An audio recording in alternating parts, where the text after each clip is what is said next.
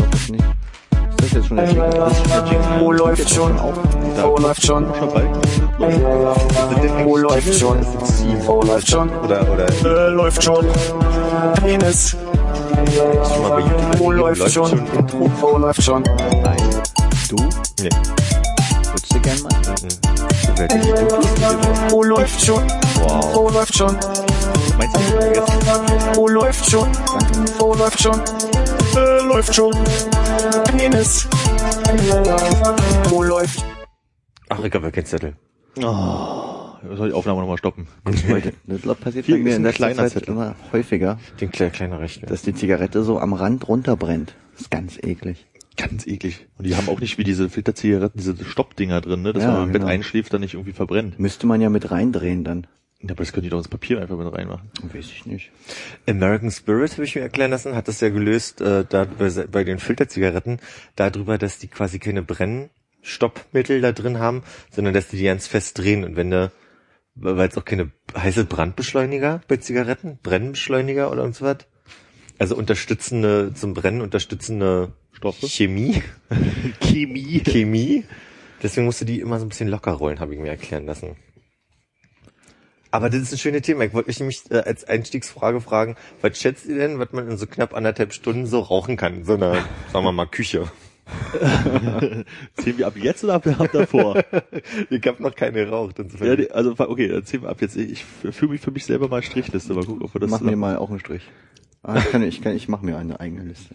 Ernsthaft? Aber lass doch Armin machen. Ja, aber da muss, Ja, aber ich- da muss er ja uns mitzählen. Ja, das ist doch doof. Ich bin ja froh, wenn ich meine eigene gezählt bekomme und dran denke nach der dritten. So schnell kannst du gar keine, gar keine Striche machen, wie du rauchst. Ja, Also, eben drum. Du hast auch die Hände voll beim Rauchen. Ah, ich habe einen Stift bei. So, dann ist, dann ist, ist so ein Mufu-Stift. Mufu-Sti? Mufu-Sti. Und grün ist wie Zigaretten. Oh, Wieso hast du so Öko-Zigaretten? Nee, weil ich jetzt nur vier Farben hatte und Also.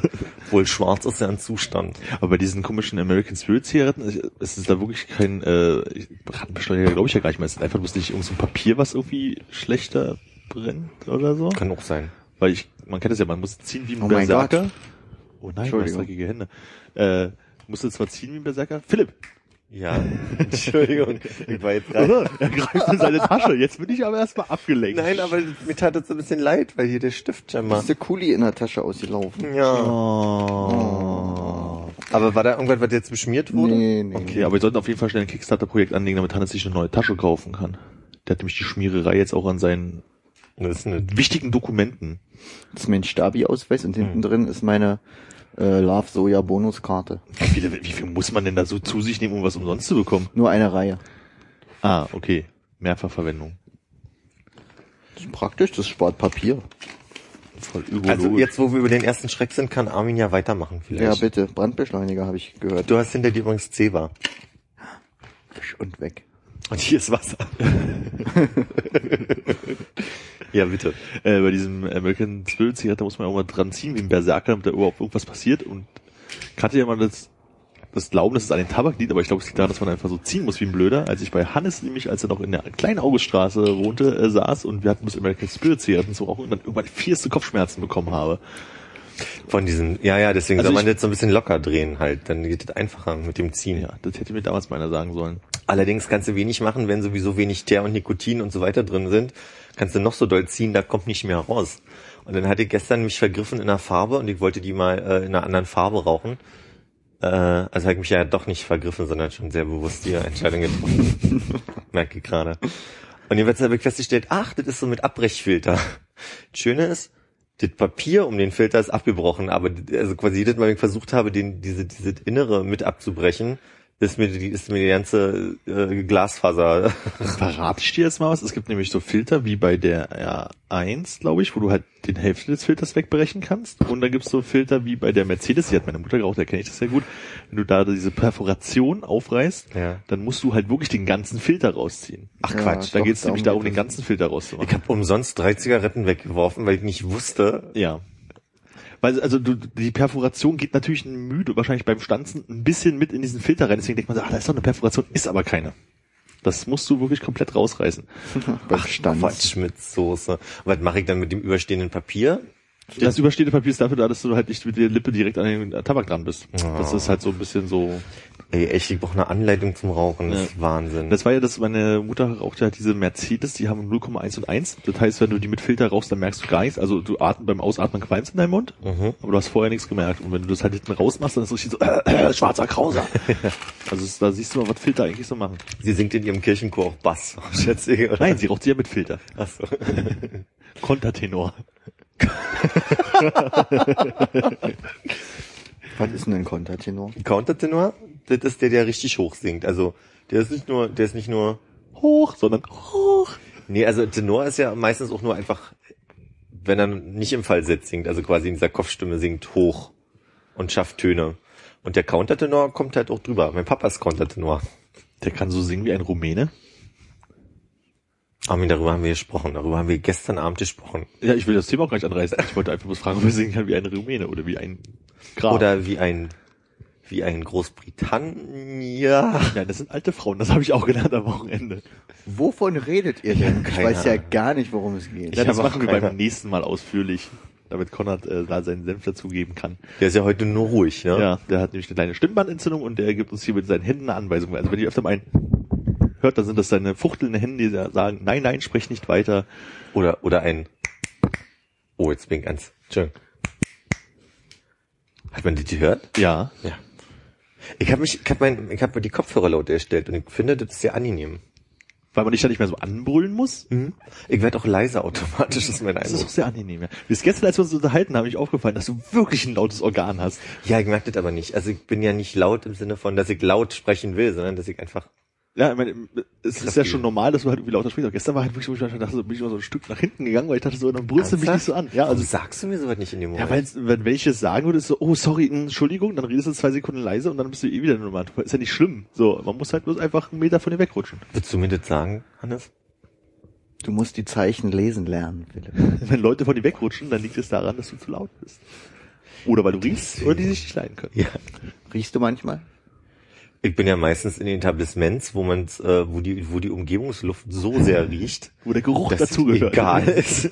ja, oder so, ne? Wo Und wenn du dann ist. da rauskommst, dann machen die Leute immer alle einen großen Bogen um dich, Weil er so laut ist. weil du so laut bist. Wenn du wieder in der U-Bahn sitzt und vor dich hin murmelst. Ich war mal in, äh, auf, auf einer Party in einem wunderschönen Lyoner Hinterhof und äh, da, da war eine nette Stimmung und es war wirklich auch ein hübscher Hof und irgendwie alle hatten gute Laune, bis irgendein Nachbar, der sich gestört fühlte, wirklich einen Eimer Wasser runtergekippt hat auf die ganze Menge. Cool. Findest du cool? Ja, total. Ist doch besser, als wenn die Polizei ruft. Ja. Äh, wie wert mit der diplomatischen, aber naiven Lösung einfach mal zu sagen, ey Leute, ihr seid laut. War im Sommer, oder? Ja, war schon. Ja, dann kann man immer einen Eimer.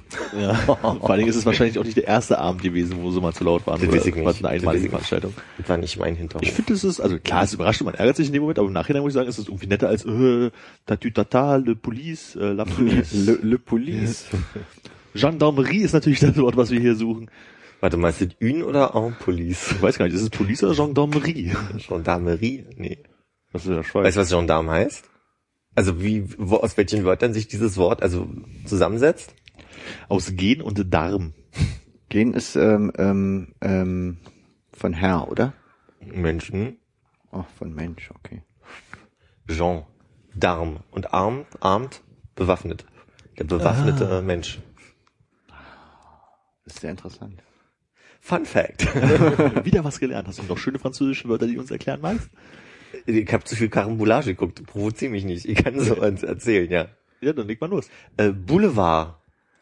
Bu von schlecht und Le Var, aber schlechte Wahrheiten. Und deswegen Boulevard-Zeitung, weil da immer die schlechten Wahrheiten drin stehen. Nein. Boah, das klang gerade sehr einleuchtend. Ja. Es gibt hier eine Sphäre, in der macht das Sinn, merke ich.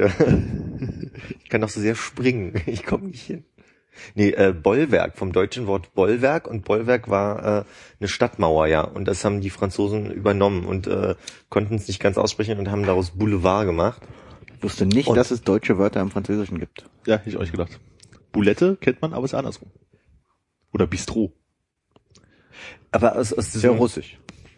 Elsass. Bistros Russisch? Ja. Ach, jetzt könnt ihr mir. Nee, ganz anders. Du hast wohl, als du letzte Folge hier gesessen hast, nicht genau zugehört, was wir alles erzählt Nee, haben. ich aber alles auch, dass du nicht so genau zugehört hast, als wir es über das Bistro unterhalten haben. Ach scheiße, ich hab's ja nicht zu Ende. Also, ich bin ja eingenickt. bin ja eingenickt. Deswegen haben wir dich ja dann auch wieder aufgeweckt. Ja. Dann wollen wir jetzt zu den nächsten französischen Wort kommen, was du uns erzählen möchtest. Äh, nee, von wegen, du wusstest nicht, dass es deutsche Wörter im Französischen gibt. Ähm, Im Französischen sind ja komischerweise viele Wörter übernommen, entgegen dem, dem Klischee, dass man ja so sagt, Franzosen sind so äh, lernresistent. Aber wurden die dann so verstümmelt, dass man es nicht mehr mitbekommt, wie beim Ja, zum? Beispiel Week, Weekend ist ja auch Englisch. Ja, das okay, finde ich, ich aber ich finde, es ist ein, es ist ein, also Wort, was jetzt nicht irgendwie so was Seltenes ist. Also Wochenende ist ja schon, äh, ich schätze mal unter den Top 1000 Wörtern, die man benutzt, so, wenn- also es gibt ja diese Listen von, Ja. von, also ich denke mal, dass die für, für so ein häufig gebrauchtes Wort. Okay, das wäre das erste Wort, wo ich sage, ja, okay, das wäre mir schon, das wäre mir auch eingefallen unter Umständen. Ähm, die, es gibt ein, es gibt ein Wort, ich glaube, es kommt aus dem Elsass. Ähm, und zwar ist das ein, ein Dachfenster, so ein, so ein, so ein ähm, ja, diese typischen Dachfenster Ja. halt. Äh, und die heißen, was ist das? Glaube ich. Was ist das? Oder was? schreiben die das? Was ist das? Also ich müsste es googeln, aber also auf jeden Fall ist es wirklich so, also quasi das Phänomen war, man hat immer so hochgeguckt und dann haben dann haben irgendwelche Leute gesagt, was ist das? Und das haben die Franzosen so übernommen, dass sie jetzt quasi, was ist das? Ich glaube, was ist das oder was? Das klingt ziemlich bescheuert, Es ist ziemlich Klingt sehr weit hergeholt, auf jeden Fall. Aber äh, das, das ist wahr auf jeden Fall. Und, äh, und Schnecke, sagen sie. wozu? Ähm, weibliches Geschmack, Geschlechtsmerkmal. Geschmack. Geschmack, Geschlechtsmerkmal. Zur weiblichen Schnecke. Oh, weit. Schneck. Ja, Le Schnecke, Schnecke. Sagen die Schnecke? Ja, ja. Sonst, also so Hast du mal in, in Frankreich auf der Straße eine Schnecke gesehen und gesagt, oh, une Schnecke? nee, die, me- meistens ist es dann, oh, Déjeuner. Äh, Ja, das war die Kategorie, na, nicht schlecht, oder? was heißt Schneck auf Französisch wirklich? Escargot. Also, Escargot. Ja. Nächstes. Mir war war ja nicht klar, dass diese Arte-Sendung Karambolage, also ich habe ja immer begriffen, dass es ein Wort ist, was in beiden Sprachen benutzt wird, logischerweise. Und irgendwie symbolisiert ja quasi in dieser Sendung bei Arte, für alle, die es nicht kennen, da geht's ja genau um so eine, so eine Dinge, also so deutsch-französische Kultur und die Unterschiede, aber auch Gemeinsamkeiten werden ja dargestellt. Was ich aber nicht begriffen habe, dass sie dieses Wort Karambolage benutzen, auch weil da drin Coulage quasi so ein bisschen drin steckt. Und die machen ja alle Beiträge immer in so einer Collagenart und Weise. Es wird ja immer irgendwelche, welche, ihr habt die Sendung schon mal gesehen? Ja, schon sehr oft, aber das habe ich mir, die, die Collage konnte ich mir da nicht herleiten aus dem Titel. Ist, glaube ich, auch eher schwierig, aber ich habe neulich irgendwie so ein bisschen versteckt in so einem Beitrag verstanden, dass, dass die Absicht des Wortes Karambolage auch so ein bisschen Coulage. Collage muss ich einfach bloß immer an die Grundschule denken, wenn man schlimme Sachen irgendwie beim Kunstunterricht irgendwie zusammenbasteln muss. Also das ist ja noch die noch schlimmere Form von Wandbildern. Wandbildern? Wie, wie hieß es, wenn man so äh, alle Informationen über Vulkane auf einem Papier? Eine Wandzeit. Wandzeitung ist das Wort, genau. Haben wir in der Grundschule das letzte Mal gemacht. Ja, deswegen sage ich, das ist halt so, das ist so Collagen, Wandzeitung, mm, Und dann kam die Wende und dann hieß es bei uns Infotafel. Info. Die Das, Wandzeitung. das ist das fiese äh, kapitalistische Wort Info. Nö, irgendwie nicht, ne? Ist ja jetzt nicht so, dass Wandzeitung irgendwie äh, so schlimm geklungen hätte. Als- Poliklinik heißt ja jetzt auch Ärztehaus. Als ich noch sehr, sehr klein war, wusste ich ja nicht, wofür Info steht, ne? Da konnte ich mir nicht herleiten, dass das die Abkürzung von Information ist. Guckst du den entsetzte Gesichter? Nee, überhaupt nicht. Mir wurde ja mal erklärt, dass die eigentliche Abkürzung IFO ist, IFO. was ja totaler Quatsch ist. Quatsch. Was die Pauschalblödsinn ist. Totaler Bockmist. Ist Quatsch eigentlich die Abkürzung für Quatschkopf? Wahrscheinlich. Und kommt von Quark. Als du sagtest, äh, Leona Hinterhof, musste ich an so einen Hinterhof denken, wo ganz viele Würste aufgehängt sind. Ja. Ist das auch schon mal passiert, als du in Lyon warst? Ich habe erst in Lyon begriffen, dass die Liona-Wurst eine Spezialität ist. Ich hab's gerade eben erst begriffen. Ihr kennt Leona nicht? nee, was ist denn Liona? So eine Fleischwurst. Fleischwurst. eine dicke Fleischwurst. Also so richtig so eine Jagdwurstförmige, aber ohne diese, also ne, im Ja, Fleischwurst ich so glaube im groß. Ring, oder? Leona ist Mhm. im Ring. Gibt's aber mittlerweile auch in äh, abgepackt wie wie diese diese Scheibletten. Ja, wie Jagdwurst-Scheibletten Das gibt's ja alles heutzutage. Ja. Gibt's ja alles. Alles in Scheiben heutzutage. Apropos gibt ja alles. Der Knaller ist ja der Knaller dieser Woche. Die NASA versucht gerade mit diesen 3D-Druckern äh, Essen herzustellen. Stimmt, das habe ich auch irgendwo gelesen. Aber Kippen, kippen die dann so, so, äh, ähm, so eine, hier wie bei McDonalds, die äh, Chicken Nugget Masse oben rein und dann wird das gedruckt. es ist eh immer Chicken Nugget, du kannst ja aber aussuchen, wie es aussieht. Eine kleine Pyramide drucken. Kannst ja einfach mal ein Huhn ausdrucken. Aus Chicken Nugget Masse. Schwein. Ach, jetzt habe ich Ketchup, jetzt habe ich den Ketchup vergessen. Aber ich, also so, ich bin ja physikalisch und chemikalisch eine ko komplette Nulpe. Aber was ich mir so ein bisschen überlege, ist, wenn du einen Grundbaustoff nimmst, der winzig, winzig klein ist, nanomäßig klein, und, und kann man dann irgendwie so Molekülketten da halt drucken und dann ist auf einmal da ein Vitamin, was entstanden ist? Ich glaube nicht, dass man Molekülketten schon drucken kann. Ich glaube, dann hätten wir jetzt äh, schon ganz verrückte Sachen. Da kannst du ja alles drucken quasi. Hm. Du kannst ja wirklich ein Schwein drucken. Oder Huhn. Brauchst aber einen Farbdrucker. Die, die sind einfarbig, so in so einem braunen Ton. Einfach so. Sieht aus wie Brot. Ja, ja, diese, diese ersten Versuche, diese Nahrung zu, zu drucken, sah ja auch wirklich ein bisschen aus wie Hundekuchen. Ja, ich habe irgendwie so ein Foto gesehen, wo dann halt gerade so eine braune Masse halt aufgestapelt wurde und irgendwie NASA druckt Essen. Aber ich habe dann irgendwie einen Artikel nicht, keine Zeit einen Artikel lesen gehabt. Ich habe mir gelesen, weil ich musste ja lernen. hab mir mal die Zeit genommen, mich doch wirklich auch um Sachen zu kümmern, um den Alltag nicht zu vergessen, ja, um auch die Geschehnisse des Lebens mitzuverfolgen. Ja, mal rauskommen aus dieser starren Tunnelblicksicht auf dein Auf ein Studium. Studienfach, genau. Ja. So, und dann kannst du ja bestimmt einiges dazu sagen zu diesem NASA-Druckzeug. Naja, erstmal haben sie Wert drauf gelegt, dass es auf keinen Fall die Idee des Star Trek Replikatoren sein soll, äh, sondern die, die sind jetzt erstmal nur die Versuche. Und was so ein positiver Nebeneffekt ist, dass man hofft, mit dem mit dem ganzen Projekt irgendwann halt auch dieses ganze Ernährungsmangelproblem in sogenannten Entwicklungsländern.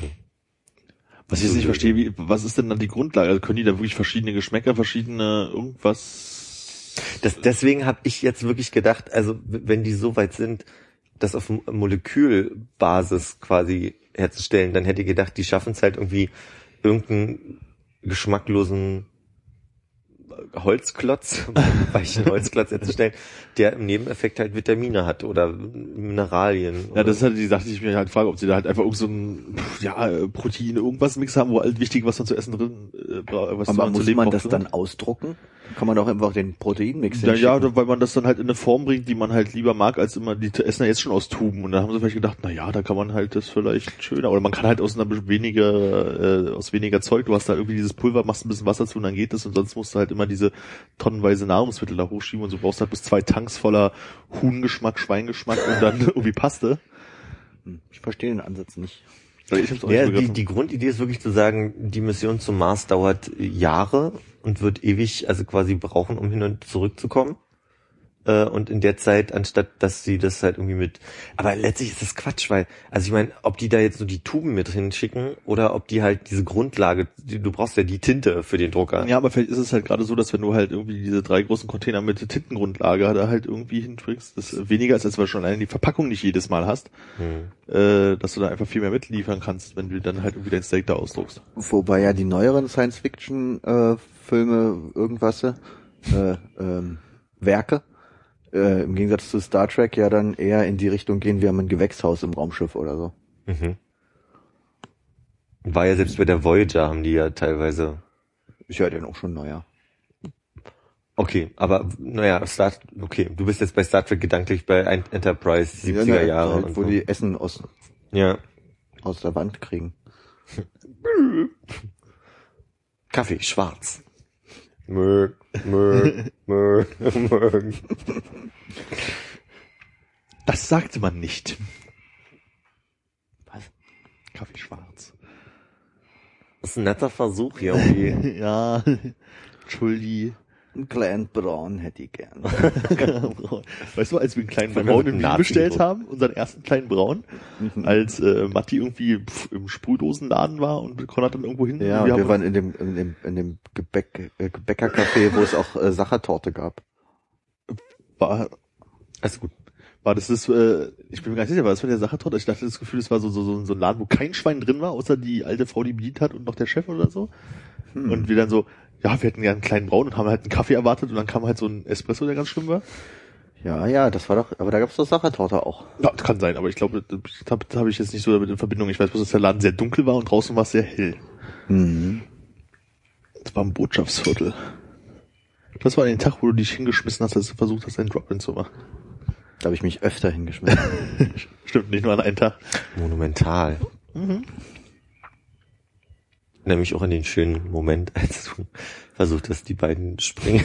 Tut auch immer noch weh. Tut noch weh? Ja. Die Trampoline von links nach rechts zu bespringen möchtest. Einen Tag, bevor wir angefangen haben, Konzerte zu spielen. Das war alles gar kein Problem.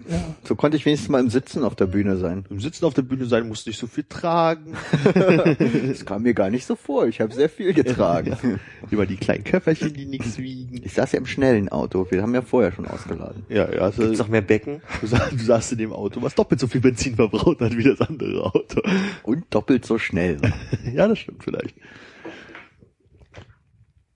Äh, schreibst du eigentlich mit? Ja, ich habe so ein bisschen Cool. Cool, cool, cool. Kennst du Community, die Serie? Nee. Ich finde es erstaunlich, weil du dieses cool, cool, cool machst, was nämlich der Arbeit aus Community immer macht. Nee, aber so klein wie, wie Handy. Ja, ich war auch gerade irritiert. Mein Bier vibriert. Ich Ja. muss einen Schluck nehmen. Ja, schnell, schnell. Biertimer. Dass man immer daran erinnert wird, jede Minute einen Schluck zu nehmen. Brauche ich nicht. Ich bin abhängig genug. So eine sinnlose Erfindung. Es gibt ein inneres Bedürfnis in mir. Ich werde mal äh, an meiner zweiten Zigarette losdrehen. Habt ihr oft das Gefühl, dass ihr so eine innere Uhr habt? Also es ist bei mir nur manchmal so, dass ich halt aufwache kurz bevor mein Wecker klingelt, aber es passiert doch merklich häufig. Ja. Für- Also gerade wenn irgendwie so eine angespannte Situation ist und ich mir vorm Schlafengehen irgendwie drei Wecker stelle und mir denke, ich darf morgen nicht verschlafen, dann passiert, dass ich aufwache, bevor der Wecker klingelt. Und zwar man- kurz bevor der Wecker Man klingelt. ist dann auch erstaunlich fit an so einem Tag, finde ja, ich, am Anfang. Ne? Also ist man direkt in so einem Modus, okay, jetzt kann ich auch direkt aufstehen. Ich Ja. muss nicht irgendwie auf Schlummern drücken oder so. Ich habe das ja so ein paar Mal im Jahr, wo, wo ich halt sehr früh ins Büro muss, weil wir da so Zeug für eine Firma machen, was halt immer äh, irgendwie 8 Uhr online gehen muss. Und da ist es halt so, dass ich dann halt irgendwie immer um 6 da auf Arbeit sein will, falls noch irgendwas anfällt, um noch schnell die letzten Sachen zu machen. So, das heißt also, ich stehe irgendwie um 5 auf. Und es ist halt wirklich so, ich bin kurz vor 5 wach, lieg dann rum, gleich klingelt mein Wecker. dann klingelt der Wecker, machst ihn aus, stehst halt auf und bist total fit, so bis um 12. Ah, dann kannst du den Tag komplett in die Tonne treten irgendwie. Dann ist, ist das Adrenalin halt auch irgendwie weg, weil es irgendwie erledigt ist. Das kenne ich auch. Aber auch innere Uhr, ich gucke ganz oft abends 7 Uhr 47 auf die Uhr. Ich guck halt so auf, guck kurz auf die Uhr rauf, ah, 7 Uhr 47 mal wieder. So alle zwei Tage gefühlt. Vielleicht ist es auch irgendwie zweimal die Woche oder so, aber das ist so meine innere Uhr, die ich auf jeden Fall irgendwie in letzter Zeit öfter mal mitbekomme. Bei mir ist so eine Zeit ja 2.22 Uhr. Also ich freue mich natürlich auch immer sehr, wenn ich die, diese, so, so eine Schnapszahl auf der Uhr sehe. Ja. Aber 2.22 Uhr, nee, 22.22 Uhr 22 ist so eine Zeit, wo ich ganz oft auf die Uhr gucke. Nachts. Na, 22.22 Uhr. 22. Ach, 22 Uhr 22. Ich dachte 2 Uhr ja, ich habe 22. mich versprochen. Also, naja, so Studenten kann ja sein. Die schlafen ja nie. Ich habe eher gedacht, also spannend, dass du das, dass ihr das mit der Uhrzeit gerade sagt. Ich hätte eher an so ein Phänomen gedacht, wo ich merke, wenn ich eine Zeit lang wirklich immer nur sechs Stunden schlafen kann, egal ob es jetzt daran liegt, also auch egal wann ich ins Bett gehe, sondern es gibt so, so Phasen, wo ich immer nur sechs Stunden nachts schlafe, dann weiß der Körper von selbst schon, dass er wach werden muss, irgendwie nach sechs Stunden. Auch wenn ich mir den Wecker mal nicht stelle. Ja, nee, das habe ich glaube ich nicht, weil es ist halt unter der Woche. Entschuldigung, Entschuldigung, ich habe alles falsch gemacht. Äh, unter der Woche halt so irgendwas zwischen fünf und sieben Stunden schlafe. So, also ist halt relativ unterschiedlich und am Wochenende dann aber auch gerne mal zehn bis zwölf Stunden schlafen kann. Ja. So, also ich bin da so wechselnd irgendwie mit dem Schlafen, das ist irgendwie alles. ist bei mir auch eher so. Also ich habe da nicht Phasen, wo ich dann wirklich hintereinander weg mehrere Tage immer genau eine bestimmte Zeit habe, die ich schlafe, sondern eher wechselhaft. Äh, Ich habe ich überlegt dann, ob ich es erzähle, aber ich erzähl's jetzt. Ich bin mal äh, in einer Situation, wo es passiert sein soll, dass ich äh, mit jemandem nach Hause gegangen bin. Äh, dann irgendwie um 4.44 Uhr habe ich auf den Wecker geguckt und bin aufs Klo gegangen. Und äh, bin wieder zurück ins Bett und gucke dann halt irgendwie auf diese Uhr und denk so, 5.55 Uhr? Du warst gerade über eine Stunde auf dem Klo. Und ich bin mir nicht sicher, ob ich Sekunden, sekundenschlafmäßig einfach eingepennt bin auf dem Klo. Ich kann mich nicht mehr erinnern. Ja, so Stundenschlafmäßig. Wahrscheinlich echt. Naja, aber ich meine, also Sekundenschlaf hat ja dieses Phänomen, dass du nicht mitkriegst, dass Ja. du da wegdenkst. Aber Und beim Autofahren kriegt man's mit. ja, Das ist das, wenn die Leitpla Leitplanke anfängt zu quietschen. oh, und du den Snooze-Button. Hör auf, Map, Map. Ich dachte eher so, oh, nur noch 20 Kilometer nach Berlin. Eben waren es doch noch 220. ja, vor allem als Fahrer immer wieder erstaunlich. ja. Ich bin mal, als ich noch bei meinen Eltern gewohnt habe, musste ich so eine Strecke eine relativ lange nachts mit dem Bus fahren. Und mir ist es ganz oft passiert, dass ich in diesem Bus, weil das so rhythmisches Wackeln war, dass ich immer so immer nach vorne eingepennt bin und der Kopf immer so nach vorne gefallen ist, bis ich einmal äh, immer wieder so eingeschlafen bin und als ich dann in, in einem Moment wach geworden bin, auf einmal lauter Jugendliche um mich rum saßen und sich totgelacht haben, aber schon in so einem Kreis um mich rumgesetzt Du hast haben. schon so Brillen mit Edding im Gesicht. Penis auf der Stirn. Fand das sehr lustig, dass ich die ganze Zeit mit dem Kopf so gewackelt habe. Ich hatte früher äh, montags in der ersten und zweiten Stunde äh, Leistungskurs Biologie, also auch äh, eines der besten Fächer, was man so haben kann. Und ähm, weiß ich noch, da kippelte ich halt irgendwie so, also so die, die Knie nicht unter den Tisch halt sozusagen von nach hinten kippeln weg, äh, weg und dann hingst du da so rum und mich so eingenickt und mein Kopf ist dabei so nach hinten genickt. Und ich bin davon halt wach geworden, weil ich auf einmal da stand und ich konnte meinen Kopf nicht nach vorne bewegen, weil ich einfach zu müde zu schlafen war. Da musste ich mich am Tisch nach vorne ziehen und mein Kopf wieder nach vorne nickt. Boah, da war auch echt so, okay, du musst mal früher ins Bett gehen. Ich dachte, du musst den Leistungskurse wechseln. Nee, das hatte ich ja vorher schon mal gemacht, deswegen können wir ja Ach nicht so, nochmal. war Wiederholung. Ja, genau. Das war echt gut. Also da bin ich aber wirklich reihenweise eingeschlafen und hast auch auf diese Sache so von wegen so, ja, liest hier mal diesen Text und dann hat man so A4 große Bücher mit so sehr, sehr kleiner Schrift drin und dann hast du da gesessen und angefangen zu lesen, die Biotope des dann warst du ja auch so, okay, nochmal von vorne. Die Biotope des Europä... Oh, das war echt ein Ding der Unmöglichkeit. Schrift war viel zu klein, war viel zu anstrengend.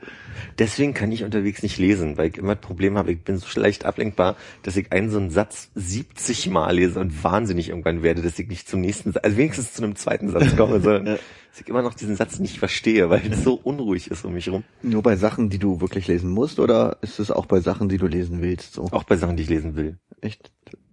Also bei mir ist es komplett unterschiedlich. Mhm. Also wenn ich so ein, ich, einen Roman oder was in der U-Bahn lese, geht es ohne Probleme. Macht mir auch sehr viel Spaß. Ist ja dann meistens auch die einzige Zeit, wo man die Ruhe hat dafür. Ja. Also zu Hause macht man es irgendwie dann doch nicht. Aber eben Sachen, die man lesen muss, da kenne ich das, dass ich dann ähm, zehnmal den gleichen Satz Ja. lese und also gerade wenn es irgendwie ein englischer Fachtext ist und mir denke, was, was, was lese ich da eigentlich? Warum überhaupt? Ja, aber früher konnte ich zum Beispiel auch im, im Auto nicht irgendwie nach unten gucken. Also ging halt nicht lesen, nicht irgendwie Telespiele spielen oder was auch immer. Das ging alles nicht. Und heutzutage ist kein Problem. Also ich bin nach neulich nach München gefahren und da habe ich bestimmt fünf Stunden lang auf ein Buch gestarrt die ganze Zeit. Das hat- war überhaupt kein Problem. Bis du merkst, dass du eigentlich der Fahrer bist. Ich habe keinen Führerschein. Diese Sache Ah, wird nicht okay. passieren. Also ich, wahrscheinlich ist es auch häufiger bei Texten, die man lesen muss. Ich erinnere mich, habe nur wenige Dinge mit einer gewissen Euphorie gelesen, dass ich mir teilweise auch einen Wecker gestellt habe, um, um möglichst nach dem Schlafen gleich weiterzulesen. Und als selbst da, also war zum Beispiel äh, bewusst kann ich mich da an den letzten Harry Potter Band, äh, den ich auf Englisch in Lyon gelesen habe, erinnern, wo ich dann morgens um sieben wach geworden bin, obwohl mein Wecker hätte ruhig auch erst um acht klingeln müssen, um weiterzulesen. Und da habe ich dann aber auch gemerkt, dass es vielleicht noch zu früh war, um so viel Aufmerksamkeit dem Oeuvre von Frau Rowling zu wi- widmen. Ja, bei Harry Potter finde ich es dann eher komisch, dass das so deine Spannung zieht, aber. Weil du es nicht magst, oder? Ich weiß nicht, ich habe mal ein, zwei Bücher als Hörbuch gehört und das hat sich so weggehört, aber ich glaube, gelesen hätte ich da die Spannung nicht gefunden, um so ein Interesse daran zu entwickeln. Ja, ja doch, ich, das war wirklich, äh, so die Harry Potter Bände waren, haben mich süchtig gemacht. Also da war ich sehr hinter, Bist du quasi direkt die Zielgruppe. Ja, es hat mich berührt. Harry Potter war es so, weiß ich noch, äh, als der erste Teil rauskam, Ja. hatte ich irgendwie Gutscheine fürs Kino und ich wollte mit Matze, Grüße, äh, irgendwas anderes gucken gehen. Und dann waren wir halt zu spät am Kino und hat es schon angefangen. Na, was ist denn das nächste, was jetzt hier irgendwie anfängt? Das war irgendwie Harry Potter. Also, okay, es erzählbar ist aber kein, ja, aber wir gehen jetzt in Harry Potter, aber kostet ja nichts. Gut geklappt bis heute. Geschichte schon öfter erzählt. Also ich bin so da reingegangen und haben uns angeguckt und sind danach so raus so, ich glaube, ich fand das gar nicht scheiße. ich auch nicht. Irgendwie war das irgendwie wie so ein, naja, ein nettes Märchen halt irgendwie, was man sich halt angucken. Man war halt irgendwie unterhalten zweieinhalb Stunden lang irgendwie und das war eigentlich ganz nett. Also zehn war aber kein. So hat es irgendwie angefangen. Deswegen habe ich jetzt auch irgendwie alle Teile gesehen, glaube Ja. ich so.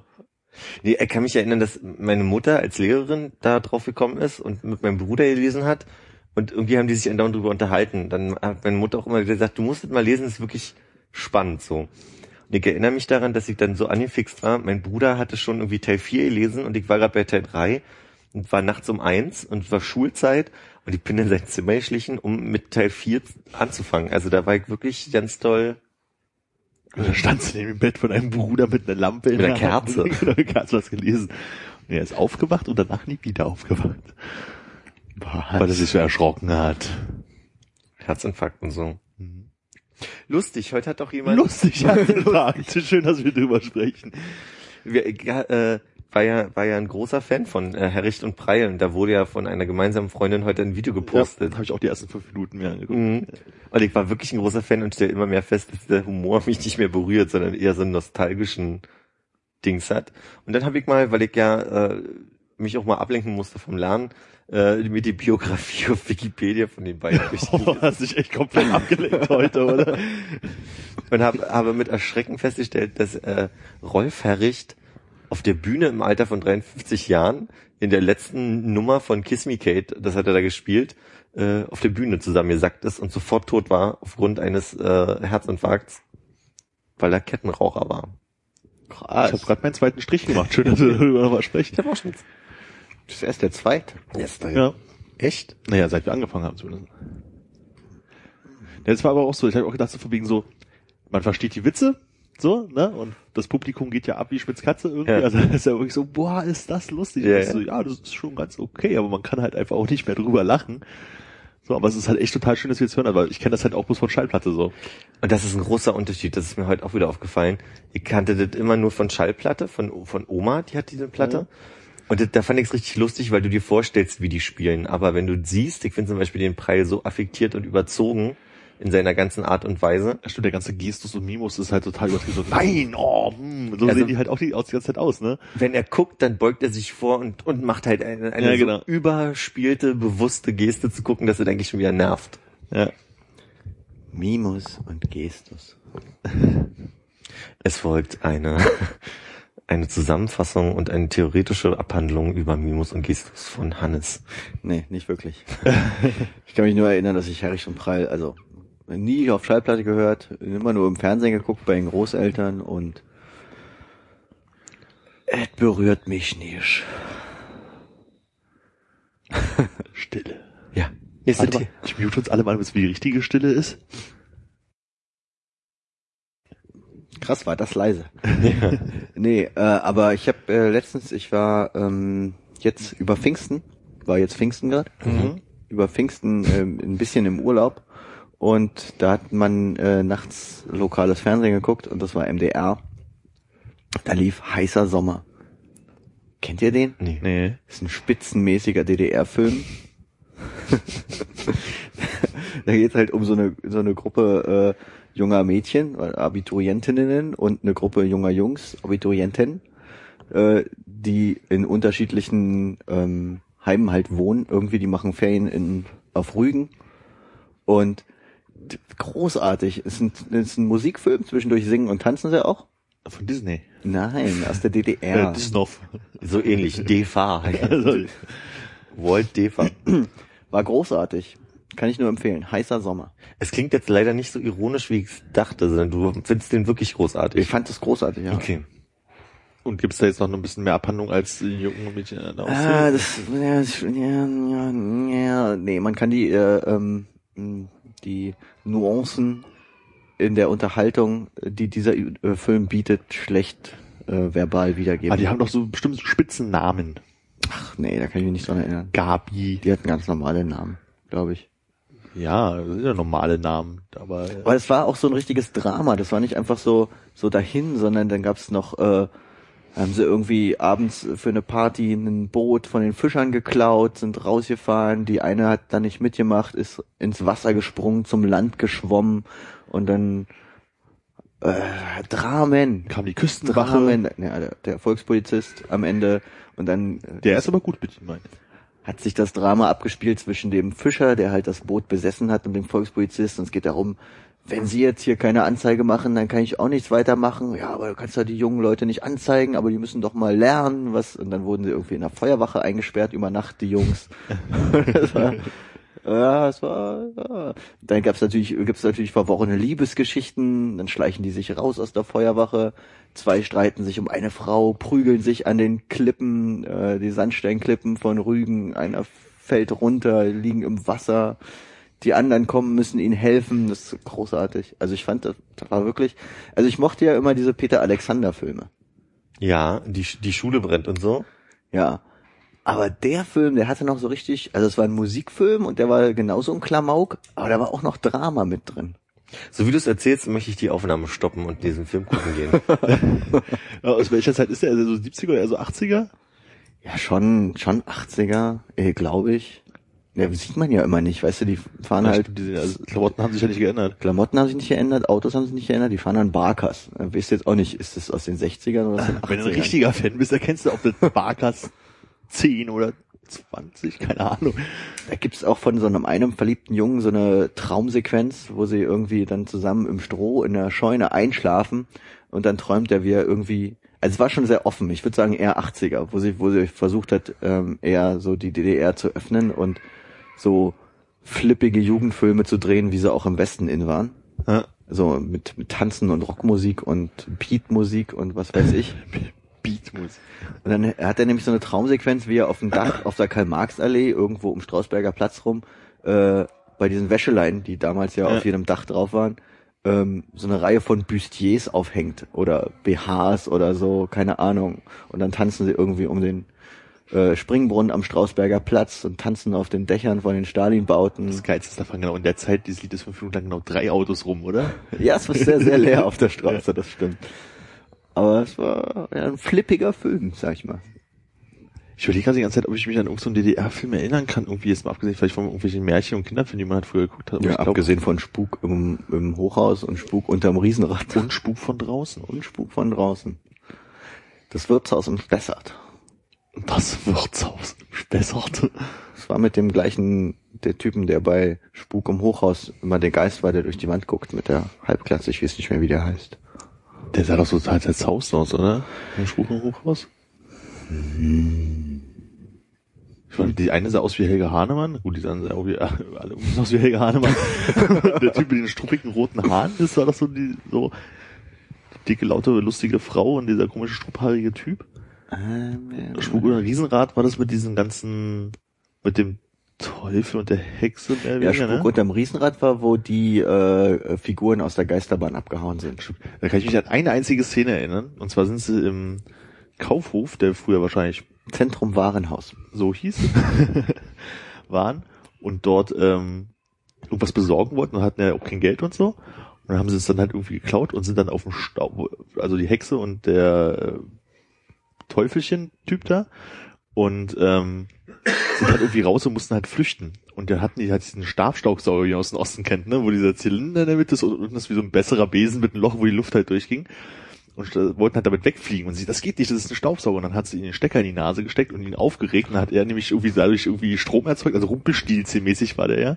Und sind sie dann damit weggeflogen. Stimmt. Das war ein Special Daran Effects. ich mich Das ist sehr. meine einzige Szene, an die ich mich erinnern kann aus dieser gesamten Serie. Ich habe neulich eine Folge gesehen. Äh, auf YouTube. Kann man die sich angucken. Da, da ist mir aufgefallen, daran habe ich mich auch erinnert, dass sie so komisch dreimal gegen die Wand geklopft haben und Das dann ist konnten. Spuk im Hochhaus. ah, Immer so hier, eins, zwei, drei. Genau. Dann sind sie da so durch. ach, hat's jetzt kaputt gemacht. Spuk von draußen war mit dem Typen, der nachdem er gegessen hat, immer aus seinem Magen die kleine Schublade rausholte, die original aussah wie diese komischen äh, Zuckerbehälter, wo man den Zucker aufbewahrte normalerweise, das wegschüttete und sich das wieder einsetzte. Echt, ja. ja. Nee, das daran spielte im Harz oder so, in Wernigerode oder sowas. Das war halt nicht so ein Stadtding irgendwie. Und das Lamm schrie Harz. Was, das Lamm schrie hart.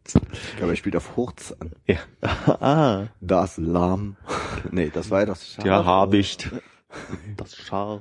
auf der grünen Wiese. Hurz.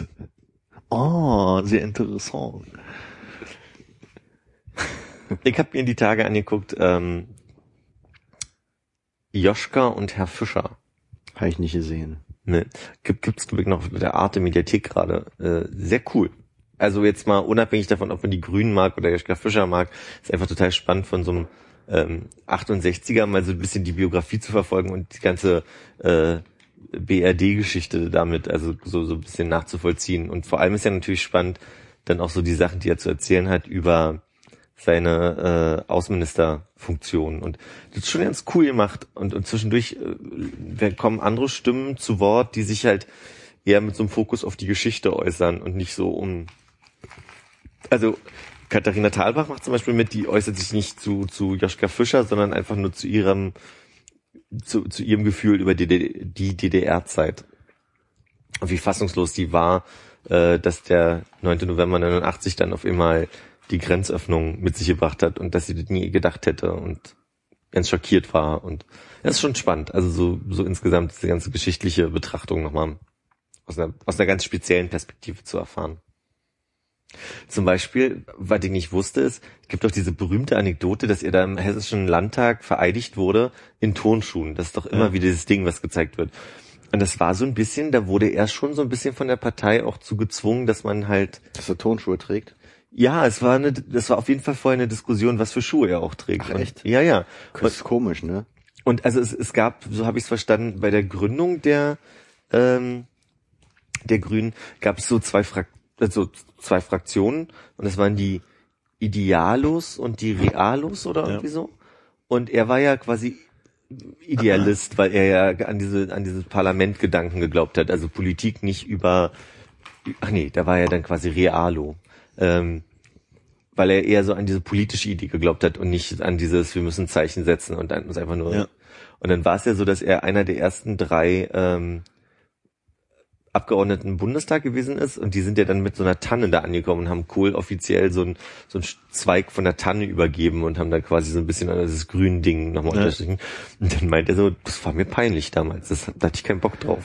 Das ist so ein bisschen lustig, weil hier, ähm, wenn du jetzt die Fraktionen der Piratenpartei in Berlin anguckst, so, dann hast du ja auch so die Leute, der eine läuft halt rum, wie er normal rumläuft, der andere hat immer hier irgendwie komisch sein, seine Latzhose da irgendwie an. Und dann hast du halt den einen, der halt schon immer irgendwie so im, im Anzug und so und der kleidete sich halt irgendwie schick, ne? So, und er sagt, ja, hier, der hat sich ja hier schon total auf die Parteipöbel eingelassen und so, und die sind halt einfach total unterschiedlich. Und ich glaube, dem wäre es halt auch doof gewesen, wenn er jetzt auf einmal da irgendwie totales Streetwear tragen muss, nur damit sie irgendwie eine Alternative da halt irgendwie bilden. Der Lauer, ne? Der Lauer Genau. trägt doch immer Jackette. Finde ich aber, wenn ich so über die Grünen höre, auch schwierig irgendwie, dass sie dann drüber nachdenken, wie ihre Leute rumlaufen müssen. Ja, weil sie so auf, also ein Großteil wahrscheinlich auf Krampf halt irgendwie die Alternative darstellen wollten. Und die hatten halt die Realos in den Reihen, die halt gesagt haben, so, also wir unterstützen so, Ja, aber er ist ja dann in Tonschuhen rumgelaufen. Und Ich- hat die Tanne überreicht. Es ist, es ist schwierig, aber was ich daran ganz spannend fand, ist, dass, äh, ne, also die ganzen 68er waren ja nicht durchaus alles RAF-Befürworter zum Beispiel, ne, und er distanziert sich auch ganz extrem davon und betont auch, dass es so ein paar Leute gibt, die er nennt, die äh, ganz aktiv dagegen gearbeitet hab, äh, haben, dass äh, bestimmte Leute aus den 68er Bewegungen da irgendwie rekrutiert wurden für die RAF. Und als die Grünen in den Landtag, äh, in den Bundestag eingezogen sind, das sind sie ja noch vor dem Landtag, ähm, jedenfalls habe ich das so verstanden in der Dokumentation, da war ganz klar das Bild im, im Bundestag, da sind die RAF-Unterstützer. Und ich glaube, die mussten sich so ein bisschen auch freibuddeln, dass sie nicht einfach nur die, die Spinner sind, die irgendwie da halt im, im Bundestag häkeln, äh, sondern dass sie halt auch für Ideen stehen. Und ich Ja. glaube, deswegen war ihnen auch ganz wichtig, das über bestimmte äh, unangepasste und nicht konservative Mittel zu machen. Und ähm, ganz spannend war, es gab eine Rede, die Joschka gehalten hat, trotz seiner Überzeugung, oder trotz dessen er sich da doof fühlte in Tonschuhen und, und Schlabberklamotten, dass er meinte, äh, ihr versteckt euch doch alle nur hinter euren Krawatten. Und, und da ging es halt darum, dass einerseits halt irgendwie so dieses eindeutig unangepasste gleichzeitig RAF war und andererseits aber die quasi möchte gern angepassten in ihren Jacketts und Anzügen und Krawatten äh, so so die die reine Männer äh, darstellten und das hat er ihnen ganz extrem auch vorgeworfen, dass es nichts mit der Kleidung zu tun hat. So Ja. insofern fand ich schon irgendwie nachvollziehbar, dass das bei denen ein Thema war. Naja, die sehe ich auch so.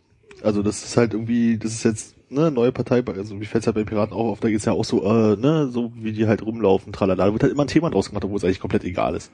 Mhm. Also dass man jetzt nicht irgendwie irgendwie bloß mit einer Mülltüte überkleidet in, in den Saal reingeht, das kann ich ja irgendwie dann auch noch nachvollziehen. Aber ähm, da, ob der ist dann mit T-Shirt und tralala und Ja, es ist eben das Problem, dass wenn er einen Anzug han- anhat, ist er scheiße, weil er sich anpasst und wenn er keinen Anzug anhat, ist er scheiße, weil er sich nicht anpasst. Aber Ich find's halt total krass, da sind halt irgendwie so 150 Leute in so, so einem Laden drin und davon tragen dann halt irgendwie alle brav immer Anzug und Kleidchen. So, warum eigentlich? Ach, naja. Das ist ja bei anderen Berufen auch vorgegeben. Aber das finde ich ganz spannend. Ich habe mit, mit einer, ich habe eine, eine Dozentin, die war über Jahre an verschiedenen Unis Frauenbeauftragte und auch an der äh, HU. Und die ist total, die kann ganz tolle äh, Geschichten erzählen. Die ist schon ein bisschen älter und hat irgendwie schon seit den 60ern so diese Frauenbeauftragten Entwicklung begleitet. Und deswegen, das ist auch der Kurs, da geht es um Frauenbeauftragte und äh, Gleichstellungsbeauftragte. Und äh, die hat in ihrem einen Kurs gesagt, bei all dem, was sich immer mehr auflockert, und das sind ja so Sachen wie zum Beispiel diese ganzen Genderfragen oder so eine Geschichten wie, wie verändert sich Sprache, indem wir irgendwie innen dazufügen, inwiefern diskutieren wir gerade über Homo-Ehe und diese ganzen Geschichten, hat sie gesagt, wenn sich eins nie ändern wird, dann ist es die, die, die Etikette, die man mit seinen Klamotten ausdrückt. Und das fand ich ganz spannend, weil ich immer darauf so ein bisschen hoffe, dass sich genau das irgendwann doch auch auflöst. Du würdest gerne ein Sommerkleid tragen. Ich will gerne ein Sommerkleid in Pink tragen. Mit Blümchen. Mit Blümchen. Nee, aber ich glaube, es weicht sich ja teilweise schon auf, dass man sagt, man sieht immer mehr in der Dienstleistung Tätowierte oder Menschen mit Tunnel, in, als, also Ohrringen und Tunneln und, und Piercings oder so. Also es geht ja, wenn es nicht aus hygienischen Gründen sein muss, dass das entfernt wird, ist es ja immer anerkannt. Ich bin ganz baff, dass ich manchmal Leute in guten Hotels sehe, die so einen kleinen, dezenten Nasenstecker tragen. So. Wo ich auch mir denke, wer Ohrring tragen darf, warum soll er nicht einen Nasenstecker tragen? Also mittlerweile sind wir ja nicht mehr an so einer Stelle, wo man gleich irgendwie mit dem Finger auf die Person zeigt und Punk brüllt oder irgendwie so. Naja, bei dem Nasenstecker ist doch mehr so, dass es eher prollig rüberkommt als punkig. Kommt auf den Nasenstecker wahrscheinlich an. Aber ähm, du hast hörst doch äh, äh, die Welt fragt Günter Dück oder sowas. Ja. Hast du auch, also ich habe da bloß zwei Folgen von gehört, aber hast du die eine gehört, wo er erzählte, wie er in seiner Studienzeit, als er so mit langen Haaren, ne, und die Eltern so geärgert und so, Ja, ja, genau, wo die wo sich er sagt- aufgeschrieben haben, so mit seinen Studienkollegen, lass uns mal Sachen aufschreiben, die wir uns jetzt nicht vorstellen können, dass Wenn- man das mal macht. Genau. Wenn wir erwachsen sind, äh, sagen wir unseren Kindern, die sollen keine Nasenringe tragen. Genau. So Nasenringe, wer sollte denn sowas machen? Und er hat auch geschrieben, die werden sich die Haare grün färben, ne? Meinte so, grün, was für eine bescheuerte Farbe, wird kein Schwein machen. Und das ist heutzutage normal, ne? So, also dass Leute so, so rumlaufen können, ist halt total okay. So, und das hätte er halt selber, also da, da dachte so, er hat schon echt abgefahren gemacht, ne? So, mit irgendwie färben, weil es total absurd klang. Und ich ich weiß aber nicht mehr, was Beispiel von anderen Leuten waren, was irgendwie total naheliegend für heutzutage wirkte, so. Aber das fand ich auch echt ganz spannend, so. Aber ich finde zum Beispiel die, die Entwicklung klamottenmäßig insofern schon mal ganz gut, als dass ich merke, in den letzten zehn Jahren diese ganzen äh, Prenzlberger Eltern, nenne ich sie jetzt mal, die ja irgendwie vor zehn Jahren noch irgendwie Studentinnen teilweise waren und jetzt irgendwie ihre kleinen Ich-AGs haben und so, die haben ja, die haben ja jetzt einen anderen Stil, ne? Es, es, es muss ja nicht der, der schicke, klassische Anzug sein mit einem Hemd und so weiter. Es reicht ja irgendwie schon irgendwie eine nett aussehende Jeans mit äh, Hemd und Pulli, so wie du es gerade trägst zum Beispiel. Nee, aber das, das ist ja arbeitsmäßig total anerkannt. Das ist Also- ja auch völlig okay. Das ist jetzt bei mir zum Beispiel auch so, also wenn ich irgendwie so einen Termin irgendwo bei, also wo Kunden kommen oder ich halt irgendwo hingehe, so, also wenn wir jetzt zum Beispiel irgendwie sowas mit irgendwie Rechtsanwälten oder sowas hätten, dann ist es ja halt normalerweise so, da ziehst du halt, also, ne, da geht der Chef bei uns so schon mal mit dem Anzug hin, obwohl er normalerweise damit nicht rumläuft, so. Ja. Aber das ist so, so weit würde ich mich dann schon nicht mehr mehr anbieten. Also ich würde mir dann halt ein anständiges weißes Hemd immer anziehen und einen anständigen Pullover irgendwie und nicht gerade irgendwie die dreckigste Hose und vielleicht auch die Tonschuhe, die jetzt nicht ganz so abgelatscht sind, so, damit es halt irgendwie jetzt nicht voll aussieht. Aber ich würde mich jetzt da nicht in Anzug zwängen dafür. Mehr so, also weil einfach so, gerade so in der Branche, in der ich arbeite, so, da ziehe ich halt keinen Anzug an, wenn ich vom Computer sitze. Warum auch, ne? Ich arbeite nicht in der Sparkasse oder sowas. Wo ich selbst da das auch, ich auch affig finde, dass man die ganze Zeit mit Krawatte rumlaufen muss. Aber ich finde, es lockert sich auf jeden Fall auf und du siehst halt auch viel mehr Leute, die mittlerweile ähm, eine andere Form von äh, schick für sich definieren. Also irgendwie irgendwelche Slim Jeans mit weißem Hemd, einer, einer schwarzen Weste und Stiefeln. Sieht ja schick aus, ist ja auch, Ja. klingt ja auch erstmal klassisch, ist aber ja nicht in dem Sinne so klassisch, wie man, Ja. wie man es denkt, so Zweiteiler und, und Hemd und Krawatte. Ich glaube, ich weiß, solange es nicht jetzt, was man im Allgemeinen als lumpig bezeichnen würde, Ja. aussieht, glaube ich, ist es halt heutzutage größtenteils okay. Also man muss halt natürlich immer noch gucken, wo es ist. Also ich nehme gerne das Beispiel Sparkasse, wo mir dann irgendwie der 18- oder 19-jährige äh, Aus- Azubi gegenübersteht im Anzug, wo du siehst, der fühlt sich da drin nicht wohl mit der roten Krawatte irgendwie. er sieht doch verloren aus. Genau so, Also, der- nicht ganz rein. passt nicht, wird aber noch reinwachsen in den Bürojob auf jeden Fall. So. Gibt's schöne Bilder von meiner Ausbildung. Ja, aber weißt du, wo, du dann so denkst, so von wegen so, ja, warum? Weißt du, soll er Ja. doch einfach ein Hemd anziehen und ne, dann ist er auch halt irgendwie gut und lass ihn doch seine wegen mir sauberen Tonschuhe anziehen. Das ist ja doch eigentlich nicht wild, solange er jetzt nicht irgendwie den Eindruck macht von wegen so, na, ich bin gerade von der Party gekommen irgendwie und das habe ich irgendwie noch mein David Hasselhoff T-Shirt, was ich gestern aus Ironie getragen habe, an. So. Aber er hat ja auch seinen eigenen Stil wahrscheinlich noch nicht gefunden. Ja, Also er würde ja vielleicht gut aussehen, auch in anderen Klamotten, aber er, seine anderen Klamotten sind nicht die, in denen er gut aussieht, weil er seinen Stil noch nicht gefunden hat. Deswegen muss er einen Anzug tragen, damit er wenigstens zu den anderen Leuten passt. ja, oder die, er hat einen Stil gefunden, der halt nicht passt. Ja, na, ja. Wir hatten bei uns in der Ausbildung einen Typen, einen, einen äh, Mit-Azubi von mir, der sah immer furchtbar aus. Der war spackendürre und sah, war, hat auch immer viel zu groß. Der hat immer das bekommen, was irgendwie nicht mehr in seiner Größe war. Irgendwie, das war viel zu groß. Und ähm, der hat dann im Einkauf arbeiten dürfen und da musste er, also dann musste er nur irgendwie nett aussehen und musste aber keinen offiziellen Anzug antragen. Und der hatte dann schon einen Stil, wo du gesagt hast, das passt auch, das passt auch wegen seiner äh, wegen seiner Körperform dann halt irgendwie, der hat dann auch ein Hemd angezogen und eine normale Jeans, aber es sah gut aus. Also es Ja. war auf jeden Fall ein Stil, den er hatte. So hätte man jetzt vielleicht nicht so. Ja, ich finde das auf jeden Fall viel wichtiger, einen Stil zu finden, der zu einem passt, als äh, auf Etikette zu achten. Und ich glaube, wenn man dann so einen guten Eindruck macht, dann geht das auch in der Sparkasse. ja, eben, aber das, ne, also gibt's halt nirgends. Oder hast du das schon mal gesehen? Oh, oh, Also ich habe immer das Gefühl, wenn du in eine Sparkasse reingehst, die Herren tragen immer Krawatte und immer, ein, glaube ich, naja, weißes, blaues, also so normales eben Hemd. meistens dann auch an den Menschen, die in der Sparkasse arbeiten. Ja, das kann natürlich auch wieder sein. Aber ich habe zum Beispiel heute auch wieder jemanden gesehen, äh, einen, einen jungen Mann, der fesch gekleidet war, der hatte so eine so eine Damenhandtasche. Jetzt nicht so eine Damenhandtasche, wie du sie hast, bisschen unweimlicher. mega sondern weiblicher. Aber die war eben, die hat er dann eben auch so getragen, dass er sie in der, in der äh, den den den Arm nach oben Im Teekesselchen. und im, in der Beuge vom Ellbogen die, die zwei kleinen Henkelchen drin.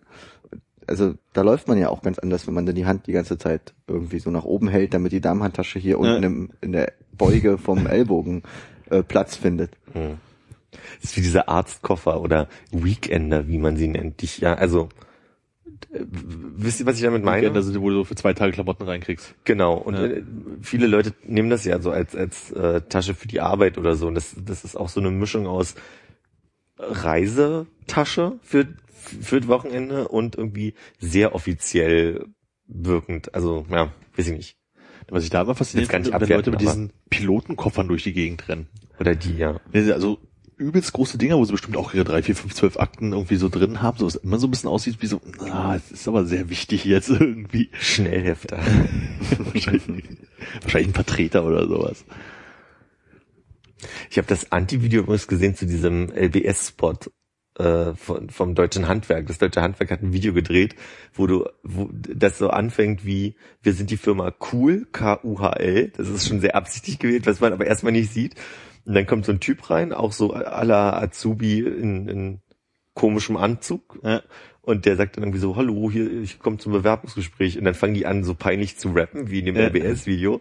Und auf einmal gibt's so einen Cut und dann kommt irgendwie so, arbeite doch lieber irgendwo, wo es spannend ist oder so. Das deutsche Handwerk. dann siehst du halt irgendwie, wo so die Einsatzbereiche des Handwerks Ja. sein können. Dann fand ich, fand ich eine coole Idee, das so aufzunehmen und ein bisschen zu verhohnepiepeln. Also so nach dem Motto, bei uns musst du nicht rappen. sozusagen. Genau, ja. Wir sind wirklich cool. ja. Das war wirklich das Uncoolste vom Uncoolen. Also wenn ich mich an dieses Video erinnere, es schaudert mich Welches immer meint ihr denn? Also bei LBS ist nicht das mit den Frauen, das ist die Sparda-Bank gewesen. Ach, Sparda-Bank, siehst du, ich dachte, das ist LBS, dann ist Sparda-Bank, Okay, das, den Spot okay, das meinte war, ich es gibt ja mittlerweile so viele schlechte Rap-Videos. Ich rede auch von der Sparda-Bank, ja. Ja. Habt ihr das gesehen von von von so einer österreichischen, glaube ich, so eine Firma, die ähm, Tore hier für Garagen und sowas macht? ja, das hast du mir doch auch geschickt, Das glaube kann ich. sein, ja. Also das war nämlich auch also noch mal eine Stufe anders daneben, weil es halt nicht so organisiert daneben war wie das von der Sparda Bank, sondern so alles so ein bisschen plumper gedreht halt auch alles. So ein kleiner, noch nicht mal mittelständischer Betrieb, sondern noch Kleiner kleiner. Familienunternehmen, glaube ich. Und da stand halt die. Tochter so halb im Dirndl, irgendwie was rosa war und hat gesungen und halt auch gerappt und War das Rap? Nee. Die hat doch, die naja, hat doch nur so, Sprechgesang halt Ja. schon so, also jetzt nicht so rappen so mit hey cool und so, sondern auch schon so ein bisschen mehr, also vielleicht konntest du nicht singen und hat deswegen mehr gesprochen. Mehr so wie der Vorspann von Schloss Einstein gerappt ist. Um Gottes Willen, wie geht denn der Vorspann vom Schloss Einstein? Wir sind die Kids von morgen oder so. Irgendwie sowas. Ich weiß es auch nicht mehr. Schloss Einstein habe ich glaube ich auch nie wirklich gesehen. Es war immer dieses so, du selbst so rein und denkst du so, ach, das ist doch dieses Schloss, dieses mit diesem Internat und dann hast du weitergemacht. Was schon damals irgendwie so dieses Gefühl hatte, so wenn du heutzutage irgendwie so ähm, so Serien halt irgendwie so deutsche Produktionen, die halt immer so komisch aussehen, als wäre das Licht irgendwie falsch im Studio und so, ne? Völlig falsch beleuchtet. genau. Und so wirkte Schloss Einstein damals schon. Immer irgendwie so, ja, die Farben sind irgendwie zu bunt oder irgendwas. die ZDF-Kamera, wie ich sie nenne. Ja, also das ist halt wirklich so, denkst so, das ist diese moderne Technik. Da muss man sich erstmal dran gewöhnen, dass es alles irgendwie falsch aussieht. Der ZDF-Kamera sagst du, wenn ich bei meinen Eltern bin, dann gucken wir meistens irgendwie so zum, zum Abendbrot äh, den ZDF-Krimi, der da so am Abend kommt, Soko, irgendwas oder Küsten, ach, was auch immer da läuft, ne? Ja. Und hat mein Vater mal fest- festgestellt, da gibt's den Tür auf zu Szene immer oder den Tür auf Tür zu Mann. Das ist halt dieses klassische, man ist irgendwie bla bla bla und komm, wir gehen zurück aufs Revier und sitzen aufs Revier und dann reden sie was und dann geht die Tür auf. Die Untersuchung ist fertig. Tür wieder zu. oder ich habe jetzt die Akten da. Tür wieder zu. Also Tür auf Tür zu. So. Total geil. Und das gibt's wirklich fast in jeder Folge. So, das ist total geil. Erinnert mich gerade an diesen, äh, dass ich, ich erinnere mich, es gab diesen schönen Moment, wo ich dir mal was geschickt habe, was du noch nicht kanntest, was ja sehr selten vorkommt. ähm, wie heißt der Bill Ram, Bill Riley, Bill Ramsey, Bill Ramsey. Bill Ramsey, wie er, wie er Musik erklärt. Ach ja. Und da war doch auch das irgendwie, wie er dieses, äh, die, die, die, die Spannung, irgendwie, wenn du die Tür aufmachst. Dü, dü, dü, dü, dü, dü. Und wenn es sowas. Ja, Das kenne ich noch nicht. Kannst du mir das bitte schicken? Das ist sehr geil, ja, das musst du unbedingt. Das war doch vor deiner Zeit hier. Haben wir uns darüber auch unterhalten? Weiß Äh, nee, wir haben uns das nicht wirklich drunter halt, man konnte es nicht gesehen hat, weil es so einen Tag vorher ge- geschickt hat und ich habe das auch irgendwie so vor. Ich wollte eigentlich schon schlafen. schlafen gehen. Dann hast du mir dann noch angeguckt und fand es ziemlich gut. Ja. Das kann man nochmal als Hausaufgabe vielleicht. Hannes, no offense, aber ich hasse ja so Leute wie dich, die nebenbei mal irgend sowas malen, auf einen Zettel kritzeln und das sieht so unglaublich gut aus. Bin ja so unbegabt mit, mit Zeichnen. Hannes hat hier, einen- hat hier einen Baum auf, auf seinen Ja, Post Haus fühlt sich jetzt gerade wahrscheinlich beleidigt, weil er es nicht unglaublich gut findet. Ich find's total, also ich find's total irre dafür, dass du so nebenbei beim Reden und das Ich fühle mich gar nicht beleidigt. Ich hatte nur so eine Szene im Kopf. Ich habe vorhin einfach nur so Striche gemacht und ich hatte eine Szene vom, im Kopf von ähm, jetzt Zapzarab. dem äh, Pfingst-Kurzurlaub. Ähm, und da gab's so so Fallobstwiesen, die man glaube ich aber da nicht so nennt, weil es hauptsächlich Kirschbäume waren. Und ich hatte so ein explizites Bild von einem Kirschbaum im Kopf, was mir gerade in den Sinn kam, als ich das hier rumgekritzelt habe. Und dann habe ich Und jetzt kommt der Punkt, ich habe ein Bild im Kopf und mal es mal auf und es sah ungefähr so aus. ja, Ja, das kann ich dann auch nicht. Streuobst habe ich mir erklären lassen. ach Streuobstwiese heißt es. Mhm. Hm. Ja, stimmt.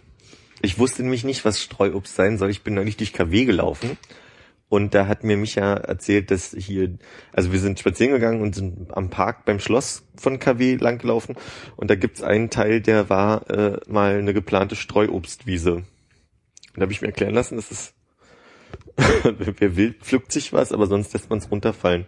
Wo ich Ja. den Sinn nicht verstanden habe. Ich ich weiß nicht, wozu das war, aber keine Ahnung. Ich sag mal Bienenzucht. Da fällt mir ein, ich glaube, es gab vor ein paar Jahren so eine Bewegung, so eine äh, Naturwiesen in Berlin einzuführen, wo irgendwie nichts drauf gemacht wird, wo alles einfach wild wachsen kann, wie es will, damit sich die, weiß ich nicht, die Insekten da wohlfühlen oder Vögel, kleine, vielleicht auch bei Dohlen, Ja. Ähm, und da war hinten ähm, äh, Storkower Straße? Nee. Wenn man Storkower Straße am Ende weitergeht, da kommt man auf die Wisbier. Ach Gott, in die Richtung, äh, nach Norden sozusagen. Ja, nach Storkower Norden. Straße kommst du auf die Grell, nee, Gleimstraße heißt, nee, Grellstraße heißt die erstmal. Grellstraße. Und dann wird die erst so. Das kann sein. Da stand früher immer so eine, so eine, ähm, ähm, so eine, äh, wie nennt man das denn? Das war so eine Halle, wie eine Sporthalle. Ja. Hinter ist so ein Sportplatz auch Ja. an der Ecke, wo die Straße so eine Kurve macht zwischen den äh, Plattenbauten. Also ganz kurz, die Storkower wird zu Grell, wird zu Wichert. Nee, die Wichert, aber ja. Wispia äh, und Wisbier ganz hinten erst. aber Wispia Also die wird zu hat Oslo. Ja, Ostsee. nee, also die Ostsee. Wispia wird zur Ostsee, zu Michelangelo und, und kreuzt dann die Genau, Storkower. genau. Ich meine dann die Michelangelo. Also wo die Ah, ja, okay, ja, dann Michelangelo macht's Straße mehr Sinn, die ja. Kurve macht. Ja, da Ja, wo wir genau. Sport hatten. Genau, da hatten wir ja Sport auch. PSC-Sportplatz. Ja, wahrscheinlich. Und ja. hinter diesem Sportplatz stand immer so eine so eine aufblasbare bare Turnhalle. Ja, Genau. stimmt, ja. Genau, die nur irgendwie durch die Luft, die reingepustet wurde, rund um die Uhr gehalten wurde.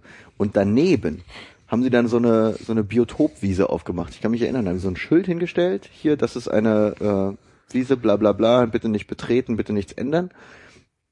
Bin ich letztens dran vorbeigefahren, war alles abgemäht. Also ich glaube, die haben das aufgegeben.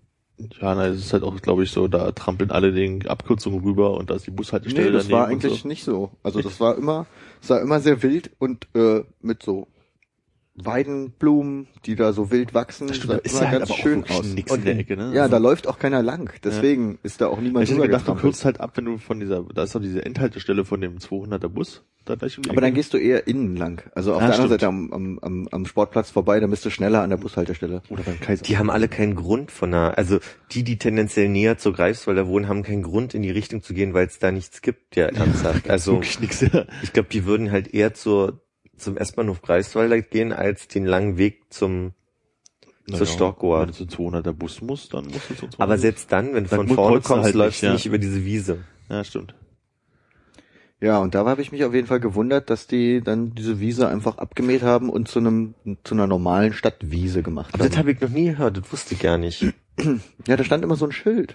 Aber es ist ja auch ein großes Problem, ne? Also im Moment fördert äh, man ja ganz viel diese Schmetterling und und Bienenpflanzen äh, Pflanzen für den Balkon, damit Ja. die Bienen irgendwie mehr Chancen haben, ihre Völker aufrechtzuerhalten und dass das alles ein bisschen natürlicher ist als die ganze. Das ist der teure Stadthonig, den sie dann verkaufen wollen. Er hat ja aber einfach damit zu tun, dass die Populationen der Bienen immer mehr zurückgehen und Ja. äh, dass man sich nicht erklären kann, woran es wirklich liegt und man nur eine Vermutung hat, dass es an äh, Pestiziden und Pestizidbelastungen Ja. in der Landwirtschaft liegt. So. Ja, die siedeln jetzt auch überall Bienen an. Ich glaube, auf dem Dom gibt's auch Bienen. Und auf dem Abgeordnetenhaus gibt's Bienen und Ja. irgendwie an ganz, ganz bekannten Orten halt irgendwie Bienen aufgestellt, um dann das halt irgendwie als Domhonig zu verkaufen. Bei uns äh, beim Proberaum gegenüber hat der eine Mensch Stimmt. einen Bienenkorb auf dem Balkon. Ja. Also es ist wirklich so ein winzig kleiner Stadtbalkon, wo Mhm. dann übereinander geschichtet so gelbe Kisten Top stehen, drei, ja. Wo dann Bienenvölker rumschwirren Mhm. und er manchmal dann auf dem Balkon steht in seiner Imker-Ausrüstung mit Ja. Netzhut. Aber seine Nachbarn haben keine Imkerausrüstung. Und die frühstücken auf dem Balkon. ja. der ist ein bisschen klein zum Frühstück, aber ja, genau das ist das Problem. Also das würde mir, glaube ich, total auf den Säcke gehen, wenn mein Nachbar Bienen züchten möchte, dann stelle ich Bienen bei mir in der Wohnung, weißt du.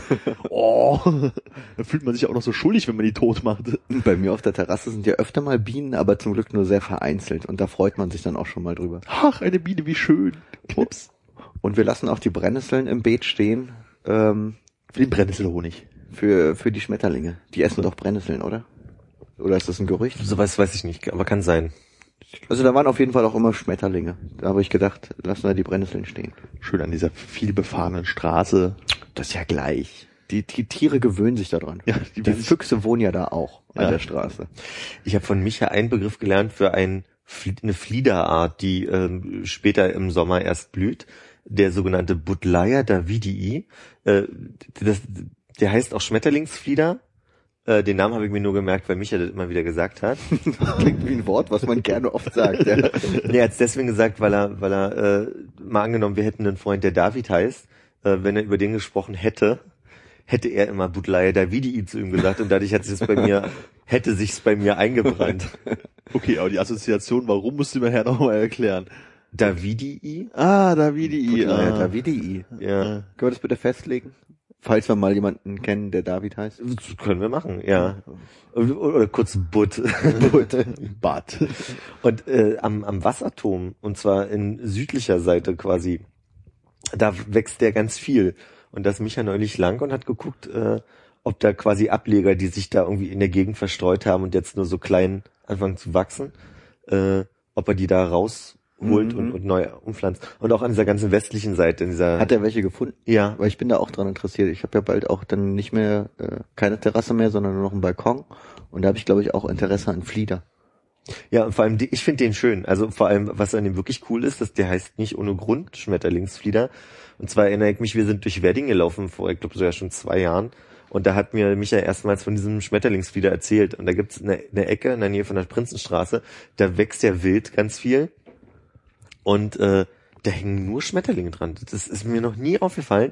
Aber wenn man wirklich dann mal hinguckt, ist genau, wenn sich dann dieser typische, äh, diese typische Blüte ausbildet, die Ja. da genauso aussieht wie jetzt bei dem Flieder, der jetzt überall blüht, ähm, da, da hängen überall Schmetterlinge dran. Total verrückt für so ein Stadtkind. Ja, oh, guck mal, eine Kuh. Schmetterlinge, so sehen die aus? Kann sie ja ein Foto zeigen. Nur zur Info. Das, das, ein, das hab ich, dieses Foto habe ich so ja an dem Tag äh, gemacht, vor zwei Jahren, als wir da waren.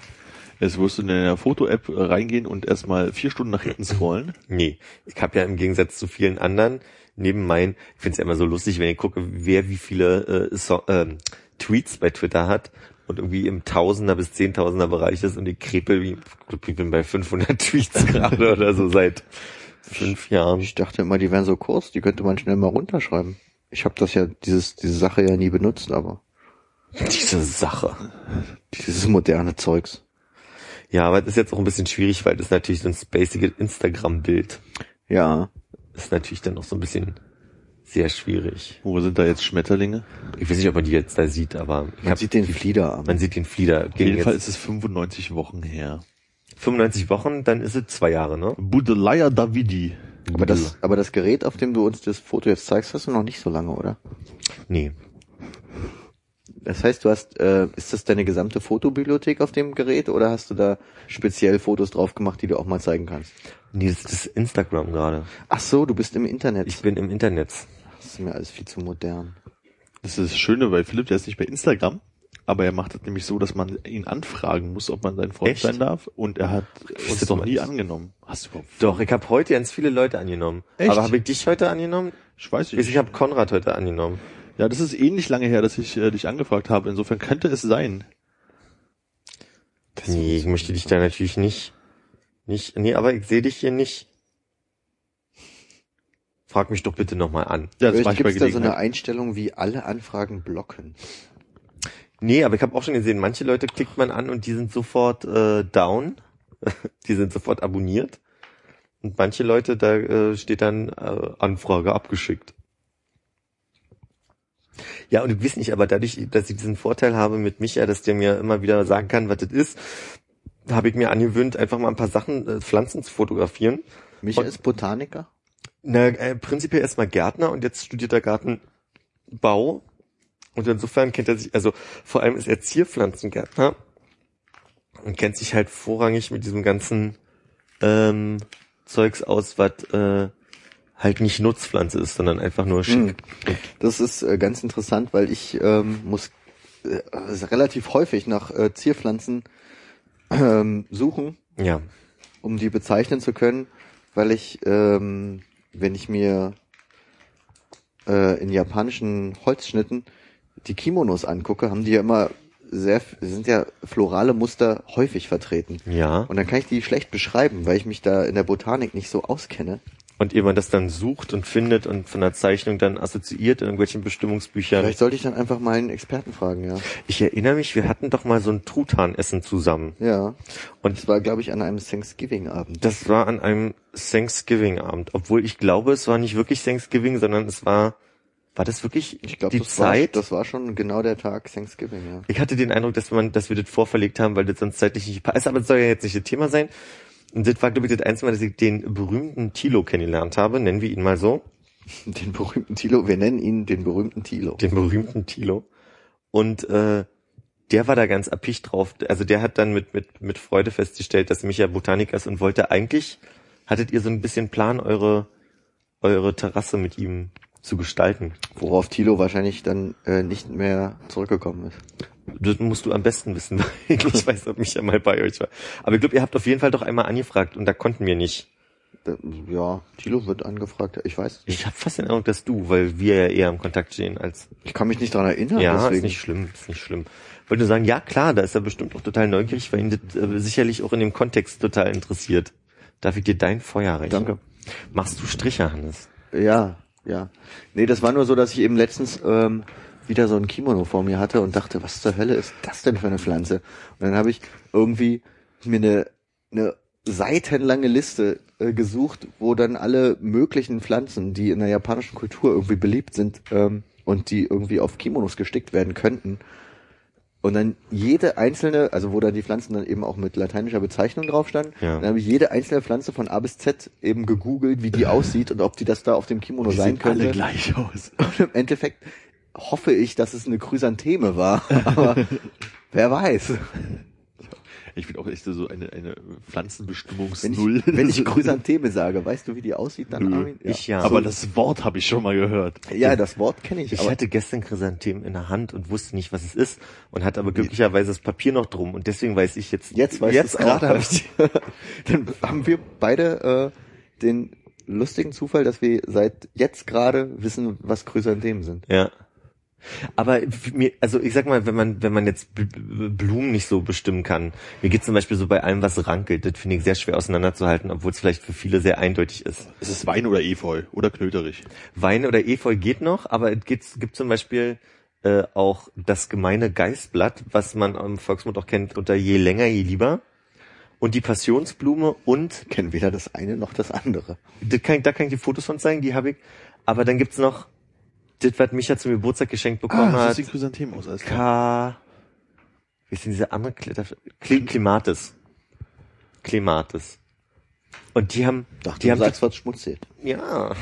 Und die haben ganz unterschiedlich, die Leute gerade total langweilig mit unserer Botanik aus. Aber ich dachte, das Ich wäre. habe gerade völlig vergessen, dass wir aufnehmen. Ich jetzt völlig in so Ja, aber das ist doch äh, Sinn und Zweck des Podcasts. Ja, ist schön. Leute langweilen.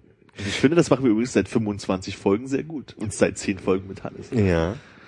Aber ich wollte nochmal darauf hin, dass ich sage, ich finde Pflanzen jetzt nicht so, also das ist ein sehr weites Spektrum. Mir geht's ja schon so, wir haben nicht so viele Bäume in Berlin. Lass uns doch die einfach alle mal wissen. Ja, gibt, gibt ja schon, also Also fahren wir nach Wien. Und dann reden wir nochmal, welche Stadt wenig Bäume hat. Ich meine Baum, Baumarten. So. Also ich meine, hier in der Straße ist ja das Besondere, also nicht die direkt hier, sondern die zwei, drei weiter. Äh, da sind ganz viele Ginkgo-Bäume. So, Mhm. das ist mir aber nie aufgefallen. Das, Wo? Das, das, das sind Welche so, Straße? die, die am Wasserturm da hinten ist. Bedforder. Äh, nee, Clark. Ach so, die hier gleich kommt. Ja. Ah, okay. Mhm. Da, da wächst Ginkgo und Ginkgo hat ja nun mal eine ganz spezielle Blattform oder wie viel Platan, wenn man erstmal weiß, was eine Platane ist, wie viel Platan es gibt, weil die haben wie diese, sieht denn die Plattform von Platanen aus? jetzt hast du mich so ein bisschen, weil ich eher jetzt gerade die Platane erkenne anhand der Rinde natürlich, weil das, ist die diese abgeblättete, Ja. Ihr habt nämlich letztens äh, äh, hier im, im Treptow lang gefahren, da stehen ja tausende Platanen. deswegen heißt es ja auch Platanallee. Wusste ja nicht, wie die heißt, die Straße. Pushkin-Allee, dachte ich.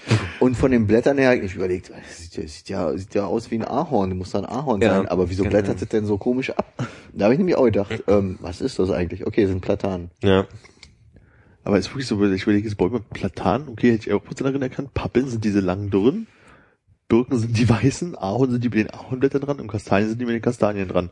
Dann wird's schwierig, Ja, oder? Kastanien haben ja auch sehr, sehr äh, Deutliches Blattwerk. deutliches Blattwerk, ja. Ich finde zum Beispiel Pappeln erkennt man daran, dass die immer sehr, sehr ähnlich schmal hochwachsen. Ja. Genau, die langen Dürren. Genau. Und äh, ich finde, seitdem ich äh, immer in dieser Mer äh, April-Mai-Zeit auf die wunderschönen Blüten gucke, fällt mir auch auf, dass der Kirschbaum, auch wenn er keine Blätter hat, eine sehr eindeutige Form hat. Also der, der, So wie Hannes ihn gemalt hat. Du würdest Das den könnte sie ja sein, ja. nicht erkennen auf meinem Bild, oder? ja, aber das ist ja sehr, sehr knolliger Stamm und dann Ja. gehen da so die Äste weg. Ich finde, man erkennt Kirschbäume am, am Stamm. Wenn man mal drauf achtet und einen sieht, dann versteht man den Unterschied zu anderen Das Bäumen. klingt total geil so. Hat dann so einen knolligen äh, Stamm und da gehen da Äste weg. Wie bei vielen anderen Bäumen auch. Ja, aber bei vielen Bäumen ist es so, oben wird's dann quasi immer, Ja. immer, und ich finde, beim Kirschbaum ist das Besondere, du hast wie ein, wie ein Flock, der da steht und dann aus dem kommen so die Äste raus. Und Ja. bei anderen Bäumen ist es eher so, die werden so automatisch, also das ist so fließenderer Ja. Übergang so. Mein Gott, wir laden mich ja mal ein für einen Botanik-Exkurs. Ich glaube aber auch, dass bei Kirschbäumen dass die Form eher daher kommt, wie die beschnitten sind, als wie die natürlich wachsen. Du meinst so die, die Zuchtkirschen, ja. Weil von der von der Natur aus her hat, glaube ich, äh, ein Baum äh, immer die Form seines äh, Blattwerks. Dass es äh, im Großen das widerspiegelt, was im Kleinen dranhängt. Ah, okay. Spannende These. Krass, so habe ich noch nie nachgedacht. Nebenbei fällt mir gerade ein, die Blüten von der Platane, die sehen, die könnte man verwechseln mit den Kastanien, weil das Ja, auch das so eine, stacheligen Dinger. so wie kleinen stacheligen. Wir hatten nämlich, als unser Büro noch nicht umgezogen war, als wir noch im Moabit waren, hatten wir eine Plantane vor, vom Balkon, wo wir mal geraucht haben und dann haben, wollten wir unsere eigene Juckpulverzucht aufmachen, also Juckpulver verkaufen. so abkratzen und dann. Genau, aufmachen und dann das Zeug in kleine Tütchen packen und dann teuer verkaufen. Äh, was sind denn die Bäume, die so diese kleinen Nasen dran haben, die man sich früher auf die Nase geklebt hat? Ah, Linden. äh, Linden. Linden. Linden? Ja. Echt jetzt? Ja, würde sagen Linden. Kannst ja mal, äh, Ach, ich will jetzt hier nicht nebenbei noch googeln. Das ist übrigens auch ein Problem, wenn man so einen Botanik-Podcast macht, dass man nicht mit Bildern arbeiten kann. das ist stimmt natürlich. Und der Pod Podcast gerade ist auch schon sehr botanisch. Ja, also ich meine, so, wir werden ja gleich unser ganzes Fachwissen über Botanik ausgeschöpft haben. Ich meine, viel kann jetzt nicht mehr kommen. Eine Trauerweide kenne ich übrigens auch noch, fällt mir gerade ein. Oh ja. Wobei, Die stehen immer um den Ententeich herum, um den kleinen. ja, oder auch am Hackschen Markt, an diesem komischen Park, der da zwischen S-Bahn und äh, Spree ist. Montbijou. Nee, nicht den, ähm, dieses kleine Dreieck, was sich da so bildet. Ach so, ja, ja. Direkt am, an der alten Nationalgalerie Genau, gegenüber. der hat so einen doofen Namen hat von irgendeinem Künstler, den man wieder nicht kennt. also quasi auf der anderen Seite vom Montbijou Park, Genau. wenn man auf der S-Bahn ist.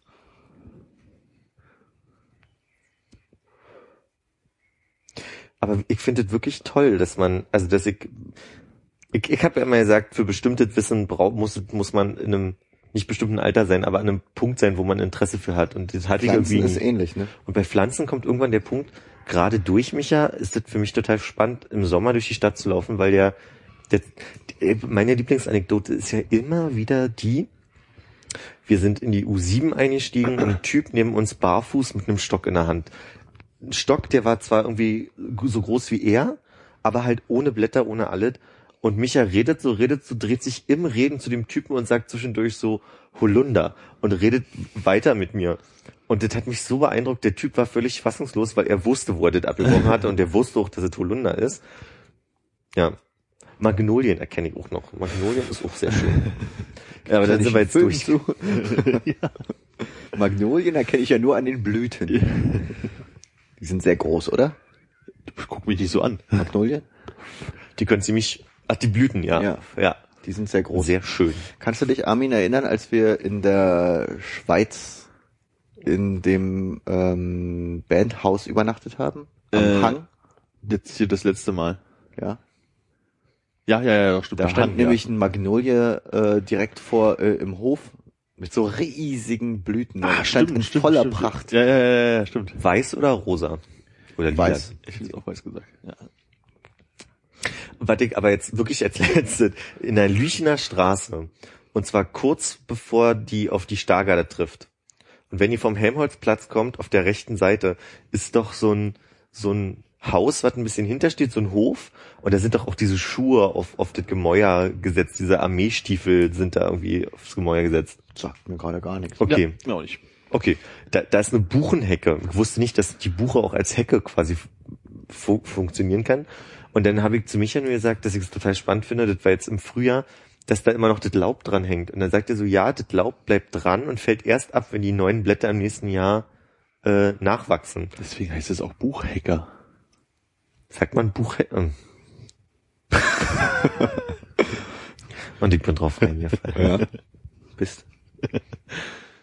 Entschuldigung, ich wollte auch mal in das, dieses kleine äh, biologische äh, Experiment hier vielleicht auch nochmal einen Wortwitz reinbauen, damit die Leute auch vielleicht eine Kleinigkeit zu lachen haben am Ende dieser Sache.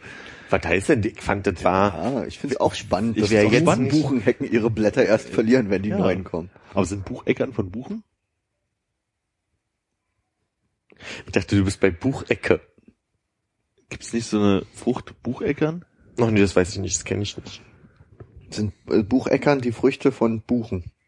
Das frage ich mich jetzt gerade, weil das würde mit Buchhecke und das würde ja so einiges erklären. Wo wir gerade bei dem Thema sind und gerade noch nicht aufhören, darüber zu reden. Ja. Ach ja, ähm, kennt ihr euch mit Nadelgewächsen aus? wie ganz schlecht. Was sind die Nadelbäume mit den langen, dünnen Nadeln? Im Gegensatz jetzt- zu Tannen mit den kurzen, dicken. Ich würde Kiefern oder Lerche sagen, aber Genau das war nämlich meins auch. Ähm, als äh, auf keinen Fall Fichte, das kann ich sagen, aber bin schon wieder beim Pfingsturlaub. Da hat nämlich äh, ein, einer von den Beteiligten äh, ein so ein Nadelgewächs, äh, ein Sprössling quasi ausgebuddelt für den Balkon. ja.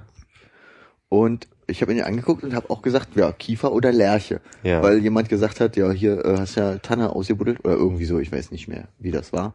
Aber dann äh, fühlte ich mich in der Situation zu berichtigen, wusste aber nicht wie. Ja. Und dann bin ich äh, auf Kiefer oder Kiefer oder Lerche gekommen, konnte es aber nicht spezifizieren. Ich weiß auch nicht, schreibt man Lerche jetzt mit, äh, gibt's einen, einen Unterschied zu dem, zum Vogel? Schreibt man das eine mit, ja, mit Ä, sehe ich gerade. Schreibt man's. Bucheckern sind übrigens Früchte und äh, wenn ich mir die auf Bildern angucke, sage ich auch, habe ich vielleicht in meinem Leben sogar schon mal gesehen, bin mir aber auch nicht so richtig sicher. Kann man Bucheckern essen? Das google ich doch auch mal. Ich will jetzt nicht die ganze Zeit Nee, nebenbei googeln, sind wir nee, wieder das wir abgelenkt hier, so wie Philipp. Also scheinbar sind längere sind äh, Kiefern. Das ist eine Kiefer, ja, okay, es war eine Kiefer, ja. Ja. Schön, gut, habe ich das auch. Wollt Wissen. ihr den deutschen Wald vernichten, dann pflanzet Fichten, Fichten, Fichten. Das hat, das hat Schiller gesagt und das war das große Problem der DDR. Die DDR brauchte natürlich für ihre Produktion, für ihre Ich glaube, das war Holzproduktion. nicht nur in der DDR so. Nee, also diese Anekdote zielt nur darauf hinaus, dass die, die DDR ganz viele ähm, Möbel natürlich für, für alle produzieren musste und deswegen einen Baum brauchte, der schnell nachwächst und nicht so, so ewig lange braucht. Was ja auch das eigentlich das große Problem äh, des deutschen Waldes im 19. Jahrhundert war. Genau. Warum wir so viele Nadelwälder haben in Deutschland, weil alle alle Welt Fichten angebaut hat, damit man schnell Holz produzieren kann. Und das ist natürlich immer ein Problem, weil so Monokultur hat immer das Problem, hast du einen Parasit, ist der ganze Wald im Arsch. Und deswegen hat Schiller gesagt, wollt ihr den deutschen Wald vernichten, dann pflanzet Fichten, Fichten, Fichten. Guck mal, kulturell, das ist hier, das ist Bildungsprogramm. Wir müssen, wir müssen GEZ-Gelder bekommen. Ich bin auch ein bisschen entsetzt, wie Hannes nebenbei sowas sagen kann wie, das ist ja auch das große Problem des 19. Jahrhunderts. Und ich so, was? Wo hast du das denn schon wieder her? Und dann auch noch zeichnen können, weißt Ja, du? ja. Multitalent. Sehr gut, sehr gut. Ach, das war doch mal ein schöner Exkurs. Das hat mir doch direkt Spaß gemacht. Themengebiet Musik. Ja, kaum hält Konrad sich zurück, trauen wir uns auch mal was Interessantes zu sagen. Auweia. Guck Wenn er mal, das hört, wenn ich wie die arme jetzt Hände steht er auf nehme. und ist beleidigt. Dann oh nee, so Konrad, nicht rausgehen. Nee, bleib hier. Bleib bei uns. Genau, und er, er galoppiert ins nächste Zimmer. So Musik, was wolltest du zu erzählen? Gar nicht. Ach so. Ich wollte jetzt einfach nur Thema, die Rubrik mal wechseln. Ja, ich glaube, wir müssen die Rubrik wechseln. Ich habe ganz schön käsige Beine, aber es soll nicht die neue Rubrik werden. Neulich hat jemand gesagt, diese, diese Hornhaut, die man so hinter den Hacken hat, das ist Hackenparmesan. Das fand ich so schön passend. Das dass man richtig schön Bild. runterhobeln kann. So. Es ist ein Bild. ja, Ja. wirklich, oder? Das ist richtig gut. Ah, das erinnert mich an das gute alte bayerische Wort Orchelkas, Orgelgas, ja.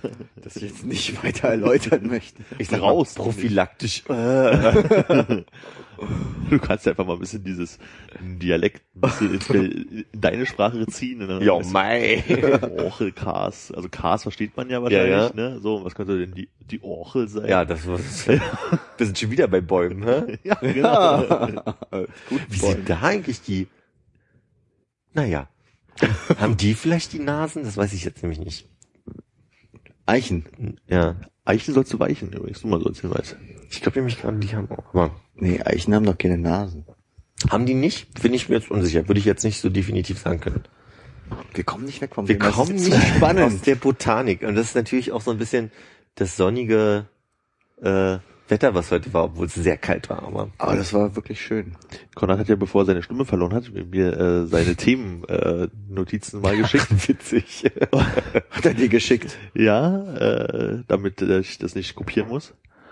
Und ähm, ich kann mit vielen kann ich nicht so sagen, aber hier gibt es eine schöne Sache, die ich so als ne, Assoziationskarte ganz nett finde. Überschrift Basecap-Proleten. Minimal aufgesetzte Basecaps.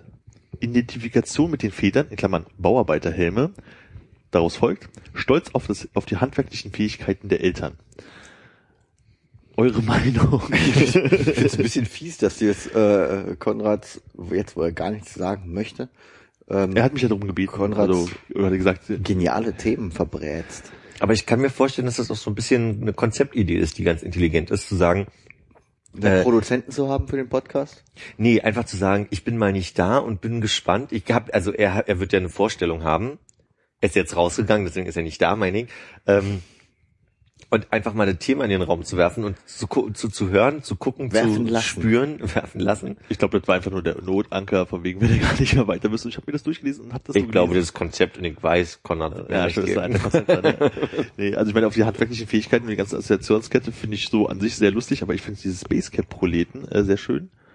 Da fällt mir, Weil das geht nicht weg, oder? Also das, man ist ja, ist ja oft so, dass irgendwie so Modeerscheinungen halt kommt irgendwie wieder. gibt. Nee, ich habe so das Gefühl, es war nie wirklich weg. Also, Doch, hatte ich schon das Gefühl. geht's nur um Basecaps oder geht's auch darum, dass wie Icy Ice irgendwie die, die Mütze auf dem Kopf, also, ja, darum geht's ja, Basecap-Proleten, die sie halt so leicht nur auf den Kopf raufsetzen. Also wir können wegen mir jetzt gerne über äh, modische Fehltritte reden. Also ich würde sagen, das ist schon eher jetzt wieder da. Echt? Also zum Beispiel weg für mich waren sind senfgelbe Hosen. Das war irgendwann so 2003, ne? 2004. Und bordeauxfarbene Mützen dazu. Genau, so das war so das war so ein Ding, senfgelbe Hosen und so rote Mützen halt irgendwie, das war ja, als wir Abitur gemacht haben, so zu der Zeit muss es gewesen sein. Nee, es war später noch, aber Echt? ist mein Eindruck. Aber ja, okay, auf jeden Fall war das mal total in und das ist auf einmal komplett weg. So wie das äh, Hosen in die Socken stecken. Gibt's noch, aber ist halt Gibt's noch, ja. aber ist halt nicht mehr annähernd so verbreitet wie früher. Aber ich, ich glaube, da, da ist, da gibt's Stil und Stil, ne? Also ich meine, ich jetzt nicht darauf hinaus, dass viele Leute Individualismus so definieren, dass sie den, den, den, den Mainstream-Individualismus irgendwie an, ne, das soll nicht das Thema sein, aber ich habe neulich festgestellt, aus Berlins Speckgürtelvororten gibt's ganz viele Tendenzen bei vor allem Frauen zu so völlig verrückten pinken Haaren. Pinken Haaren oder violetten Haaren in so manchmal Fukuhila-Style. Oder also es gibt da, gibt da so Variationen von. Und Das sehe ich in Berlin wenig, außer wenn ich weiß, ah, Ich hab Brandenburg. Dem- Ich verlasse gleich den B-Bereich. ja, ja, genau. Was ich da da krass finde, ist, ist gerade so bei älteren Frauen, siehst du vor allem, ich würde sagen, es sind Touristen, die ich halt an der Haltestelle, wo ich ähm, Friedrichstraße umsteige, äh, sehe. Die haben schon so recht graues Haar, also es ist noch nicht ganz grau, auch schon so, wo man sagt, oh, die, die Frau wird schon grau. Die haben sich dann aber die vorderen Haare, so den Haaransatz in lila oder rot oder dunkelrot oder so Heute erst wieder gesehen. Graue Haare, aber vorne so ein, so ein lilanen Tüpfel dran. Genau. Aber nur vorne so, ne? Also du sagst so, ja, ist eigen. Also, also es ist halt so ein Punkt, wo ich dann sage so, Versprüht einen ganz eigenen Charme. Ich kann mich zu diesen Mützen nicht äußern. Ich habe festgestellt, da gibt's jetzt auch coole wieder natürlich, so wie Chucks mal cool waren oder so. Also gibt so eine Marke. Sind das die, wo der Aufkleber noch drauf ist? Ich weiß nicht, so ein goldener Sticker, ja. Ich weiß auch gar nicht, wie die Marke schlimm, heißt. oder? Gibt's da, ist es von, von Dingsbums hier? sind das nicht die normalen Baseball? Ja, das sind die Originalen, also von dieser amerikanischen Früher waren sie Firma. von Starter, aber ich weiß nicht, ob die heute immer noch von Ich glaub, Starter die sind sind. nicht mehr von Starter. Champions? Kann das sein? ah, nee, nee, nee, auch nicht. Ja, aber das ist jetzt gerade in, wo man früher die Rillen gezählt hat, die Nähte, Ja, auf genau. Basecap, um zu gucken, ob es der Original Basecap ist, von Heutzutage muss der Aufkleber drauf muss sein. der Aufkleber noch drauf sein. Und da haben sie meistens ja hier vor den, was ist denn das, Baltimore A's? Nee, gar keine Ahnung, dieses A halt immer drauf. Wofür auch immer das stehen mag. Ich kenne mich da ja auch ja nicht auch aus. von den Socks oder sonst so was. Da Grüße an Hanni, unseren Stammhörer, der kann uns das bitte mal in die Kommentare schreiben. Der hat mir das schon mal versucht zu erklären und ich habe, glaube ich, wieder vergessen, wofür dieses A steht und warum. Aber da gibt's so. ja auch diese eine Mützenmarke mit den Aufklebern, also auf der Mütze, wo dann Auf direkt dem Schirm, ne? auf der Schirm, genau, äh, auf dem Schirm, Auf das Schirm. auf das, auf Schirm drauf. wo, wo direkt auf Schirm drauf, noch drauf geschrieben Sein ist, tut. auf Aufkleber, ähm, ist dann noch drauf geschrieben, ähm, wenn du diesen Aufkleber dran lässt, bist du ein, weiß ich, Duschback oder so und das, du hast es verdient, dass man sich über dich lustig macht oder so. Echt? Sehr schön.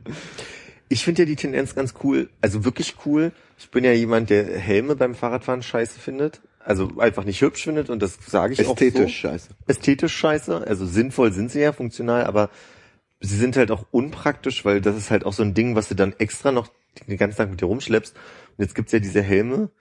Ah, Was ist denn gerade los? Willkommen im Stimmbruch, das haben wir schon hinter uns. Geht's los? Ja? Hallo. Es gibt so Hel es, gibt, es gibt Helme, die so eine Stoffumwandlung haben und wie, wie Mützen. Habe ich heute das erste Mal gesehen.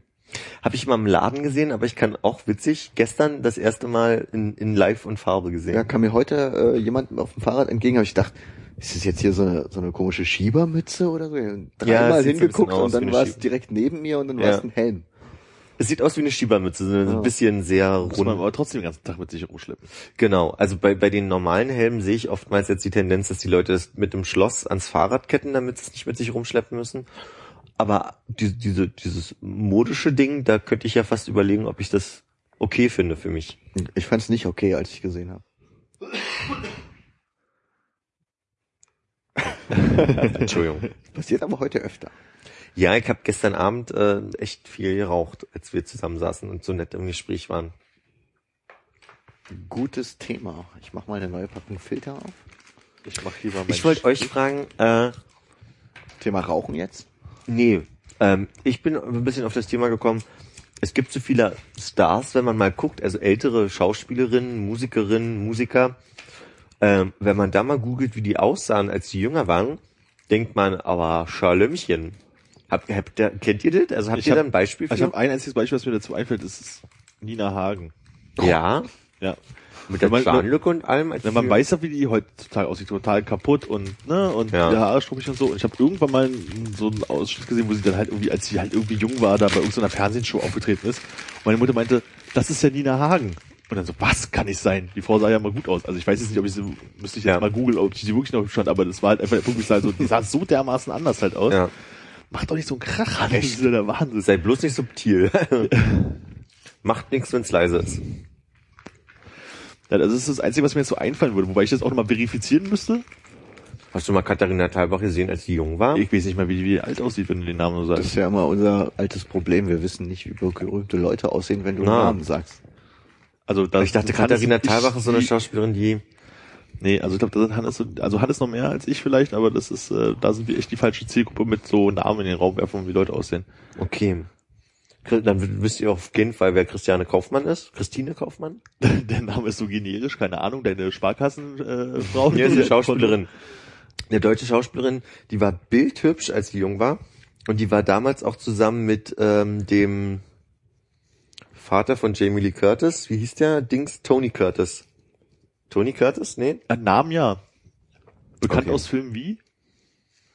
Tony Curtis hat mitgespielt in ähm, Das, das verflixte Sie nee, manche mögen's heiß. wieder. Ja, da kenne ich auch den Namen des Filmes. Das ist ja lange her. Ja, ja. Das war ja noch schwarz-weiß. Hm? Mit Marilyn Monroe. So, und jetzt zurück zu äh, Frau Kaufmann.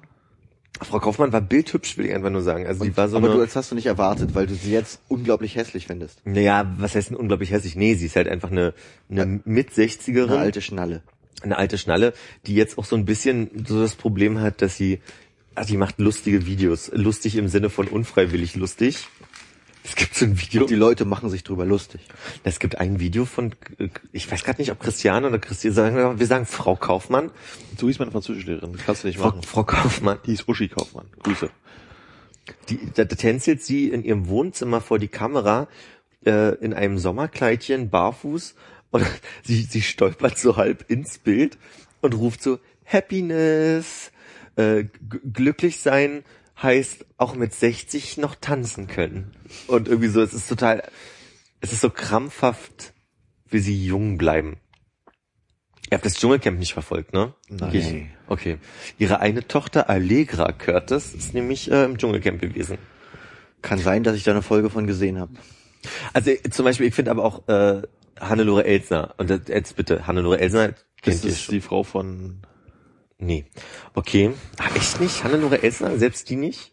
Okay. Ach, warte mal, war das nicht die, die bei ähm, hier äh, durch die Nacht mit Schlingensief und äh, Friedmann? Äh, Friedmann doch dazu kam? Ich hab kenne nur den einen Ausschnitt, äh, den es gibt. Ich glaube, das könnte die gewesen sein. Hannelore Esser, da geisterte gerade ein Video rum, wo sie, wo sie interviewt wurde und komplett auf Koks war und dann so, äh, die hat den, den Bushido-Film mitgemacht gerade und hat spielt Bushidos Mutter in dem Film und wird darüber interviewt und scheinbar hat sie gerade frisch Koks genommen. Jedenfalls hat sie so eine ganz komische, ähm, naja, da muss man ja auch äh, Realität und das ist ja ein Film. Sie müssen mal wissen, das ist ja ein Film, den ich da gemacht habe. Ich spiele ja da eine Rolle und du merkst so, die ist vollkommen auf Koks. Armin, du hast recht. Ja, doch, das, der Name daher kam mir bekannt vor. Ich dachte, das ist äh, die Frau von Frank Elsner. Aber als die jung war, sah die na nu wirklich ein bisschen, ja, Ist, findest du mich hübsch? Könnte ich da mal ein Foto sehen? ja, ich weiß nicht, so pff, normal. So wie die anderen auch. Die Also sieht, nicht sieht so aus wie- die Frau von, äh, von Draper in Mad Men. Die aktuelle Frau. ich meine, es sieht nicht so aus. Das ist natürlich Also, auch in der Zeit, ne? ich Also, finde, als sie älter war, da hatte sie wesentlich mehr Charakter auf jeden Fall. ja, das kann ich verstehen. Stimmt. Sie ist übrigens Christine Kaufmann. Haben wir da auch mal jetzt ein Foto zur Hand, damit Nicht. man wissen, wie die aussieht? Also, warte mal. Das ist immer ein bisschen ätzend, dass man hier nicht Aber so hier bei der Hannelore kann ich auch verstehen, dass die so kaputt ist mittlerweile, wenn ich, wenn ich sie so in jungen Jahren sehe und mir vorstelle, so verbrauchte Schauspielerin, Äh. die sich irgendwie an einen Typen wie Friedmann hängen muss, auch nachdem die Beziehung vorbei ist. Echt, die waren zusammen? Ja, es kam auf jeden ich, ich kenne sie. Äh. Oh Gott, Das ist heute? das ist ganz schlimm. Ja. Das ist Christine Oh Kaufmann mein heute. Gott, das war okay, tut mir ein ist sehr bisschen, schlimm Foto geshoppt wahrscheinlich, aber, oder überschminkt, aber das das, tut mir ja so ein bisschen leid, weil so jetzt Fotos zeigen ist natürlich ein bisschen assi für so einen Audiopodcast. Man Ja. kann ja nebenbei googeln. Und, und so, so war Oh sie. ja, das, Und da finde ich, da war sie echt eine hübsche. So. Ja, das stimmt. das ist krass, dass sie sich dann so verunstaltet hat. Naja, und vor allem dann dieses Happiness-Video, das gucken wir direkt im Anschluss mal. Happiness. Aber da muss ich ja sagen, das ist ja bei aktuellen äh, Schauspielern auch schon so, dass du denkst so, ähm, was, was, also ähm, da werden sich irgendwie die Kinder oder Enkel ja irgendwie freuen, wenn die mal irgendwie einen alten Film sehen oder so, weil das dann die Oma oder Mutter mal noch so gut aussah. Also ich finde ein Beispiel, ihr kennt doch, aber bitte, Mac Ryan kennt ihr doch beide, Ja. ne? Harry und Sally, die berühmte Orgasmus-Szene, ne? Ich finde, die war ja in den 80ern und zu Harry E-Mail und für Sally. dich. E-Mail für dich dann mit Tom Hanks später. Sie hat ja noch einen Film mit Tom Hanks gemacht, weißt du welchen? Schlaflos in Seattle. Ach so, ich dachte, sie wäre der Ball bei Castaway gewesen. Ich finde, das ist eine wunderschöne Frau gewesen und dass die sich jetzt halt irgendwie in, in diesem ganzen Jugendwahn so ganz furchtbar entstellen lassen durch die stimmt, die Chirurgie. sieht wirklich schlimm sieht aus furchtbar aus. Aber das habe ich eben hier bei, ähm, wie heißt denn die Tante, äh, die Tante aus Transformers? Keine Ahnung. Äh, wie komme ich denn jetzt da nicht drauf? ähm, Gute Frage. Es liebt, dass du fragst. wie heißt denn die? Die hat sich irgendwie vor kurzem auch operieren lassen und die ist ja noch sehr jung. Und die sah halt vorher, äh, naja, nicht, also die war halt so eine, so eine, weiß ich nicht, so eine amerikanische College-Schönheit quasi. Aber nicht Scarlett Johansson. Nein. Da wäre auch schockiert, hätte die das machen. Nee. Und ähm, jetzt irgendwie in kürzester Zeit hat die sich operieren lassen und sieht so entstellt aus. Ja. Und da habe ich auch gedacht, so, also, dass man dann in jungen Jahren schon versucht, irgendwie dem hinterher zu rennen und noch einen, noch einen draufzusetzen, dass das irgendwie ein komischer Trend ist. Ja. Ja. Also klar, irgendwie, wenn man 60 ist und denkt, oh, ich sehe ja nicht mehr so aus wie damals in dem Film vor 40 Jahren, dann Megan ja, Fox. Genau, Megan Fox Ach meine echt? ich. Megan Fox? Und die sieht ja, also aktuelle Bilder von der, die sehen so verdreht aus im Gesicht, dass man sich fragt, was, was also Hm, Bei Älteren fällt mir noch äh, Nicole Kidman ein, die ganz furchtbar aussieht, weil die hat auch sehr eindeutig sehr viel machen lassen. Und äh, Brücke zu Tom Cruise. Oh Gott, sieht die schlimm aus operiert. Zum einfach mal ganz kurz. oh ja. Einfach mal Megan Fox before Ja, after also- googeln, das ist ja krass. Also vorher war die halt so ein normales, so ein, ja, so ein Standard-Buttergesicht. Und, bisschen britisch. jetzt ist sie dann aber doch ziemlich wäh. Uäh. Wie die Franzosen sagen zu ja. Nee, aber Tom Cruise war Die ziemlich... 27. Ja, Ach du Scheiße. Was soll das? Wie hast du noch nichts machen lassen, Armin? Nein. Ich dachte, du musst täglich die Rückenhaare entfernen. Waxing. Boah, kennt ihr die Anekdote mit Butlaya Davidi? Würde es ihn geben? Da wie die I. Also. Wir hatten in unserer Nach-Abi-Zeit so eine Phase, wo wir irgendwie Spaß entwickelt haben, uns irgendwie Gesichtsmasken zu machen. Und ich habe damals erwähnt, dass es mich ein bisschen stö stört, eine gewisse Behaarung am Oberkörper zu haben und vor allem am Rücken. Und dann wollten wir nicht Heißwachs machen, sondern gab so es so einen Kaltwachsroller und der wurde als irgendwie total praktisch angewiesen. Du hast dir den Rücken wachsen lassen? Pass auf, und das, das Prinzip sollte sein, du hattest so eine Art Deo-Roller und das war der, das Kaltwachs und damit solltest du über den Rücken, also Ich oder glaube, den das kenne ich von damals aus der Werbung. ja. Und dann hast du trotzdem halt, normalerweise ist es ja Heißwachs und du, das ist dann so flüssig wie Honig, du machst es auf den Rücken, dann kommt dieses Pad drauf und dann ziehst du es ab. Und dieser Witz, oder das Praktische an diesem Kaltwachsroller sollte sein, du trägst es auf, direkt und dann kommt der Lappen drauf und dann ziehst du es ab. David hat das bei mir gemacht. Und das waren Schmerzen beim Auftragen, weil natürlich irgendwie diese Wachs beim Rollen, beim Auftragen schon alles abgezogen hat und dieser Roller rüber ist. Ich dachte, ich sterbe, weil das ja auch nicht mit diesem Ruck funktionierte. Hat ja schon Immer zieh, zieh, zieh, zieh, zieh. sondern das war so ein Zack, schön Kannst du bitte langsam. langsamer rollen? Genau. Mach's langsamer, bitte. Ich spüre es noch nicht. Ich spüre es noch nicht genug. Ja.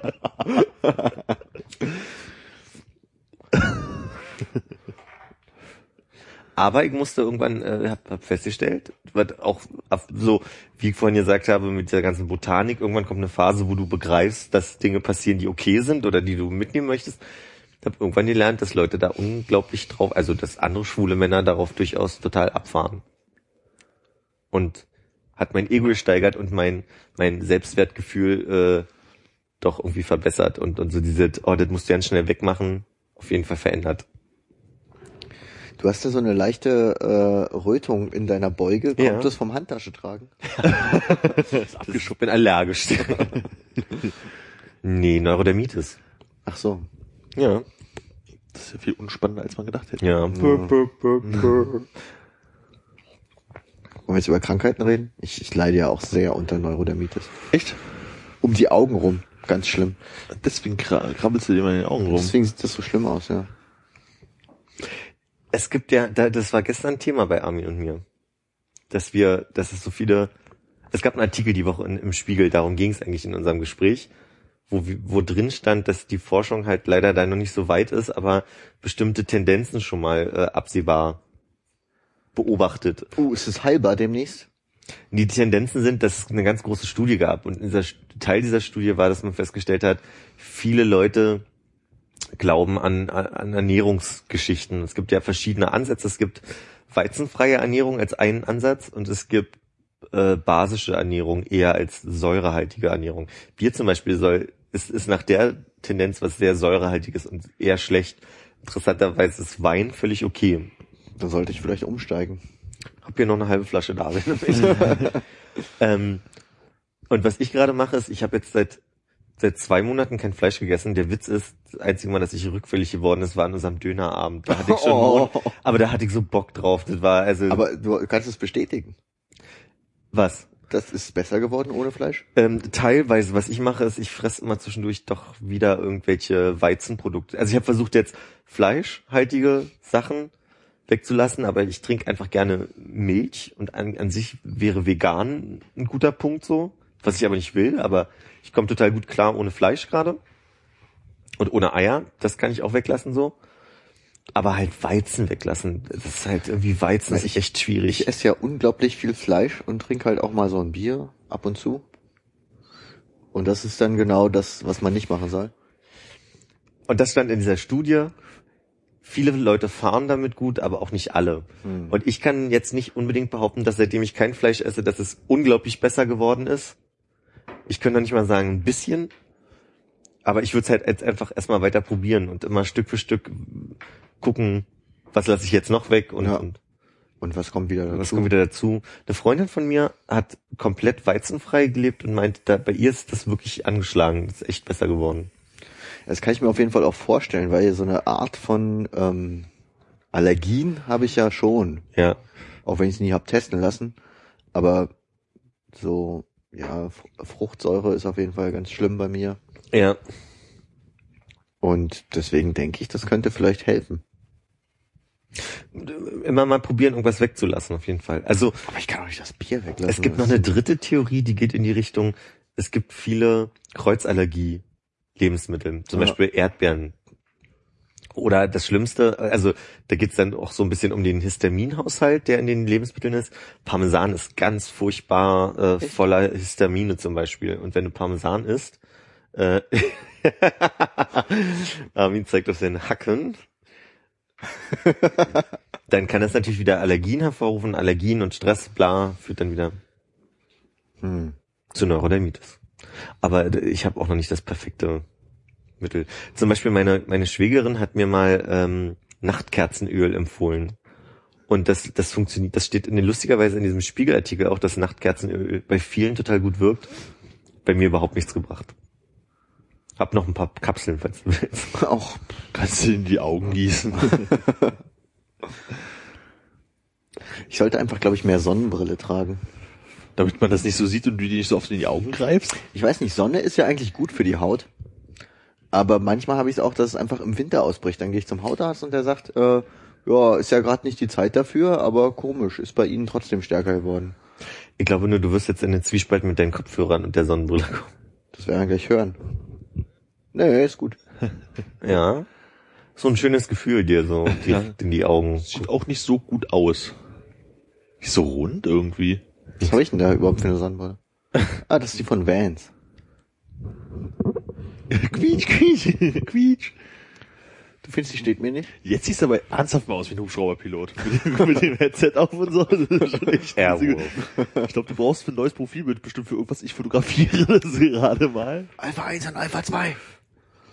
Hervorragend. Charlie, Delta, Bravo. Wollen wir das ganze militärische Alphabet durchgehen? nee. Kriegen wir nicht hin, glaube ich.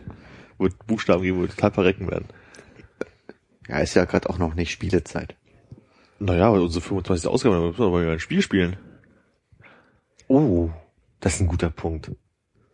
Jetzt, wo wir hier zu viert sind. zu dritt könnte man ja schön Skat mal spielen. Das macht sich gut im Radio. Ja, was du nicht verraten kannst. Reh, Kühlschrank. Konterreh, Hirsch, Zippe, Ofenrohr, eins fehlt. Konterreh, Hirsch, Zippe, Ofenrohr, was ist denn, was da fehlt? Ofenrohr? Muss ich mal den Hensen fragen, der weiß es bestimmt noch. Ich bin ja kein Skatspieler.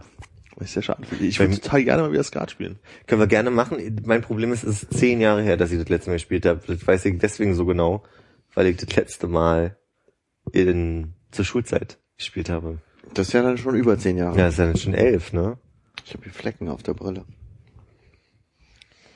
Ja, ist auf jeden Fall mehr als zehn. Hm. Ja, heute habe ich mich ähm, bei Car2Go angemeldet, Ja. meinen Führerschein rausgeholt und der Typ hinterm, hinterm Tresen hat mich die ganze Zeit so freundlich geduzt und gesagt, ja, hier, lass dir mal Passwort einfallen. Kann, kann, kann auch, äh, hier brauchst du einen Großbuchstaben, Kleinbuchstaben und eine Zahl.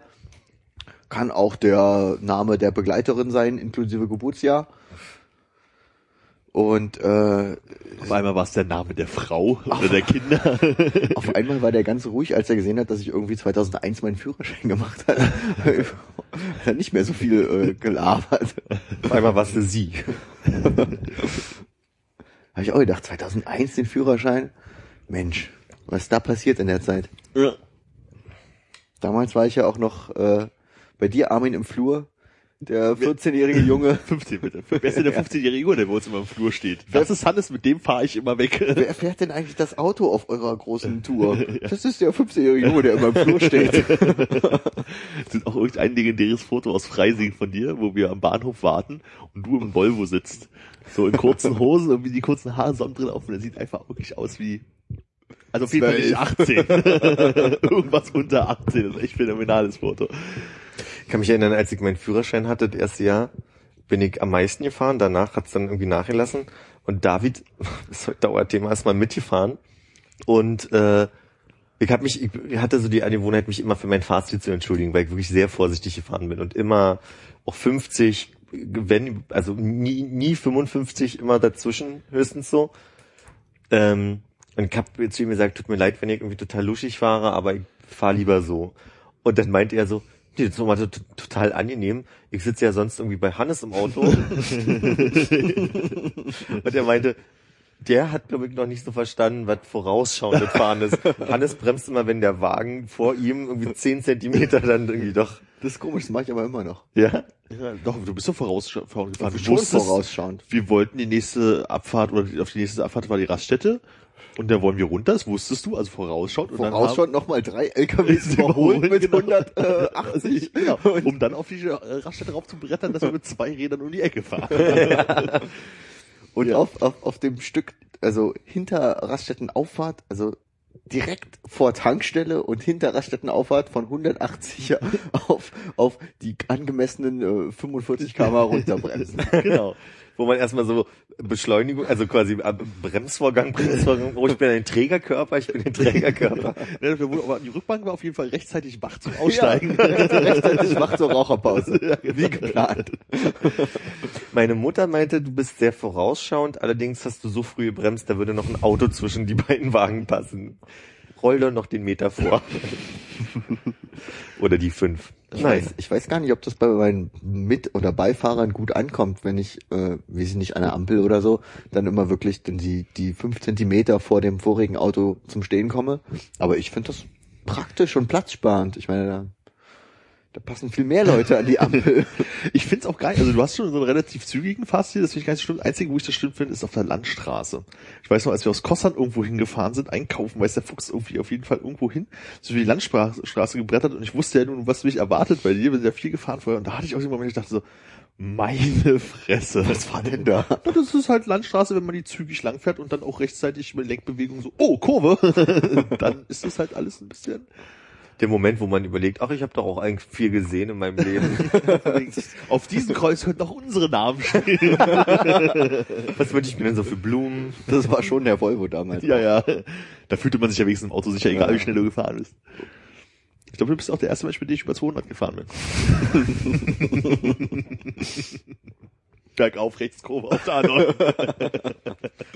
Sag mal, ist das unser Reifen, der hier gerade... So, so, also ich hatte aber tatsächlich auch nie selbstverschuldete Unfälle. Stimmt, wir hatten ja sogar so schon zusammen einen Unfall. Ja, aber da ist uns, äh, da sind wir, das war auf der Autobahn. Ich klopf mal auf Äh, Holz für dich. Ähm, danke. Gern. Ähm, Stauende, wir kamen noch zum Stehen und der hinter uns ist raufgebrettert. Der Mitsubishi, genau. Genau, der Mitsubishi. Der, der Polo, mit dem wir gefahren sind, hatte so einen kleinen Lackkratzer und der Mitsubishi ist vorne komplett auseinandergefallen eigentlich. Das war so echt, dass die Motorhaube in der Mitte so einen Knick hatte und so wie so ein Zelt nach oben stand. Ja, und der Kühlerding sinkt vorne runter und so. Und ich so, hä? Aber es, so doll, es hat schon so Ruck gemacht, aber es war jetzt Ja. nicht wahnsinnig doll, ne? Das war schon echt ein bisschen absurd. Das war Eine komisch. ja. Freundin von mir hatte auch ein, ein äh, Polo und die hatte das Problem, der wäre nicht mehr durch den TÜV gekommen und sie war aber kurz vorm, vorm TÜV und hatte ein bisschen Sorgen, wie sie das machen soll und kein Geld für einen neuen Wagen und vor allem nicht für die Reparatur. lassen, sehr schön. Nicht raufblättern lassen. Der Zufall wollte es wirklich, sie hat ihren Freund zum Flughafen gebracht und hat äh, ganz normal, war eine ganz normale Situation, war jetzt nicht, dass sie irgendwie Oh, entschuldigt bitte. Uh, das ist schrecklich. äh, dass sie abrupt angehalten hat, aber die Frau hinter ihr ist schon mal wahrscheinlich in Sommerurlaub gefahren und hat schon mal die Flipflops angehabt und konnte damit nicht ordentlich bremsen. Ist sie so dermaßen hinten drauf gefahren, dass sie einen Neuwagen bekommen hat. Und ich sage mal, das ist doch echt mal Glück, oder? Das ist wirklich Glück. Das hätte ich mir auch mal passieren müssen. Ja. Ja, du hast Aber ja es dein ist- Auto gerade frisch aus dem TÜV geholt, bevor du es kaputt gefahren hast, äh, anfahren, anspringen lassen hast. Den Molvo. Oh ja. Hm. Grad, Ja. War doch auf dem Rückweg vom TÜV, oder? Ja, ja, war gerade alles neu gemacht. Spricht auch dieses Thema nicht an. Das mein ist so Gott, jetzt war traurig. jetzt geknickt. Ja, aber dazu muss ich auch sagen, das war, also, es war ja nicht mein einziger Wildunfall, den ich hatte. Ich Aber hab's es- reingehabt? Äh, naja, so mal so ein Hasen im Kühlergrill. War der durch, oder? Danach, ja. Der war ein bisschen durch, der konnte nicht mehr, nächsten Tag nicht mehr feiern gehen. Nee. Macht ihr bitte eure Striche auch ordentlich? Ja, ja, Ja, ich. ja. Okay. Ähm, aber der war wirklich, also das war ja so, ähm, es dämmerte so ein bisschen, gerade nach dem Regenfall, die Straße war so ein bisschen rutschig.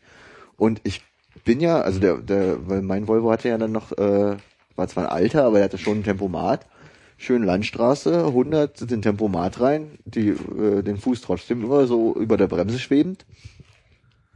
Und das war ja nicht so, dass da irgendwie äh, ein Hirsch auf die Straße gesprungen ist ich, und ich konnte nichts mehr machen, sondern das war, ein Hirsch springt auf die Straße, ich sehe den im Scheinwerferlicht, denke mir, scheiße, der läuft nach rechts, ich weiche nach links aus, die Straße ist leer, ich fahre niemandem rein, das ist kein Problem.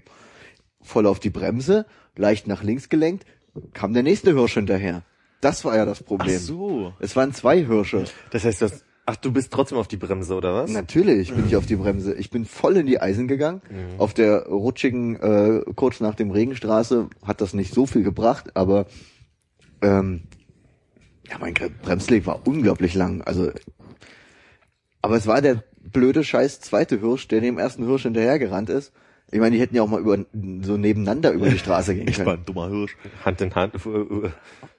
Ruf in Ruf. Geweih in Geweih wahrscheinlich, eher so verkantet irgendwie. War es denn wirklich ein Hirsch mit Geweih oder war es ein, ein Reh? Es Noch war kleiner? tatsächlich ein Hirsch, der war, also ich, ich, bringe den Vergleich immer wieder, wenn ich die Geschichte erzähle, aber er war groß wie ein Rennpferd. Also es war ein riesiger Hirsch. Und ähm, Ist Airbag ausgelöst worden? nee, Hm. der ist, ähm, also das, dieser, das ist so ein relativ flacher Volvo mit Klapplampen, so ein, so ein ähm, Zweitürer, Viersitzer Gewesen. gewesen. Er hat dann nicht mehr gelebt. Der Hirsch auch nicht, ja. Aber, ähm, also es war wirklich, ich hätte dem ersten Hirsch ausweichen können und es hätte keine Probleme gegeben, aber dann kam der zweite Hirsch. Und der war dann, also dem konnte ich noch so weit ausweichen, dass wirklich dann irgendwie das Hinterteil von dem Hirsch auf äh, die Beifahrerseite äh, der Scheibe quasi geknallt ist vom Auto. Also mein, mein, mein Beifahrersitz war voll mit den Scherben, also äh, Autoscheiben sind ja so Verbundglas, das ist außen eine Scher Scheibe, innen so Klebmasse und innen nochmal eine Scheibe. Und die innere Seite der Scheibe, die Scheibe war nicht kaputt, also nicht durch, aber die innere Seite der Scheibe ist eben in tausend Teile zersprungen und war auf meinem Beifahrersitz verteilt. Also der ist tatsächlich mit dem Hinterteil, der zweite Hirsch, äh, auf die rechte Seite Ja. der, der Autoscheibe geknallt. Also dadurch, dass der Volvo recht flach unten ist, ist er nicht vorne irgendwie gegen den Kühlergrill oder so geknallt, weil da nichts Aufs war, Auto drauf. sondern ähm, über die ähm, Motorhaube gerollt, mit dem Hinterteil in die Scheibe geknallt und dann übers Auto nach hinten weggeflogen. Krass, ey. Krass. Also hat dann, also das war wie gesagt ein Volvo mit Klapplampen, hat die Klapplampe komplett abgerissen Auch das noch. und ähm, drüber geflogen. Ist dann aber wohl in den Straßengraben geflogen. Also ich kam dann auch erst eine Weile dahinter zum Stehen. Der ist, wie gesagt, übers Auto rüber. Ich kam eine Weile dahinter zum Stehen, bin äh, an den Rand gefahren und hab den Hirsch halt, also wahrscheinlich hat er sich die Beine gebrochen, hab den Hirsch äh, im, im Straßengraben rumhirschen gehört. Der hat noch gelebt. Der hat noch gelebt, ja. Oh, na klar, also na, na klar hat er noch gelebt. Der ist halt mit dem, der hat sich vielleicht die Beine gebrochen, ist über mein Auto geflogen und ich meine klar, ich, du, der, der, der stirbt nicht sofort. Wie gesagt, der war groß wie ein Rennpferd. Ja. Und, ja gut, da fehlt mir jetzt vielleicht auch die Fantasie für, also zu Äh, sagen, was die abkönnen oder nicht. ja, also nee, die Größe ja, aber was die abkönnen trotzdem. Naja, wenn ich meine, wenn du am Kopf triffst, hast du wahrscheinlich die Chance, dass du einen Leichttot kriegst, aber wenn du aber die wenn du ihn am brichst, dann Arsch du triffst, dann Hm. stirbt der nicht sofort. Wie waren dann eher so die, also warst du alleine in dem Wagen? Ich war komplett allein, ja. Und dann hast du erstmal Polizei gerufen, oder was? Ich bin erstmal stehen geblieben. nicht. Hast du eine geraucht? Ja, Das weiß ich gar nicht mehr so genau, ob ich dann direkt eine geraucht habe. Aber das, ähm, dann kam direkt ein Auto äh, mir entgegen. Also ich habe Warnblinkanlage angemacht und bin ausgestiegen, um zu gucken, was los ist. So. Ähm, dann kam mir direkt ein Auto entgegen mit so einem nee, Ehepaar. Das war so eine A-Klasse oder so eine B-Klasse oder so ein, so ein kleiner Mercedes. Und ich glaube, der, der Typ von den beiden, der war irgendwie ganz heiß drauf, weil der, das, der kam mir so vor, irgendwie, hey, cool, da passiert noch was Spannendes, Ja, da, ja. da hänge ich mich jetzt mal rein. Ja. Der hat dann gleich Polizei gerufen, Krankenwagen gerufen, gefragt, ob ich einen Schock hab. Also ich- war halt erschreckt, Hm. so und stand so ein bisschen lethargisch neben meinem Auto. Aber ähm, Ich bin immer so. ich bin so froh. Ich bin ein lebensfroher Mensch. Ja. der hat sich halt so drum gekümmert irgendwie um alles, hat Polizei gerufen und Ja. Aber das ist ja sehr hilfreich, weil man vielleicht selber ja, gar es nicht war so schon ganz okay. Das Problem ist nur so, ähm, die, die Polizei hat dann, äh, die Polizei war zuerst da, hat erstmal den Krankenwagen abbestellt, weil die gesehen haben, da ist nix. Hm. Und äh, der Typ hat gesagt, ja, das können Sie doch nicht machen. Ähm, der, der hat vielleicht einen Schock, der muss untersucht werden. Und dann kam der Krankenwagen doch. Um Also festzustellen, so- dass es dir gut geht. Ja, es war so ein bisschen sehr sinnlos. Ja. Also der war so ein bisschen über, übereifrig in allem, was er getan Aber hat. w- wofür, also weil ich noch nie so eine Situation hatte, würde mich jetzt einfach mal interessieren, wie kommst du dann weg? Hat die Polizei dich denn erstmal mitgenommen oder Nee. wir hatten den Also Wagen abgeholt? ich, oder? ich, ähm, ich, ich kam von der Werkstatt, wo mein Vater immer hinfährt. Die ist halt in der Nähe von seinem Haus, was äh, an der Oder ist, in der Nähe von Frankfurt-Oder. Mhm. Und ähm, ich bin halt zu dem Zeitpunkt mit dem reparierten Auto gerade wieder Richtung Berlin gefahren Ja. und habe dann natürlich meinen Vater angerufen und ähm, das sind halt unsere Nachbarn äh, da in dem Haus von meinem Vater an der Ja. Oder, die die Werkstatt haben und Ja. die haben dann äh, sind dann mit ihm losgefahren mit dem Abschleppwagen, Okay. haben das Auto aufgezogen und wieder zurückgebracht. So. Also Krass. so bin ich da weggekommen. Was, also ich meine, wie war der Hirsch versichert oder? Der Hirsch war nicht versichert, aber ähm, glücklicherweise hatte ich äh, ähm, kurz vorher eine Teilkasko abgeschlossen, um meine Frontscheibe erneuern zu lassen. Kennt man ja aus der Carglass-Werbung so, mit Teilkasko äh, kostet's nix und so. Äh, und in der Teilkasko ist eben auch Wildschaden mit drin, Hirschschlag. sobald äh, Wild mit Fell ist. Und deswegen wurde das äh, komplett von der Versicherung bezahlt mit der Teilkasko. Wild mit Fell? Ja, die machen Unterschiede zwischen Wild mit Federn und Wild mit Fell und Das ist plötzlich irgendwie ein Adler beim Tiefflug. Ja, irgendwie. genau. Ja, uns ist, als wir aus äh, Hinsee gekommen sind im Januar, ist uns ein Vogel direkt in den Kühlergrill reingeflogen auf der Autobahn. was nicht versichert war. War auch kein Schaden, aber der war zu Na, klein. Jedenfalls war es ähm, glücklicherweise zu dem Zeitpunkt hatte ich gerade eine Teilkasko, die ich Ja. vorher ewig nicht hatte und dadurch haben die halt das komplette, also den kompletten Wert des Autos ersetzt. Wie viel waren das denn damals so? Genauso viel wie für wie ich ihn gekauft habe, irgendwie 3,5 oder so. Oh, das ist okay. Ja, Ist bloß schade, dass es genau dieses Auto war, was Ja, du schon immer mal ist haben wolltest. wirklich schade, ja. So lang hatte ich ihn ja dann im Endeffekt auch nicht. Ja. Ja. Ja, aber zurück auf den, auf den Hirsch, weil du noch gefragt hattest, ob das halt ein Reh oder ein Hirsch war. Das zweite Auto, was angehalten hat, nach dem äh, hilfsbereiten Menschen, Ja. war dann tatsächlich auch gleich irgendwie so ein Jäger. Mhm. Also das war so ein kleiner Jeep und das war nicht der Jäger, der das äh, Gebiet da bewirtschaftet hat, weil das Krass, ist ja mhm. bei allen Waldstücken in Deutschland so, dass die von einem bestimmten Forstmann, weiß ich nicht, bewirtschaftet werden, der Ja. dann auch zuständig ist für alle Tiere, die da drin wohnen. Ja. Aber der kannte den und hat den gleich angerufen. Aber er selber wollte sich dann erstmal um den Hirsch kümmern, den man noch äh, ähm, neben der Straße äh, Winseln. Winseln war es nicht. Er hat halt Röhren. versucht, wahrscheinlich aufzustehen. Das hörte sich so an, aber hatte wahrscheinlich gebrochene Beine, deswegen lag er da rum. Der ist aus seinem, hat seinen Jeep an, an den Rand der, der ähm, Landstraße gestellt, ist rausgesprungen und hat sofort seine Pistole, Handfeuerwaffe aus dem Holster gezogen und ist zu dem Hirsch. Und ich weiß nicht, ob der nicht erfahren war oder so, aber man hat mehrere Schüsse gehört Mhm. ob er da jetzt nicht den Kopf getroffen hat von dem zerbrochenen Hirsch oder ob er den irgendwie nicht mit einem Fangschuss töten konnte, ich weiß es nicht. Oder sicher gehen wollte, dass das auch wirklich Auf jeden Fall hat er, äh, es hörte sich an, als hätte er ein ganzes Magazin in diesen Hirsch verballert. Mhm. Und der war auch sehr aufgeregt, weil so, so, so die sind ja dann so, ah, hier, ihr Raser, bringt uns die Tiere um, achtet Mhm. doch mal, da stehen doch so Schilder hier, Wildwechsel und achtet doch mal auf die, auf die Natur und ihr macht uns die Hirsche tot und er Mhm. hat mich echt die ganze Zeit nur angeflaumt. Mhm. Aber der Mensch, also den er dann gerufen hat, der eigentliche Forstwirt, der das Gebiet da ähm, bewirtschaftet, der war irgendwie so ein älterer Herr, ganz entspannt, hat gleich einen Hänger mitgebracht, weil der Hirsch wurde dann natürlich auch gleich ähm, im Straßengraben weitmännisch ausgenommen und dann auf den Hänger geladen und abtransportiert, Mhm. quasi sofort. Zum Fleischer. Na, wahrscheinlich hat er das noch selber gemacht, keine Ahnung. Ja. Aber er hatte ein riesiges Geweih, also es waren zehn Ender. Das war schon ein großer Hirsch. Krass. Der jetzt irgendwo bei Unförster in der Hütte hängt. Andersrum fanden es natürlich auch alle geil. Also die mit die Leute, die dann im Krankenwagen ankamen und nichts zu tun hatten, die sind natürlich auch erstmal stehen geblieben, wollten sich den Hirsch angucken, wollten sich die ganze Action hier, der Hirsch wird ausgenommen, der Hirsch wird auf den Hänger geladen. Die hatten einen schönen Abend, glaube ich. Und dann schon die Bestellung Ja, abgegeben. So. ich nehme die Leber. Ja, ich hätte gerne Hirschgulasch, was können Sie denn da empfehlen? Nee, aber die haben dann wirklich die Innereien von dem Hirsch neben der Straße liegen lassen, wo ich dann auch dachte, ist das nicht ein bisschen gefährlich, wenn jetzt die Wildschweine noch alle hier ankommen und neben der Straße irgendwie die Innereien auffuttern wollen? Ja. Aber naja. Naja. Wir sind sehr, wir sind sehr äh, äh, Tier- und Pflanzenlastig heute. Das ist doch sehr schön. So Habt ihr denn auch noch Tiergeschichten? Nee, nur meine, meine Goldfische, nee, Goldfische waren es nicht. Es waren irgendwelche kleinen Fische, die ich mal im Aquarium hatte. Guppies.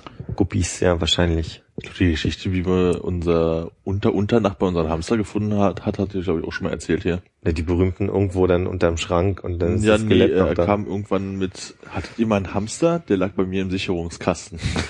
das hat durch den, durch den Strang, den es halt durch das Haus gab, ist er wohl nach unten gefallen in den ersten Stock und äh, ist dann da verendet. Und mein Vater hat mal bei Bekannten so auf so einem äh, Sessel gesessen, ne, und wie man so macht, greift man halt mal so rein, wo man dann die Taschentücher von anderen Leuten findet und so. Und dann hat er irgendwo auch so einen Hamster rausgesucht, den die vermisst haben, rausgeholt. Aber ich glaube, so mehr Tiergeschichten habe ich dann, glaube ich, auch wieder nicht. Wir haben ja ähm, nicht öfter mal, aber jetzt schon zum zweiten Mal ähm, vermisste Katzen bei uns in der Wohnung. Weil ja die Terrassentüren sind offen. Ja. Wenn Katzen von oben irgendwie aus dem oberen Stockwerk äh, aus dem Fenster fallen, dann landen die bei uns auf der Terrasse. Oder auf irgendeiner in der anderen. Terrasse. Ja. Und ähm, jetzt schon zum zweiten Mal eine Katze, die halt durch die Wohnung gelaufen ist, die von irgendwo oben runtergefallen ist und Ja. sich eine offene Tür gesucht hat. Krass. Cool, Katze aus Haus. Ja, so lustige Staub, Staubpfoten, Tatzen dann auf dem Schreibtisch. wenn man sich überlegt, wo die Katze überall rumgelaufen ist, als man gerade nicht zu Hause war. Das ist so geil, kommst nach Hause. Au. Hallo, wer bist du denn? Au. Feed me, feed me. oh, dann habt ihr schon bestimmt schon unter der Spüle so, so ein bisschen Katzenfutter gelagert, man weiß ja nie. Nee, aber ist nicht zum ersten Mal passiert. Wir haben so eine Katze, die äh, ist aus dem Nachbarhaus irgendwie und die läuft halt immer frei rum, also ist ein Freigänger. Und ähm, da hängt dann immer alle pff, vier, fünf Monate mal so ein Zettel so, unsere Katze, in Klammern die schwarze, Ein Foto. ist ein Freigänger äh, und ist mal wieder verschwunden. Könnt ihr mal in den Keller gucken, ob ihr sie irgendwo seht, ob sie damit sie nicht da irgendwo äh, rumliegt und verendet. Und dann ist dann immer so diese Vorstellung so, oh nein, die arme Katze, die ist so lieb. Äh, da gehe ich immer einmal durch den Keller durch, gucke, ob es eine Katze gibt und was.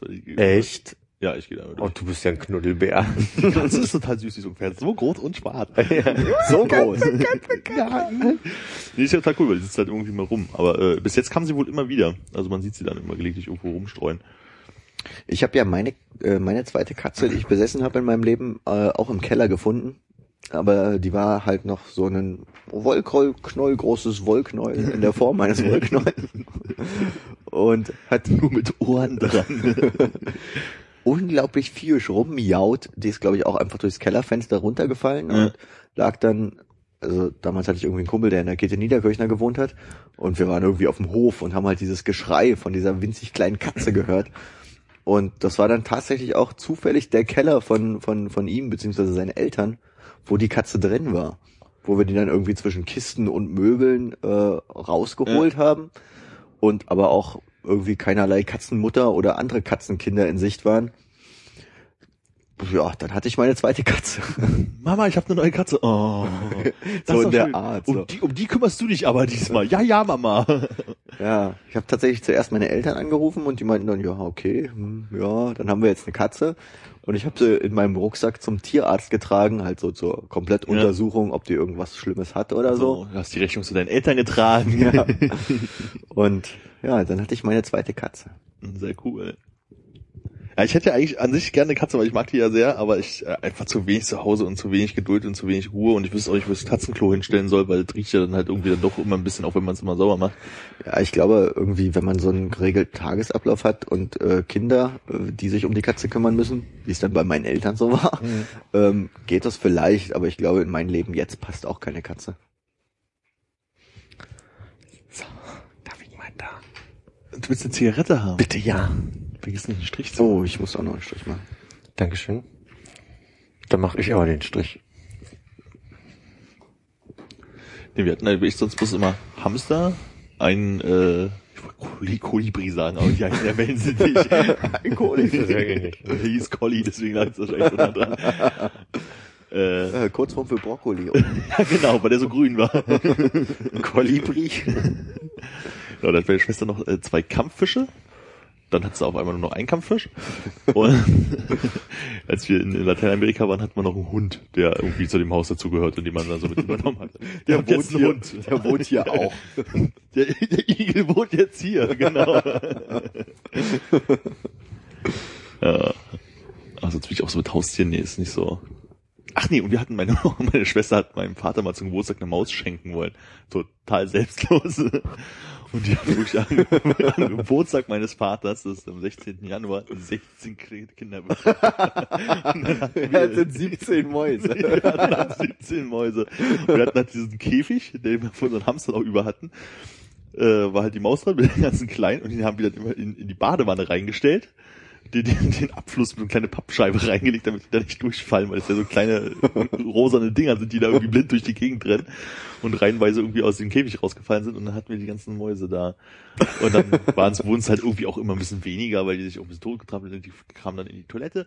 Und dann haben wir äh, irgendwann meine Mutter gesagt, bringen die Mäuse wieder weg. Und dann hatte der Tierhändler auf einmal wieder, weiß ich nicht, zehn neue Mäuse. Überraschung. Überraschung.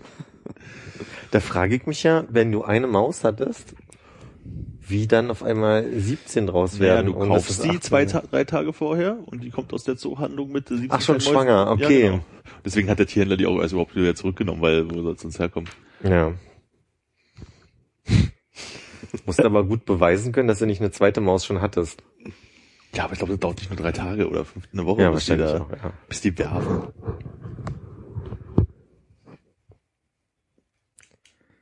Hat, gibt's noch ein äh, Konrad-Thema? Hast du keine Haustiere gehabt, Philipp? Wie gesagt, diese Guppies, aber sonst nicht. Ich wollte immer einen Hund haben, aber bin auch ganz froh, wir haben ja eine gemeinsame Freundin, die einen Hund hat. Bist du eher so ein Hundemensch? Und dann, ich bin eher ein Hundemensch. Ich kann mit Katzen nicht so, aber Micha ist eher ein Katzenmensch zum Beispiel. Oh, Hm, Steht gar nicht drauf. Also Katzen. Ich mag ja Katzen sehr gern. Ich auch. Weil Hunde sind so super anstrengend, Hunde sind laut, mit Hunden muss man ständig rausgehen. Und die stinken noch viel mehr als Katzen. Ja, Ja, ja, ja, die rennen ja. die ganze Zeit rum und also gerade das Es geht ja, es geht ja gar nicht um diese praktischen Aspekte. Da gebe ich euch ja auch total recht. Ja. Ne? Also auch eine Katze ist sehr unabhängig und man, man hat auch nicht immer so diese Aufmerksamkeit. Ne? Also Ja. ich kann mich erinnern, äh, manche Hunde haben ja dann auch so ein Bedürfnis, immer die Nähe zu suchen und so weiter. Aber ähm, so vom Umgang her finde ich dieses Unberechenbare einfach, dieses Charakterding von Katzen echt schwierig so. Finde ich eben gerade interessant. Sarah Weiß hatte Wir sagen ja keine Namen, aber wenn schon gar dann nicht mit Nachnamen. Vor- und Nachname. Sie heißt ja eigentlich Bettina Schwarz, aber ich habe ja jetzt Sarah Weiß draus gemacht. Clever. Jetzt hast du ihren Jetzt richtigen Namen versaut, gesagt. Philipp. Jetzt hast du's Eigentlich heißt sie Stefanie. Jetzt hast du es nochmal gesagt. Also Bianca Blau. Du lass einfach mal den, den Farbnamen weg. Roswitha meinst du? Roswitha. Roswitha Pink. Nein, das ist andere. Ja. Äh, hatte, hatte eine kleine Katze eine Zeit lang. Ähm, und die war, also die, die, das war eine, die, die hat sie irgendwie im, im, im pff, Frankreich. Wie heißt diese mit T, dieses Gebiet in Frankreich? Ich komme gerade nicht drauf. Toskana.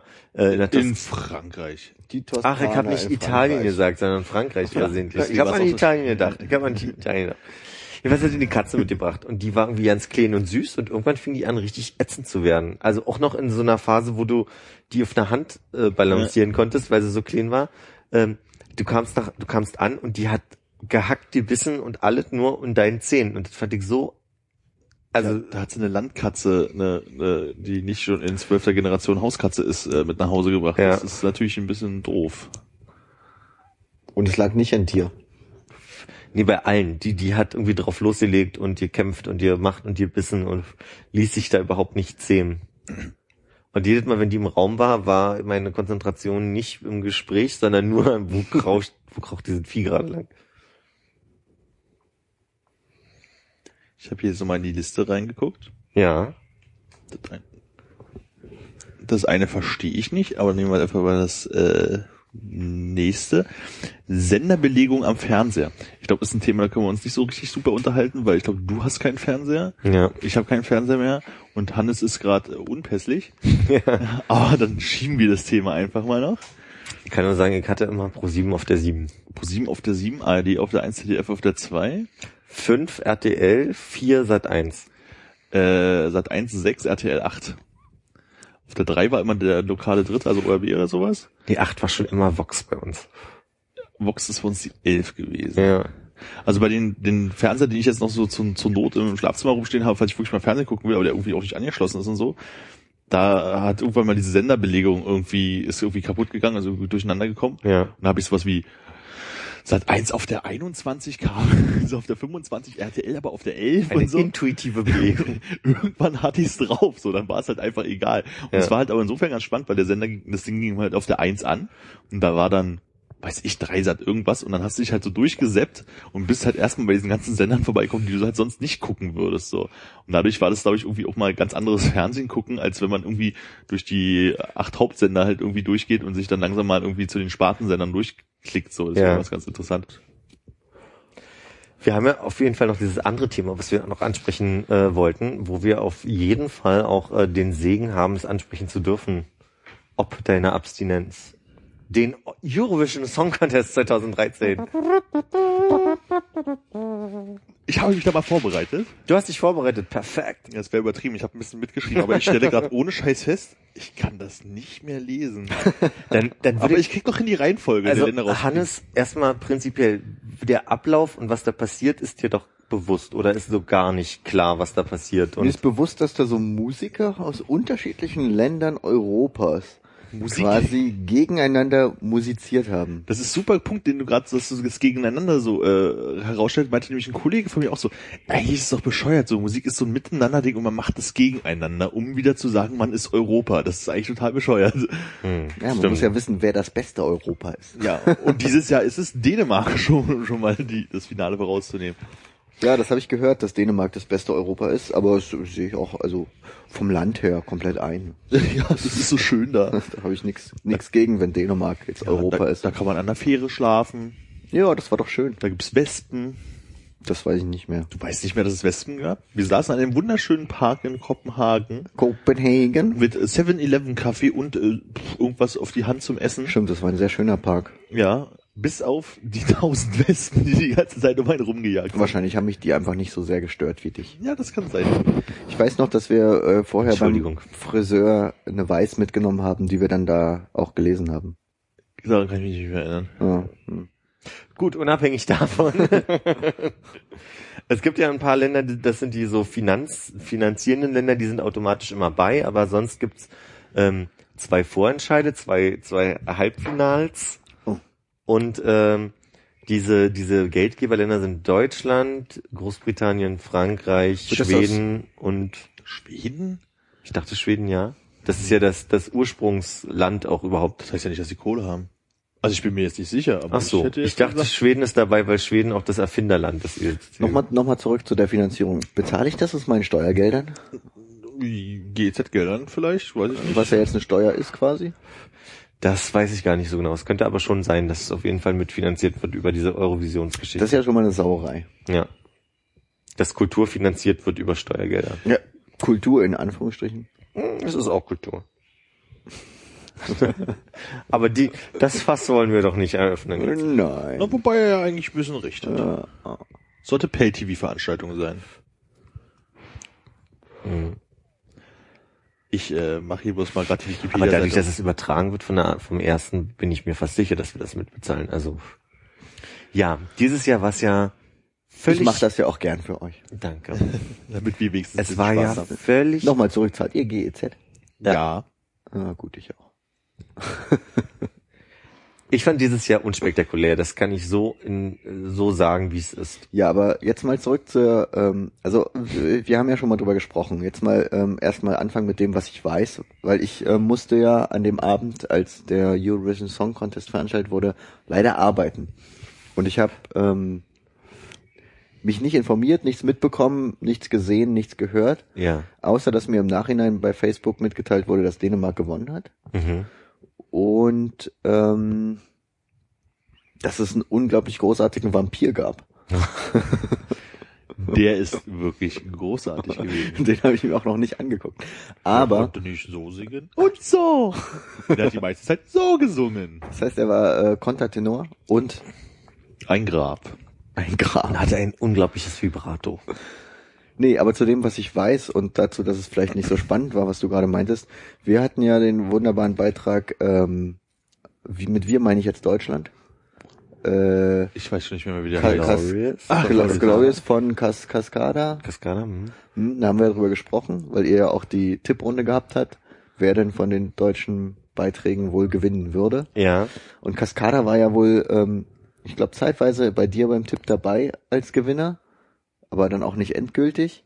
Und ja wohl auch ein ziemlich scheußlicher Beitrag. Ich glaube, Armin meinte damals irgendwie, ja, wir wiederholen mal äh, das Konzept des Gewinners vom letzten Jahr und machen unser eigenes Ding draus. Das Lustige ist ja, dass im Nachhinein so noch hieß, dass die Plagiatsvorwürfe gegenüber dem Song vom Vorjahr hatten, weil das wirklich an manchen Stellen sehr danach erinnerte. Ja. Ja, aber die haben, haben nicht, äh, wie war denn Deutschland so drauf? Ich meine, äh, da, weil es nicht so spannend war nochmal, ähm, du hast wahrscheinlich nicht mit Cascada mitgefiebert dieses Jahr. Nee. Also wir waren in einem Zwiespalt. Ich habe verstanden, dass wir uns da relativ einig waren, dass es einerseits natürlich schon so ein Gefühl gibt von, man ist da so ein bisschen schon bei und gönnt natürlich auch dem, dem deutschen Beitrag. Aber also mein erstes Gefühl war so in der, in der Aufstellung, Cascada war der elfte Beitrag, ähm, war vorher alles ruhiger oder halt nicht so, nicht so euphorisch.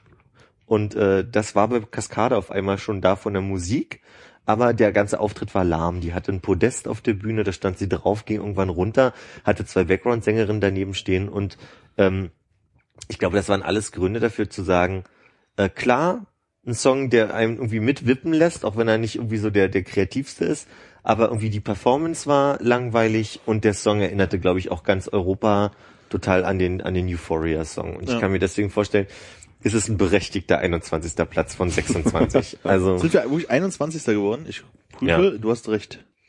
Mit erfolgreichen steht hier nicht Punkten.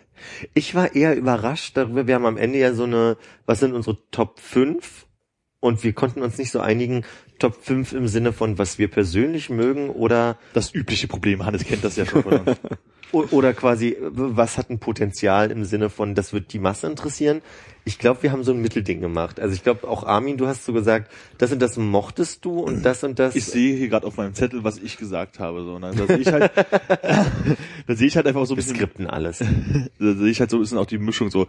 Ich hatte gesagt irgendwie Schweden, Dänemark, Ungarn, Moldawien und Deutschland. So, und da sehe ich halt so eine krasse, krasse Mischung. Ich habe halt irgendwie bei äh, Aber das ist so Deutschland mit drin. ich hatte Deutschland mit drin, weil dieser Effekt, den ich mit mit äh, äh, Philipp hatte, war einfach so, das war die erste Nummer, die irgendwie neu nach vorne ging. Also die Präsentation war nicht gut, so, aber das ging halt ein bisschen nach vorne und es ist halt, halt so eine Dance-Nummer, wo du die im Zweifelsfall halt immer mal funktioniert. Letztes Jahr hat sowas funktioniert, weißt du, so. Also, ne, da habe ich das einfach so, könnte sein, muss aber auch nicht Ding.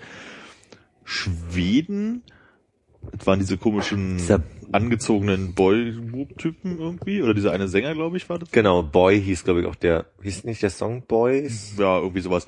Das war, wo man denkt so, ach ja, ist halt so, könnte funktioniert. Dänemark fand War ich auch halt, eine Tanznummer übrigens nebenbei, fand ich. ja, Dänemark fand ich halt persönlich mit so, mit Ungarn am besten, so. Und bei Dänemark konnte ich mir halt auch vorstellen, dass sie gewinnen, vor allem nachdem mir erzählt wurde, dass die Buchhalter das vorher hoch hatten, da war das auch so ein, so ein Tipp, den man auch gerne noch mitnimmt.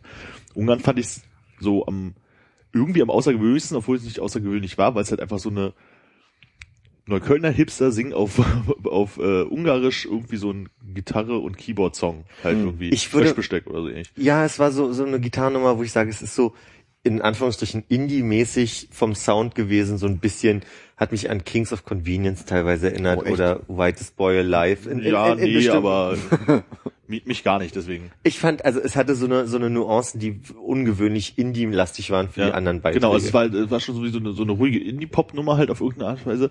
Hat aus Deutschland auch zwölf Punkte bekommen als einziges Land. Okay. So, also das, Was war in Moldawien nochmal? Das oder war, was mit, die- mit der Frau, die halt so krass singen konnte. genau, das war der Song, war unspektakulär, aber die hatte einfach eine Begabung, die krassesten Variationen super sauber zu singen und hatte einfach eine total tolle Stimme. Genau, und das war für mich so, wo ich sage so, naja, also wenn dieses Jahr halt mal kein Dance-Ding und kein Spaß-Ding halt irgendwie gewinnen sollte, also oder so, so, so, so, so ein Duett-Arien-Ding so, also war auch irgendwie Arie, aber halt auch nicht so richtig. So, und die konnte halt wahnsinnig gut singen, wo ich dachte, vielleicht die Jury davon irgendwie begeistert ist oder so ein Scheiß. Also das wäre noch so ein Ding gewesen. Ich weiß gar nicht, wo die gelandet sind, muss ich gleich mal gucken. Ja. Ja, und Deutschland hatte ich so als Blabla-Ding da drin. Angst hatte ich vor Griechenland, weiß ich noch. Das war diese komische äh, ska Alkohol is free, Alkohol is free. das war so eine Ska-Polka-Nummer. so, das war echt äh, nicht so doll, aber da ging Twitter drauf total ab. Da hab ich gedacht, oh mein Gott, bitte nicht. Wegen dem Text oder wie? Nee, Ja. weil, ah, macht Spaß, hey, das ist ja mal ein Fun-Song. Weißt du, wie Ska halt immer so ist, so auf Straßenfesten, da Ah. stehen halt die Leute um 15 Uhr nachmittags in der prallen Sonne und sagen, oh, Ska ist toll. Ich weiß nicht, ob du letztes Jahr mitbekommen hast, die russischen Omas. Nee, ich habe ja nie was mitbekommen. Also ich glaube, es war dieser Fun-Effekt. Letztes Jahr waren irgendwie wirklich fünf Omas für Russland, die äh, Everybody Dance gesungen haben und auch Come so on ein, dance. Da, da, da, da, da, da, da, boom, boom. Das ist noch sehr entscheidend gewesen.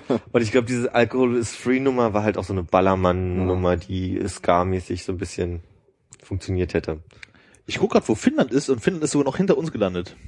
Aber Finnland fanden wir auch nicht gut. Ich weiß aber nicht, warum hier Finnland bei mir auf dem Zettel steht. Ich weiß nicht, das, ich glaube, das steht mit Griechenland zusammen. Das wäre so eine Angstnummer von mir gewesen wahrscheinlich. Ach, Finnland war diese, was ich Avril Lavigne Song genannt habe, wo du gesagt hast, du fandst den so gute Laune mäßig. Und, nee, ich meinte, den gibt's schon. Was ich ziemlich oft auch gesagt habe, muss ich zugeben, aber der war wirklich, wo ich dachte, so den Song kenne ich schon, obwohl ich ihn noch nie gehört habe. Da gab's zum ersten Mal, ach, Lesbenkuss steht dann noch. Das Ach, ist der, Song Lesbenkuss. gewesen. Oh, gab's einen äh, hier, ähm, äh, wie hießen die denn? Die russischen Lesben, die sich immer küssen. Tatü. Tatü. Tatü? Tattoo. Hm. War das so eine Nummer? Die haben sich eher auf so eine Art, ich weiß nicht, ob du den Madonna Britney Spears Kuss, Ja.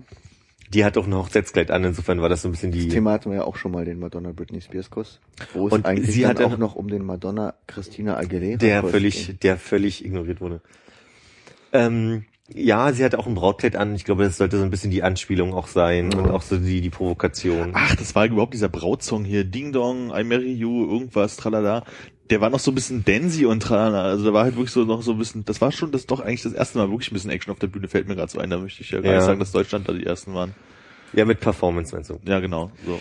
Unterm Strich, es gab auch eine ganz schöne ruhige Nummer, die fand ich zum Beispiel ganz toll von den Niederlanden. Das war eine Frau auch mit einer tollen Stimme, aber ein sehr ruhiger Song. Ja. Dann hat sich Peter Obern auch sehr lustig gemacht über den Belgier, der einen sehr ruhigen Song hatte, aber zwei Tänzerinnen, die keinen Sinn ergeben haben in dem Bild. Und Peter Obern ist der berühmte äh, Typ, der das Ganze ja immer kommentiert.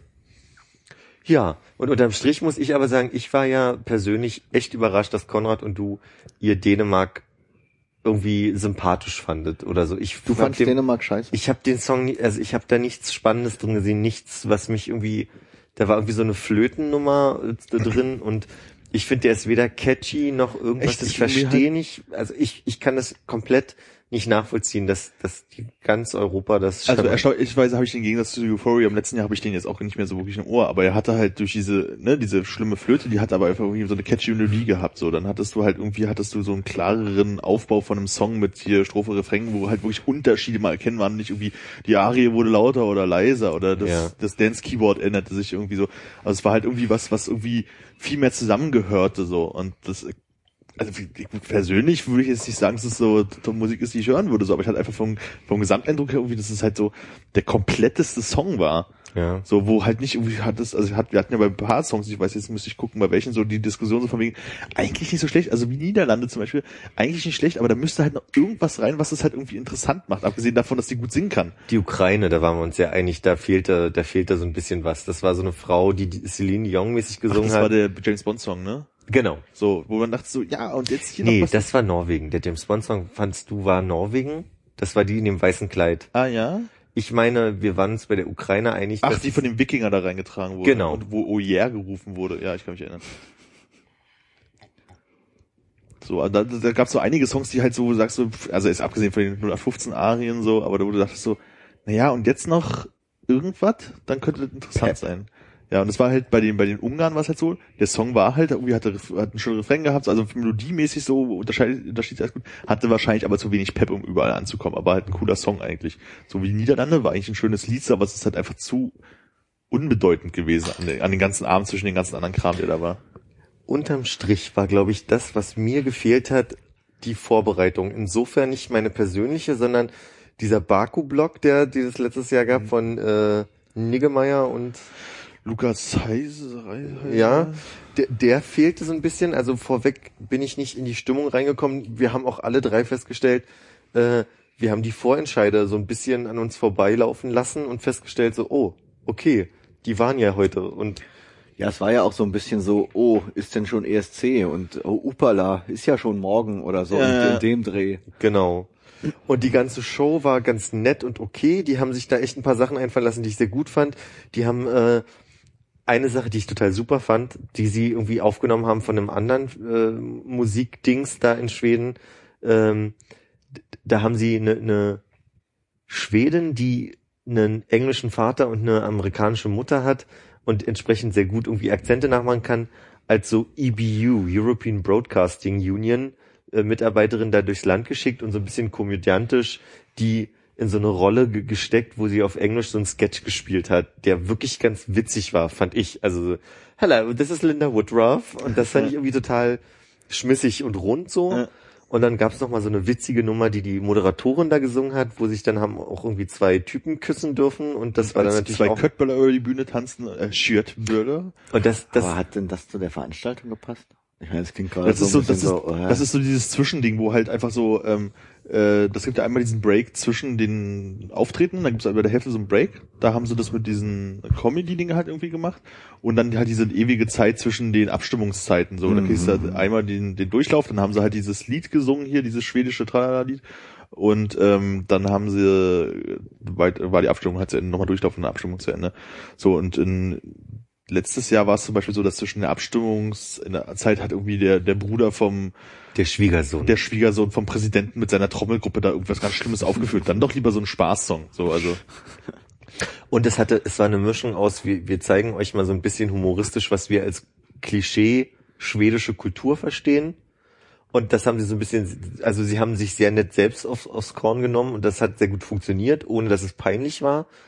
Und aber gleichzeitig finde ich auch, das Problem ist ja, dass der ESC als sehr schwule Veranstaltung empfunden wird und ja, aber auch gleichzeitig irgendwie ein großer äh, Kampf ist immer dieser osteuropäischen Staaten, die sich gegenseitig da die, die Punkte zu, zu schustern. Und ich glaube, Schweden hat sehr absichtlich quasi als Teil ihrer offenen, toleranten Kultur, die man ja auch international so wahrnimmt, dann halt auch so ein bisschen provozieren wollen, von wegen, hey, wir wissen, auf die Homo-Schiene gegangen. Genau. Und haben das so ein bisschen aufgenommen. Das fand ich ganz nett. Das war, das war nicht zu viel, das war nicht zu aufgedrängelt, das war wirklich nett.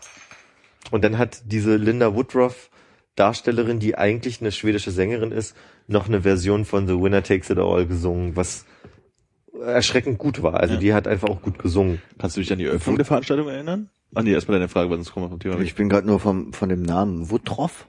Woodruff ist der englische, das englische Wort für Waldmeister. Ist es mit W am Ende? FF. Ruff. Woodruff. Ru- R-U-F-F. Oh, alles klar, okay. Ja. Ja. Kannst du dich an die Eröffnung der Veranstaltung erinnern? Äh, das war das mit der Raupe und so weiter und dann Ich meine, das, was, wo sie zum ersten Mal Hallo sagt und die Eröffnungsshow, kannst du dich an die erinnern? Nein, ich auch nicht. Das ist total krass, weil ich habe nämlich äh, am Sonntag, glaube ich, mir nochmal die Eröffnung vom, als es in Deutschland war, wo ähm, Raab halt hier nochmal Satellite gespielt hat, hier Ja. mit Big Band und Tara und Rum Pum Pum, so, also wo wahrscheinlich nie wieder jemand rankommen wird, was halt echt beeindruckend war. Ja, ja. So, kann ich mich überhaupt nicht dran erinnern. Gab's da was? Ich glaube, nee, gab's auch nicht. Ich glaube, die haben sehr, sehr trocken äh, die Leute da über diese Brücke laufen lassen. Ach, stimmt, das war die Eröffnung, ja. Das war die Eröffnung. Mit Dann so haben sie die Leute und so. genau. Da hat jedes Land quasi den Sänger oder die Sängerin irgendwie über diese so eine, eine große Brücke durch die durch die Halle laufen lassen. Und dann ging es direkt los. Und ich glaube, die wollten ihren Knallereffekt nicht an Anfang setzen, sondern dann am, Ja, in, in, vor dieser Und Lorraine hat ja auch nochmal irgendwann gesungen. Wann war das denn eigentlich? Und da muss ich ganz ehrlich sagen, Armin hat sehr passend gesagt, von wegen Loreen singt ihren Song und noch zwei andere Songs. Und das war aber so nett zusammengemasht und, und abgekürzt, dass du nicht dachtest, das sind drei Songs, sondern von der Zeit war es so einer. Und das war eine krasse Nummer. Also ich muss ganz ehrlich sagen, Armins Reaktion war so, oh nee, nicht irgendwas Neues, weil Nee. das, daran ist man nicht so gewöhnt, aber es war ganz gut das war eigentlich. total krass, also weil ich einfach denke so, ja, den einen Song findet man halt geil, so, und die Ja. anderen waren halt aber nicht schlecht. So, da hat sie halt irgend so eine Dance-Nummer da drei Stück halt gemacht, die waren alle so, ja, also Gott, nur kann man sich anhören, wenn es gerade mal läuft. So, es war echt ein bisschen krass. Und das Witzigste war vor der Bühne war quasi so ein, so ein Weg hin zu einem Rondell. Und dieses wurde eigentlich nie wirklich genutzt von den Ja. Performances. Und Loreen ist über dieses Rondell gelaufen, hatte dann einen riesen Schleier, ist, äh Quatsch, über diesen Steg, ist zu diesem Rondell gekommen und dann hat auf einmal äh, dieses Rondell sich äh, als Hebebühne so irgendwie fünf Meter in die Luft bewegt. Und sie hat halt so einen riesen Schleier, äh, der, der irgendwie an ihr so runterhing und da hat sie dann diesen, diesen ESC-Song gesungen vom letzten Jahr. Ja. Und wir haben so rumgeblödelt, so von wegen, ey, wahrscheinlich hat den anderen Künstlern niemand erzählt, dass es da die Möglichkeit gibt, auf so ein Rondell, auf so eine Hebebühne zu gehen. Genau. Die Hebebühne, aber die auf der Bühne selbst wurde auch zweimal verwendet, und zwar einmal von diesen geilen Grafen aus Rumänien, den Typ, wo mit seinem riesen Kleid da irgendwie stand. Ja. Und nochmal irgendwie bei, ich weiß, war es nicht sogar bei Moldawien, wo eine Frau so, so ein lei- großes weißes Kleid hat und dann haben die da so Projektionen Das war drauf gemacht. Moldawien, so, ja. So, oh, oh, guck mal, wir können Licht schon. Effektkleider, endlich Effektkleider. Auf das Kleid. Auf das Kleid, das war total beeindruckend. Ich glaube, mit Blitzen und so ein Scheiß, das war echt absurd. Ich finde das, was ich dann am spannendsten finde, nachdem man das alles gesehen hat, ist für mich der Kitzel, der so entstanden ist in unserem Ding, was wir hier miteinander immer zelebrieren so ein bisschen, dann die Abstimmung und das Zusammenzählen der Punkte und so weiter. Und Ja. das war unglaublich unspektakulär dieses Jahr. ja, dieses Jahr war echt, echt öde. Es war von vornherein klar, es waren immer die gleichen drei Sachen, die irgendwie sehr viele Punkte bekommen haben. Bei Dänemark war sehr schnell klar, dass die es sind. Das war's. Aserbaidschan hat sehr, sehr, sehr, sehr, sehr lange mitgehalten. Und du hattest immer, sagst mal so von wegen, ah, Aserbaidschan hat bloß drei Punkte. Bitte nicht Aserbaidschan, weil das war nämlich, Habt ihr schon über den Beitrag von Aserbaidschan geredet? nee, nee, ich will gerade nachgucken, Und der Punkt war. ist der, das ist, glaube ich, auch das, was uns fasziniert hat. Ihr könnt euch nicht an den Beitrag von Aserbaidschan erinnern. Auch an dem Abend ist dir nicht aufgefallen. Wenn ich dir sage, was es ist, fällt er dir wieder ein. Das ist der, wo der Typ in der Glaskiste war. Ach, genau. Also, das Lied kann Also ich mich überhaupt so ein nicht erinnern. Schönling, der auf einem, auf einem, auf einem Kubus, auf einem Glas, naja, Kubus war es nicht wirklich, aber so ein Glaskasten stand und in dem Kasten war ein Darsteller, der ein schwarzes Kostüm anhatte und den Schatten immer nachgespielt hat von dem Typen, der oben drauf stand. Und die Nummer war einfach unspektakulär. Also die Performance war okay. Der Song war nicht auffallend gut oder schlecht. Ja. Und wir haben nur die ganze Zeit gedacht, das war schon so ein Riesending von einem Jahr, das in Baku das Ganze stattgefunden hat und finanziell auch schwierig für die und so weiter. Und wenn das jetzt nochmal passiert wäre, dass die nächstes Jahr schon wieder dran gewesen wären, dann wäre es schon wahrscheinlich schwierig geworden. Ich bin ja auch der Meinung, die haben genug Öl, um sowas zu bezahlen. Ähm, Scheinbar ja nicht. so, äh, was war denn eigentlich Platz drei vor lauter Schreck? Ja, ich weiß es nicht. Ich gucke ja gerade. Die Ja. Ukraine, ach, und der, der James Bond Dankeschön. Song. Ach nee, nicht James Bond Song, das war ja der, wo wir meinen. Nee, Ukraine war diese Celine. Celine Dion Nummer, die ich eigentlich vorher ganz gut fand. Wie auch immer, ich glaube, wir können es jetzt mal abkürzen, weil über Ach, wir jeden wollen nicht Beitrag, über jeden Beitrag reden? Nee, über jeden Beitrag Notizen gemacht. also ich glaube, das ist jetzt, äh, ich dachte eher, wir machen das jetzt so nach dem Motto, dass man mal kurz den Eindruck Ja, okay. erzählt. Wie gesagt, ich fand, die Schweden haben da insgesamt ein gutes Ding organisiert und haben das irgendwie sehr nett präsentiert und irgendwie sich da Sachen einfallen lassen. Loreen war gut, aber die Beiträge selbst waren dieses Jahr eher schwach oder unspektakulär. Ich sage immer noch im, im Nachhinein, Deutschland hat einen souveränen 21. Platz gemacht. Das war schon gut so. Ich finde total gut, dass Bonnie Tyler schwimmen gegangen ist. Die ist ja noch weiter hinten Kurze gelandet. Zwischenfrage. Wer hat denn Deutschland die meisten Punkte gegeben? Äh, ich glaube, keiner hab ich wirklich. nicht Das war so ein Durch, Durchschnittspunkte immer, die haben immer die kleinen Punkte abgerollt. Also wir haben ja auch nur äh, Scroll nach unten, Scroll nach unten. 18 Punkte bekommen. Da haben uns nicht viele Leute Punkte gegeben. Es waren immer hier mal zwei, da mal drei. Also selbst aus so klassischen Schweiz, Belgien, so Ländern, wo du halt immer mal so irgendwie acht bis zehn halt irgendwie krieg- nix. Nada, nicht mal Niederlande, gar nichts. So. Aber es sind noch ein paar Sachen, die mir gerade so ein, also erstmal auf meiner Zettel steht ganz oft so beliebig, zu ruhig, langweilig, kenne ich schon. Also das war echt musikalisch nicht so geil, aber es gab so ein paar Tanzsachen, die, also das ist ja so, die planen das ja dann irgendwann, diese ganze Choreografie, und sehen ja aber dann erst zum ersten Mal bei diesen Proben, was die anderen machen. Und ich glaube, die müssen dieses Jahr super entsetzt gewesen sein, weil alle dasselbe gemacht haben. Nämlich Tänzerin in eine Reihe stellen, der Sänger steht vorne und singt und die klippen dann an der Seite so rausmachen und die Arme so, Das ne? haben alle gemacht? Äh, bestimmt dreimal oder so. Ich habe mir das irgendwo hingeschrieben, hey, die machen schon wieder eine Reihe, steht hier irgendwie bei dem, beim achten und das heißt, es muss vorher schon zweimal passiert sein. Ich habe hier zu beliebig, zu lieb. Glaskiste, ja Gott, das war echt schlimm. Ich kann das leider, leider jetzt nicht mehr lesen. Was war denn jetzt eigentlich das Tolle an dem Vampir? Äh, dass der einfach schräg war. Der hatte halt irgendwie so einen, so einen riesen Umhang um und wurde dann auch von so einem, von so einer Hebebühne hochgefahren. Und der hat angefangen, also ohne Falsett zu singen, aber mit einem riesen Vibrato und hat dann die ganze Zeit in, in seinem Falsett gesungen, in diesem Countertenor-Bereich. und irgendwann war unser Eindruck, der hat halt lange geübt, um da oben zu singen, weil es auch nicht sehr äh, gefestigt wirkte. Also es wirkte auch immer so ein bisschen wegbrechend hier Das und klang da. auch wirklich so, also der hatte so dieses lange Kleid und da muss einer drunter gesessen haben, die die ganze Zeit die Hoden zusammengepresst haben. So, also, so kam es rüber, aber es kam halt nicht so von wegen, ich kann das, ich singe das jetzt so, es wirkte schon teilweise eher gezwungen. Also der war wahrscheinlich, und der Song hieß irgendwie, ah, What is Love oder so ähnlich und es klang halt wie so, What is Love, Baby, don't hurt, also es kam auf so eine Melodie irgendwie, wo du dachtest, so, ah, das hast du aber auch schon alles mal gehört, bloß dass es halt so auf Ja, Arien, opernmäßig gemacht wurde. Ich hatte oder eher eine ein bisschen- Klaus Nomi-Assoziation, aber Also ein bisschen Meatloaf oder? Ja, also du, äh, wir können den ja einfach mal nachher mal anspielen. Also es ist halt irgendwie, du wirst sagen so von, ja, krass, der Typ hat Wanderhoden. Das ist echt total krass, wie hoch der gesungen hat.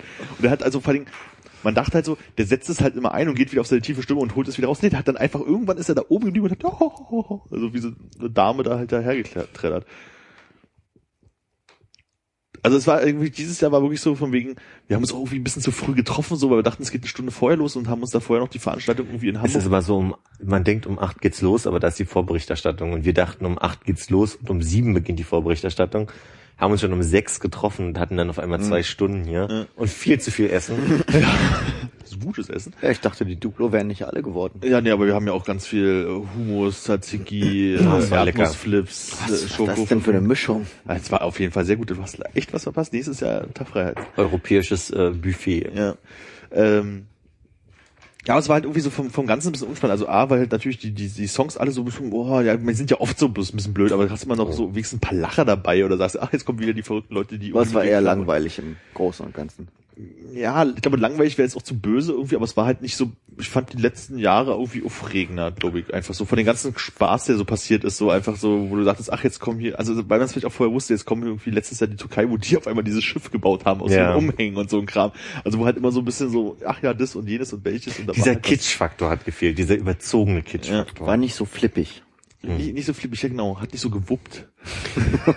Sagt man das jetzt nicht. Und es ist ja dann am Ende so, je nachdem wie viele Länder äh, mitmachen, ich glaube dieses Jahr haben wir uns gewundert, es waren weniger als letztes Jahr, Das waren 26, glaube ich, ja. nee 30, Ah, 36. Du meinst beim Abstimmen? beim, beim am Ende bei den 39. Punktevergaben. 39. Also diese berühmte Szene, von der du bestimmt gehört hast, dass dann aus jedem Land dann Korrespondent erstmal erzählt, dass die Moderatorin ein schönes Kleid anhat und das eine super Veranstaltung war und wir riesen Spaß beim Zugucken hatten und vielleicht sogar noch mit dem kleinen, mit der Edge, äh, was in der Landessprache des Präsentationslandes irgendwie äh, zu sagen, kommt es dann immer dazu, dass erst von dem Land die Punkte 1 bis 7 kurz angezeigt werden und dann wird halt äh, 8, 10 und 12 Punkte angesagt von dieser äh, Kommentatorin oder dem Kommentator.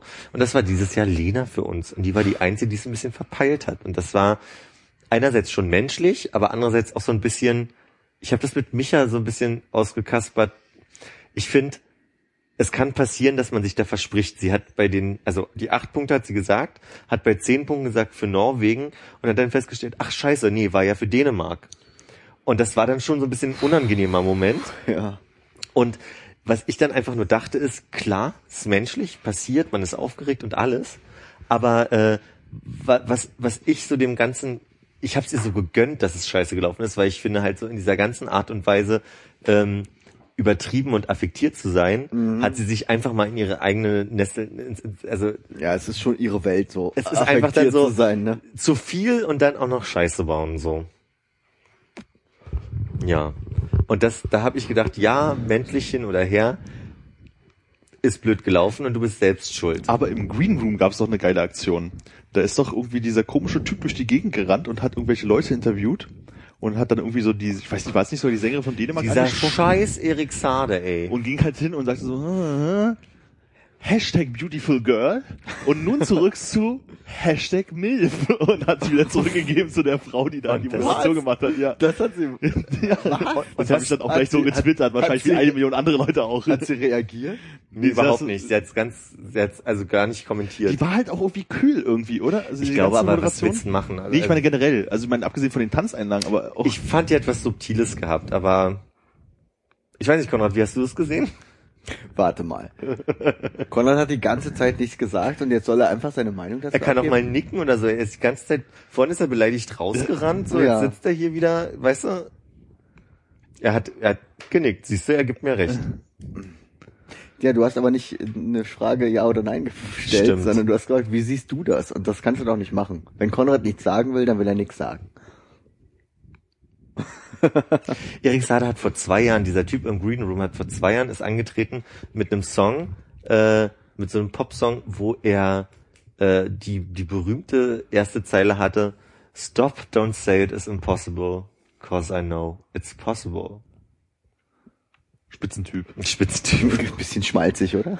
Nicht nur schmalzig, sondern einfach ein bisschen flach. Aber Micha stand drauf. Und so, so langweilig ja diese Punktevergabe dieses Jahr auch war, aber ich fand es immer wieder faszinierend, wo diese Leute rumstehen da in Sarajevo und so, wenn du im Hintergrund hast irgendwie so, naja, so ein, so ein Baubrachland und dann stehen da hinten so zwei Laden, wie so Bauleuchten, die runterschauen und hinten hast du noch so ein bisschen Stadt und so, ja, ich sitze gerade in meiner Wohnung, ich habe hinter mir eine grüne Wand aufgebaut, auf die man äh, irgendwie die Stadt projiziert hat. Sarajevo, du hast schönes Kleid an. Unsere hat, also es hat jedes Mal irgendwie dann doch wieder so wissen so von wegen, ach, das ist irgendwie eigentlich ist es schön, dass es da durch die Reihe geht. Und hast halt irgendwie die total aufgeregten Typen, die immer so, ah, und dann so die Leute, die so, ich vergebe jetzt die Punkte. Das dauert dann irgendwie zwei Sekunden, so, ha, das sind die ersten sieben Punkte, das ist Platz 8, Platz 10, Platz 12 und dann hast du den nächsten eine Minute lang erstmal vorher erzählt, auf, auf Schwedisch ist er auswendig gelernt, um mir Hallo zu sagen. Ich bin ein bisschen traurig, dass ich nicht dabei war, weil es wäre mein erster ESC geworden und der war es jetzt leider Dann machst nicht. du beim nächsten mit. Das wird bestimmt gut. Weißt du, du setzt deine Prioritäten und wenn Arbeiten deine Priorität ist, dann ist Arbeiten deine Priorität. Und wir hatten es früh genug, glaube ich, angekündigt. Einen Tag vorher. Ah, ich weiß. Tag vorher muss- wir, wir hatten ja selbst im Podcast angekündigt, dass es einen Videostream möglicherweise geben könnte. Ich bin ja immer noch für die Idee, dass wir das dann irgendwie live kommentieren. Ich glaube, aber dann verpasst man auch eine Menge, beziehungsweise ist es vielleicht auch arschlos, weil keiner zuhört. Das ist das Problem, ne? Bei Live-Kommentation, äh, Kommentation. äh, ja, nee, da muss schon jemand zuhören, damit es was bringt. Naja, beziehungsweise wenn du es danach hast, ist es halt auch arschlos. Ach naja, ich habe ja mit Gordon auch schon mal die äh, Fußball-Live-Kommentar gemacht und äh, Hab ich nicht gehört übrigens. Das steht halt woanders im Netz und das kann man sich da einfach mal runterladen und anhören. Ich glaube, das ist halt einfach auch so eine nette Unterhaltung gewesen. Und vielleicht machen wir das ja Samstag nochmal. Aber ich glaube, bei Live-Kommentar hat man immer dann die Pausen so. Das kann man sich nicht dann im Nachhinein anhören. Man kann erstaunlich doll durchquatschen, haben wir da festgestellt, so an, an der Stelle. Wobei es natürlich beim musikalischen Hinhören, wenn man vor allem wenn man die Songs vorher nicht kennt, wahrscheinlich wirklich ein bisschen anders ist. Fußball-Live-Kommentar fände ich aber spannend. Wann ist das Fußballspiel? Das ist Samstag. Aber es ist nicht live, es ist nicht live, wir, wir haben einfach das Mikrofon auf den Tisch gestellt und einfach nebenbei gelabert. Und es geht halt auch nicht nur um das Fußballspiel, sondern irgendwie um WG-Anzeigen, was auch immer zu der Zeit aktuell war. Ich glaube, ich muss Samstag arbeiten. Du musst immer samstags arbeiten, kann das sein? Das ist auch Schikane. Ja, Chicane, sagen wir. Chicane. Sch Sch Sch Schikada. Sch- Ah, Sch- schade, ich dachte, Chicane. Kaskade irgendwo. Darf ich euch mal fragen, wie viele Striche ihr habt? Äh, sieben. Sieben. Acht. Oh, Na, da muss ich ja gleich noch eine oh rauchen. da bin ich auch dabei. 22. Ich muss nachholen. Ich bei Philipp aufholen muss, das ist schon schwierig. Rauchst du eigentlich viel normal? Nee, ich rauche äh, konzentriert. Also den Tag über nicht und dann abends zack. Weg, weg, weg, weg, weg, weg, weg. Wenn du arbeitest, wie ist da? Oh, wenn ich arbeite, dann rauche ich viel. Hast du Beziehungsweise immer, kommt also immer ja, noch- du rauchst nicht so viel, aber du hast immer einen im Aschenbecher, oder? Die dann. Nee, so nicht, so nicht. So, so dürfen wir da auch gar nicht rauchen. Aber also, ich habe immer den Eindruck, irgendwie, ich komme eine halbe Stunde vorher an, rauche drei Zigaretten, dann zwischendurch, wenn, wenn Ruhe ist, kommt immer darauf auch an, wo ich arbeite. Wenn ich natürlich da arbeite, wo ich mich hinter den Tresen kurz stellen kann und eine rauchen, und wenn es ruhig ist. Ich kann, bei anderen Bars muss ich einmal quer durch den Laden laufen, um dann quasi rauchen zu können. Ach, ich habe den Bar im Raucherbereich, oder was? Okay. Das darf man gar Nee, haben wir nicht. Natürlich haben wir du das denn- nicht. Ach so, verstehe. Da musst du immer in den äh, Lagerraum gehen, um eine zu rauchen. Genau, in dem, Ja, aber In den Lagerraum, wo die Nichtraucher nicht rein müssen, wenn sie Bier nachholen. genau. Genau an diesem Ort. bei euch darf man nicht rauchen. Nee. Aber Außer da dieser sind schon einen mal, Kammer. mal, manchmal ein paar Leute auf der Tanzfläche, die auch rauchen. Es gibt halt diesen Vorhof, wo man dann, der Vorhof zur Hölle. naja. Ich habe hier noch Ihr auf, einen Hof? Ja. Man kommt aber durch den Laden rein und der Hof ist links daneben. Hm. Aber dann vom Café aus. Links neben dem Café ist ein Hof und Ja. da kann man durchgehen. Aber man kommt nicht in die Disco vom, vom Café aus. Nicht bei allen Veranstaltungen. Es gibt Oh. einmal im Jahr eine Veranstaltung. Äh, da, da müssen wir dadurch äh, die, die Leute jagen, aber genau. wann zieht ihr jetzt eigentlich um? Im Herbst. Es gibt noch keinen festen Termin, aber oh, die Planung ist ganz spannend. Ich bin immer aufgeregter, weil es auf einmal so was Ernstes bekommt, so von wegen wir sind jetzt in so vielen äh, Besprechungen, was den Umzug angeht und so ein bisschen gibt's immer das Gefühl, ähm, ne, ich finanziere das mit selbst oder sowas. Also das, das, was ja Quatsch ist, aber es ist so wichtig, dass es klappt, dass, dass ich selbst so einen inneren Druck habe. Du kommst dir vor wie ein äh, äh, Mäzen, Wie ein Macher. wie ein Produzent. Das so wichtig fühle ich mich dabei nicht, sondern es ist halt einfach nur, wenn ich mir überlege, Aber du hast das Gefühl, da steckt dein, dein Geld drin. Ich habe das Gefühl, das muss bis zum Herbst klappen und die Aufgaben sind verteilt, aber so ein bisschen schwirrt immer mit, oh, ich muss das alles selber tragen, was ja Quatsch ist. Und ich Ja. sag mir dann auch, dass es Quatsch ist, aber das heißt aber nicht, dass ich mich so wichtig nehme, sondern einfach nur denke, ich will, dass es gut wird und entsprechend muss viel Arbeit reingesteckt werden und hoffentlich ist das alles realisierbar. Und ich glaube, es ist realisierbar, weil alle sehr motiviert sind und da Bock drauf haben, aber so ein bisschen entwickelt sich meine Motivation von, yeah, wir machen das und das ist alles super, gerade in dem Wissen, was noch zu tun ist, zu so einem Gefühl von, uff, okay, alles klar. Ja, okay, kann ich Und das musst du jetzt alles noch schaffen. Dabei muss ich das alles gar nicht schaffen, Ja. sondern jeder. Aber ich merke auch zum Beispiel auch bei anderen Kollegen, die wollen natürlich, damit ihr ihr Teil gut wird, fangen die an in diesem kreativen Prozess, auch in dem sie sind, weil sie da neue Ideen haben, auf einmal eine Idee für die Bar mitzuentwickeln. Hm. Da kommt neulich ein Kollege, der eigentlich für die Administration und für die für die äh, Datenbank zuständig ist und sagt so, ey, wie wär's denn, wenn wir im neuen Schwutz irgendwie ein Präsentiergetränk mit Plastikeiswürfeln einfach haben, damit man so ein Special am Abend. Also weißt du, es kommt einfach so viel Input von überall, dass ich auch das Gefühl habe, wenn ich jetzt über die Philosophie unserer Bar nachdenke, die die haben soll, dann ist es auch irgendwie die Philosophie des ganzen Clubs gleichzeitig. Das heißt, ich gehe zu Deko, zum Deko-Team und sag so, sag mal, wie wär's denn, wenn wir?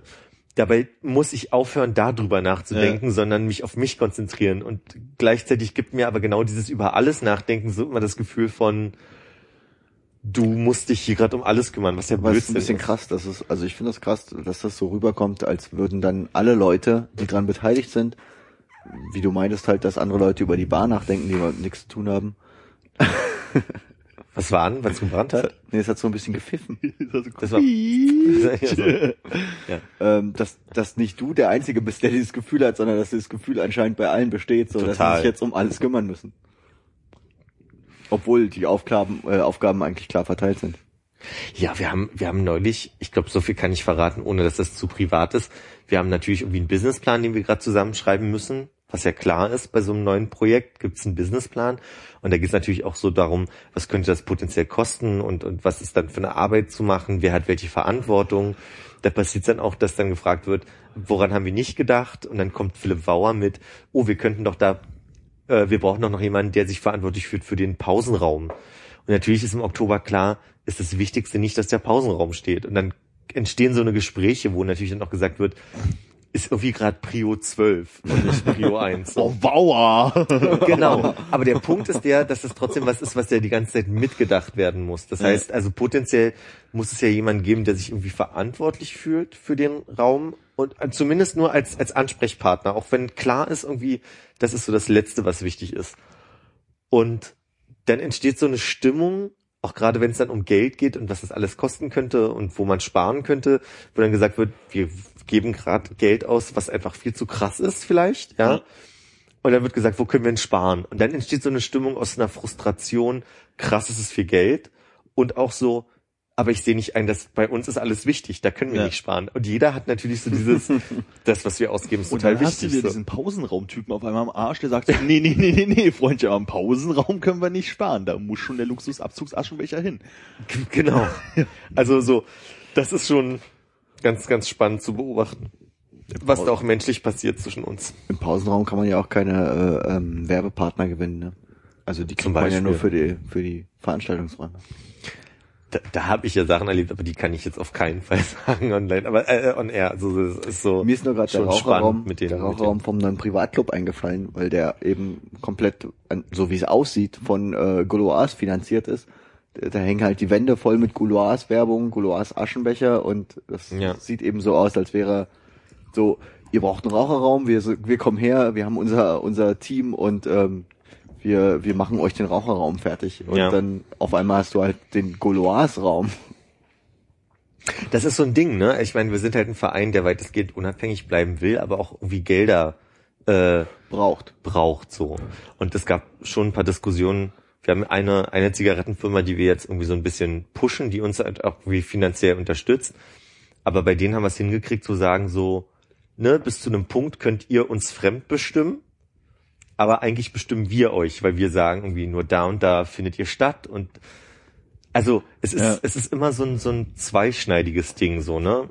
Wenn du anfängst mit irgendwelchen Getränkelieferanten oder Getränkeherstellern zu, zu reden, äh, inwiefern die uns mitfinanzieren wollen, dann sprichst du natürlich auch immer gleichzeitig so ein bisschen in die Richtung, naja, wir, wir finanzieren natürlich eure Bar mit, aber je mehr Gelder wir geben, desto präsenter müssen wir werden. Und dann müsst ihr halt auch mal gucken, ob wir äh, als Getränkehersteller, die einen Wodka namens Wodki? Wodki haben, ja, dann muss halt Wodki besser fließen pro Jahr statt statt bis jetzt oder dann muss der Gin besser laufen oder dann müsst ihr Ja, uns anders ja dann- pushen und das ist natürlich, das sind krasse Gespräche dann. Das sieht man ja an Bars oft, also dass dann der Eiskühler äh, ist, da steht dann halt, der steht halt oben auf dem Tresen und da steht dann eben Smirnoff drauf. Oder alle anderen Marken, die es da so gibt, genau. Wodki.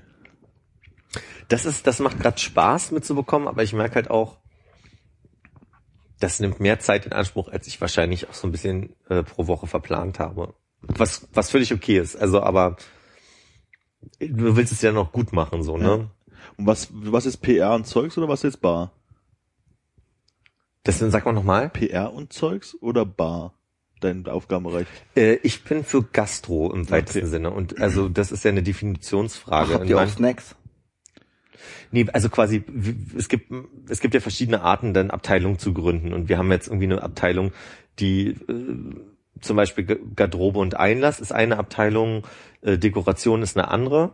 Also auch nicht eine zu unterschätzende. Viele Leute denken ja dann immer so, Dekoration hängst da halt irgendwie was hin. So, Eine aber, Girlande hin. aber da gehört natürlich dann auch, Eine Penis gelandet. da gehört aber dann natürlich auch Licht und Ton dazu. Ne? Also Ja. bei, bei Dekoration ist dann irgendwie das, das alles so ein, so ein Gefühl, so was transportiert wird. Ton ist sehr wichtig. Ja, eben. Ist keine eigene Abteilung. Das ist an sich eine eigene Abteilung, aber sie wird quasi von dieser ganzen Deko-Gruppe mit ge- geleitet, geführt, weil du natürlich ja auch viele Aspekte von Ton über Dekoration beeinflusst wieder, weil natürlich Schall dann auch wieder gelenkt wird und so weiter. Und Gastro ist, also wir haben, wir haben Erdnüsse, aber sonst haben wir nur Getränke und Ich Reinigung. Reinigung ist natürlich vorrangig auch so ein Gastro-Thema, weil Reinigung ist Gastro. weil das natürlich hygienemäßig auch immer eine Frage ist. Du musst ja auf viele Sachen achten. Also das heißt, es gibt gar keine Toilettengruppe, sondern äh, das ist, macht, äh, macht alles Gastro. Eine Zeit lang hat das nicht die Gastro gemacht, das hatte interne Gründe. Aber wir haben, wir haben als Gastroabteilung gemerkt, äh, dass es halt irgendwie total wichtig ist, wenn wenn es bestimmte Vorgaben aus anderen Abteilungen gibt, dann ist der Fokus halt nicht darauf zu gucken, dass die Bar natürlich hygienisch einwandfrei sein muss. Und dann sind die Absprachen meistens schwierig, deswegen ist das jetzt auch Gastro. Ich weiß nicht, was ich gerade zu Intimes erzähle, aber ich glaube, bis jetzt ist alles safe. Also ja, ich ist glaube, alles sehr allgemein. ist sehr allgemein, oder? Ja, das geht schon. Und das ist halt auch, auch ganz spannend dann zu sagen, irgendwie so, ich habe mich noch nie damit beschäftigt, wie gefährlich und umweltunverträglich Chlorix ist oder andere Putzmittel und so weiter und was man da beachten muss. Und ich finde zum Beispiel total spannend, wir haben lange drüber nachgedacht, ähm, das Problem an einem, an einem Fußboden hinter der Bar ist immer, du musst einerseits einen Boden haben, der wenig durchlässig ist, weil du ja irgendwie dafür sorgen musst, dass da gut gereinigt werden kann, weil da viel fließt und, und Dreck passiert, so.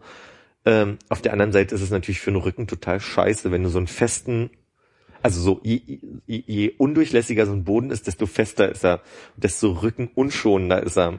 Das heißt, ihr müsst euch Einlagen für die Schuhe kaufen, weil der Boden gut Oder eine Möglichkeit finden, diesen Boden anders zu gestalten. Aber dann ist natürlich der Punkt, wenn wir da einen anderen Boden gießen, als die Tanzfläche hat, dann können wir nie wieder die Bar bewegen. Und wenn man in dem potenziell neuen Schwurz natürlich die Bar irgendwann mal umgestalten will, sollte man nicht zwei Böden äh, benutzen. Das Einlagen bedeutet für die Schuhe.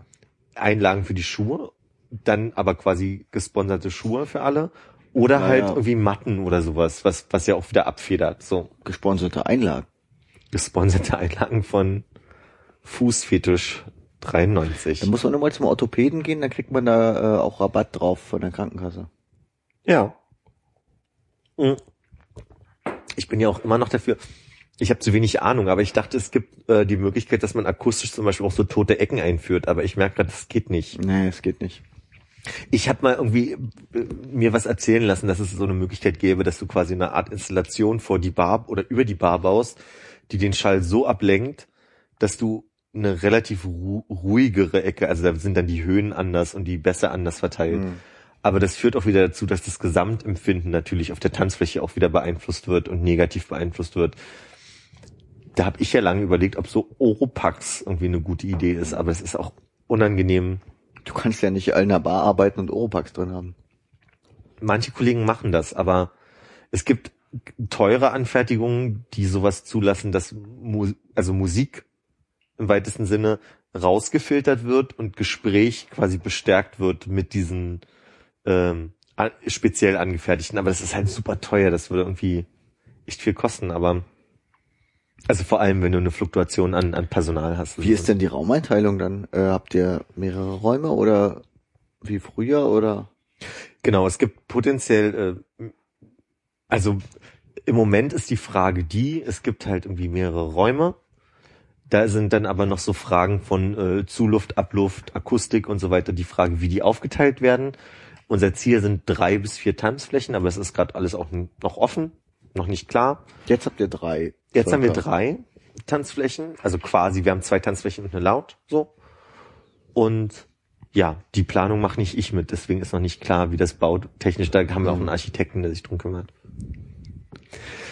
Wollt ihr diese Floors dann auch unterschiedlich bespielen oder ist es einfach nur Das ist ja jetzt auch schon so. Ja. Black Music, R&B? Ist Wir da haben ja jetzt, wir haben ja jetzt eine Raumaufteilung von einem ganz großen Raum, den wir Theater nennen, weil da auch äh, so Veranstaltungen stattfinden können.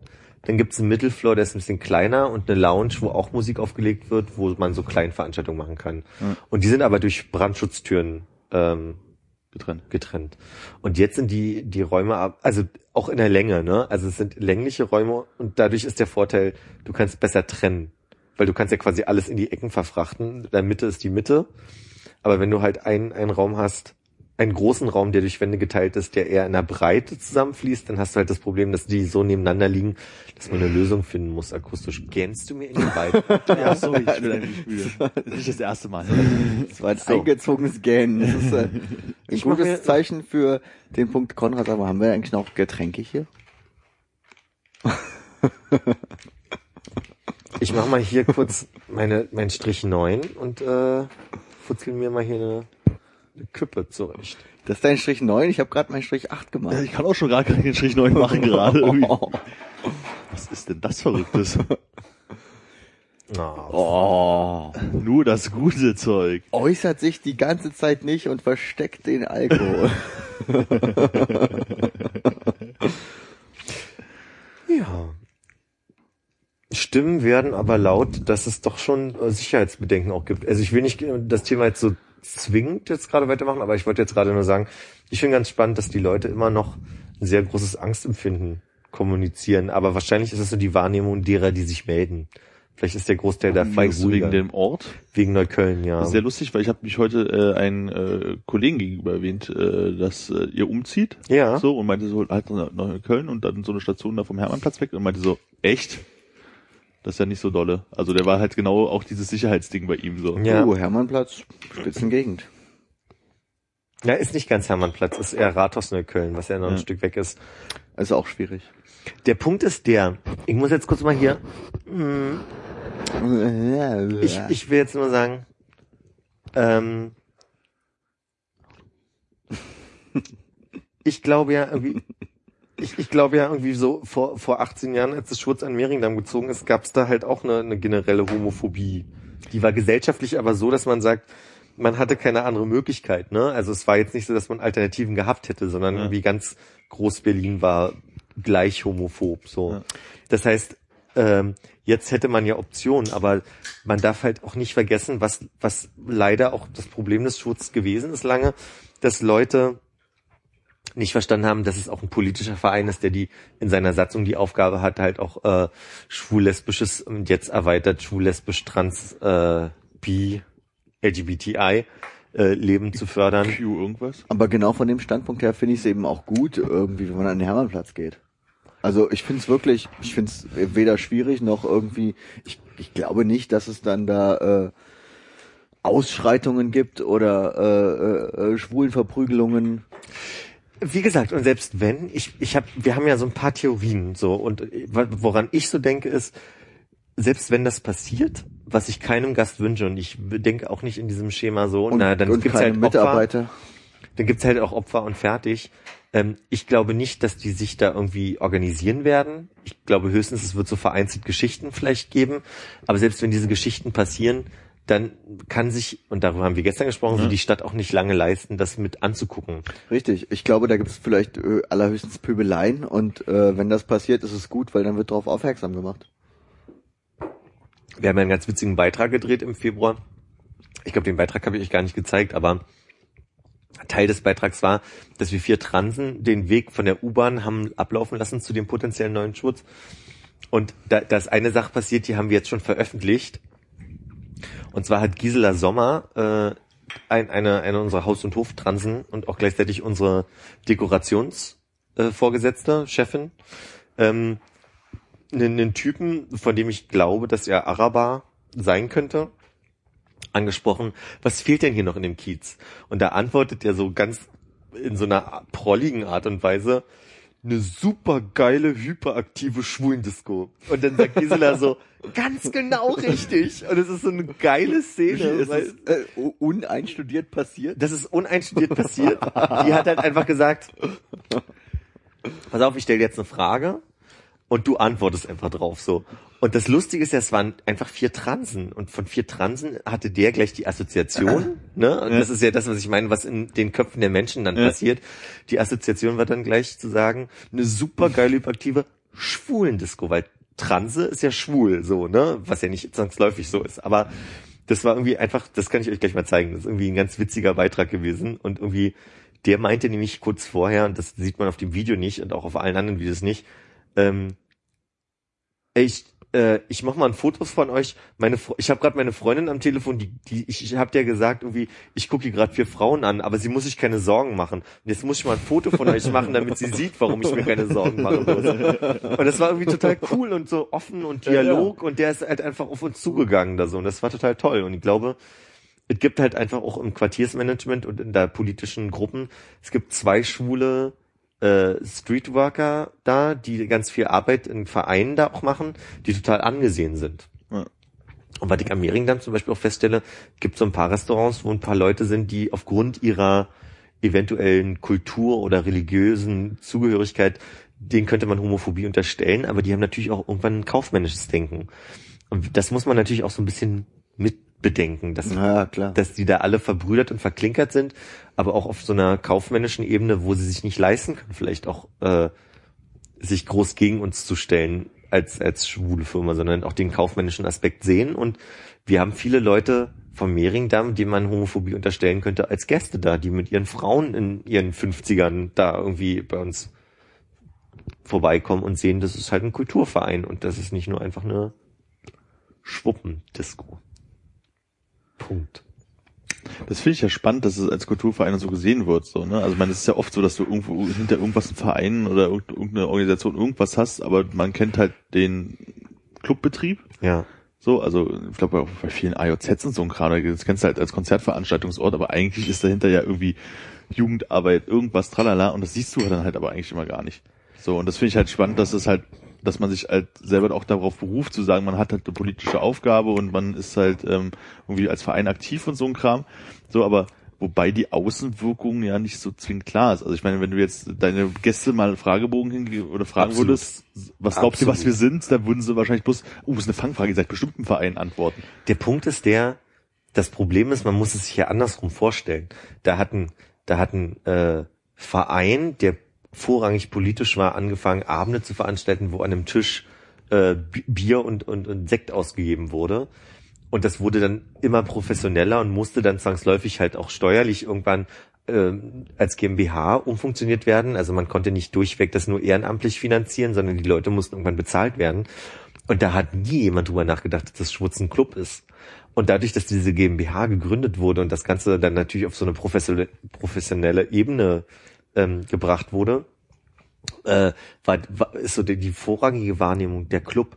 Was ich ganz spannend fand, ist, dass meine Mutter in der Berliner einen Artikel über den Umzug gelesen hat und mir am Telefon gesagt hat, ich wusste gar nicht, dass sie auch politisch arbeiten. Wo ich gedacht habe, stimmt, Mama kriegt einfach nur mit, so ich bin verpennt irgendwie am nächsten Und Tag, wenn wir uns an sehen Bar, und ja. stehe an der Bar. Aber- und äh, ich mache einen Satz noch dazu. Ja. Und wa- was ich halt auch glaube, ist, wenn wir natürlich Abende machen, wo wir irgendwie eine, eine lesbische Frau einladen, die als Drag King auftritt, auch eine Form von Travestie Ja. in der Art und Weise, dann ist das ein politischer Abend. Ja, oder wenn wir einen äh, israelischen schwulen Autor einladen, dann ist das auch ein politischer Abend, bei dem Politik stattfindet, wenn der sich präsentiert an dem Abend, auch auf äh, Kulturebene.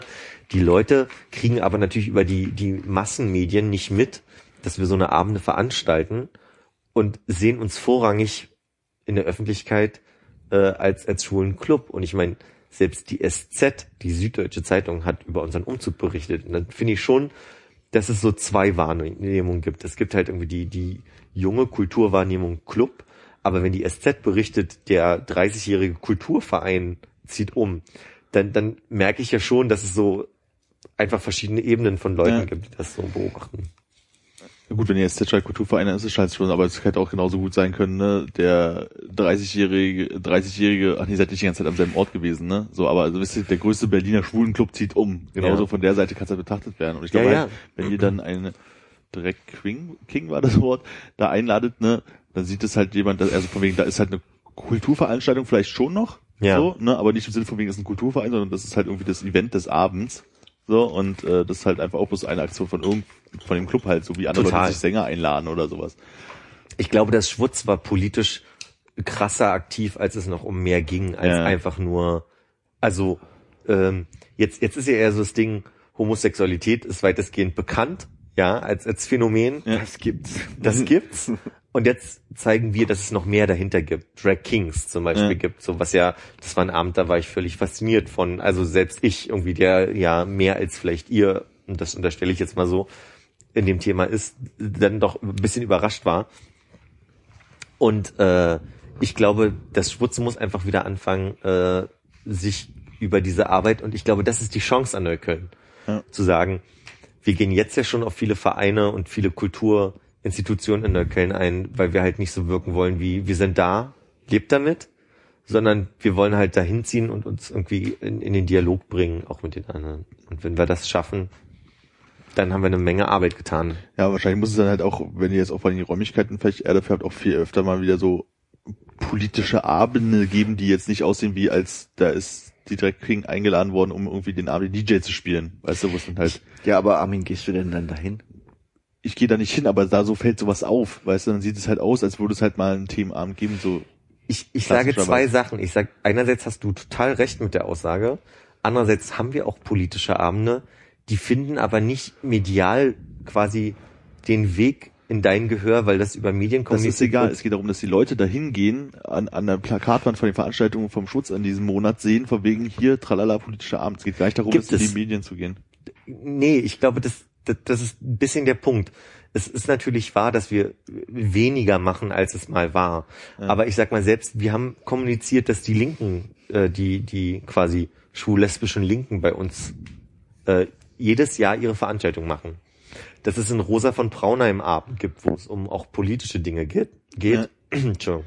Ähm, ich glaube halt einfach nur, die Frage ist trotzdem, die Leute nehmen es erst wahr, wenn es quasi auch kommuniziert wird. Und dann ist es schon eine Frage der medialen Präsenz. Nee, da, da so, so weit will ich gar nicht denken. Ich, ich war, war ja auch noch nicht bei euch, deswegen frage ich mich halt, ob die Leute, die da normal hingehen, einfach nur als Veranstaltungsmenschen, ja, das mitbekommen, dass sie halt auch wirklich so politische Abende haben, oder stehen die unter einem Rosa von irgendwas Abend, ja, wo du sagst so, ja, pf, da heißt er halt so, oder steht da nochmal in Klammern politische Veranstaltung, weißt du, dass das halt einfach so offensiv jetzt- bewusst gemacht wird. Ja, ich könnte jetzt sagen, in der Siegessäule der schwul-lesbischen Berliner Zeitung, wo, wo Veranstaltungen kommuniziert werden, gibt's immer Rubriken.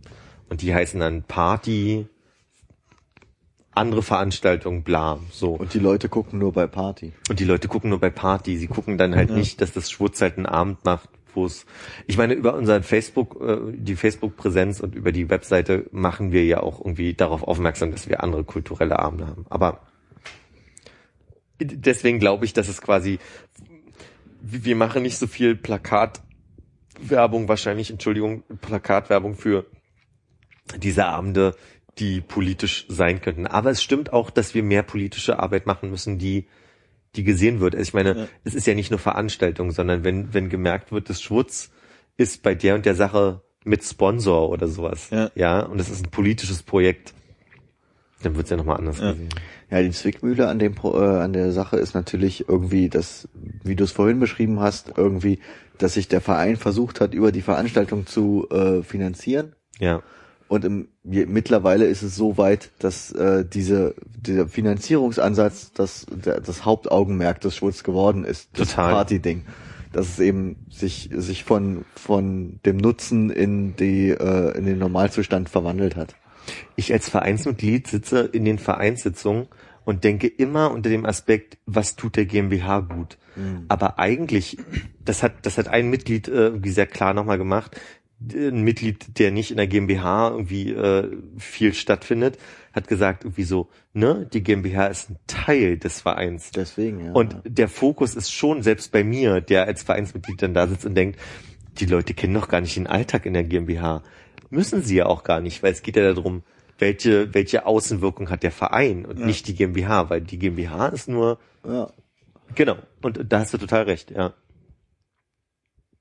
Meine Güte, haben wir heute über Gott und die Welt gesprochen. So viele schöne Themen. Wir haben, wir, wir haben ganz tolle Themen gehabt heute. Das klingt, als würdest du jetzt einen Abschluss sagen wollen. Langsam. Aber ich glaube, Konrad hat uns auch gerne zugehört. Ja, ich glaube auch. Auch wenn seine Stimme heute nicht so da war. Aber er trinkt auch die ganze Zeit fleißig äh, heiße Zitrone mit Honig. So heißt das Zeug, was ihr da trinkt. Ja. Ich möchte mich bedanken bei euch dreien.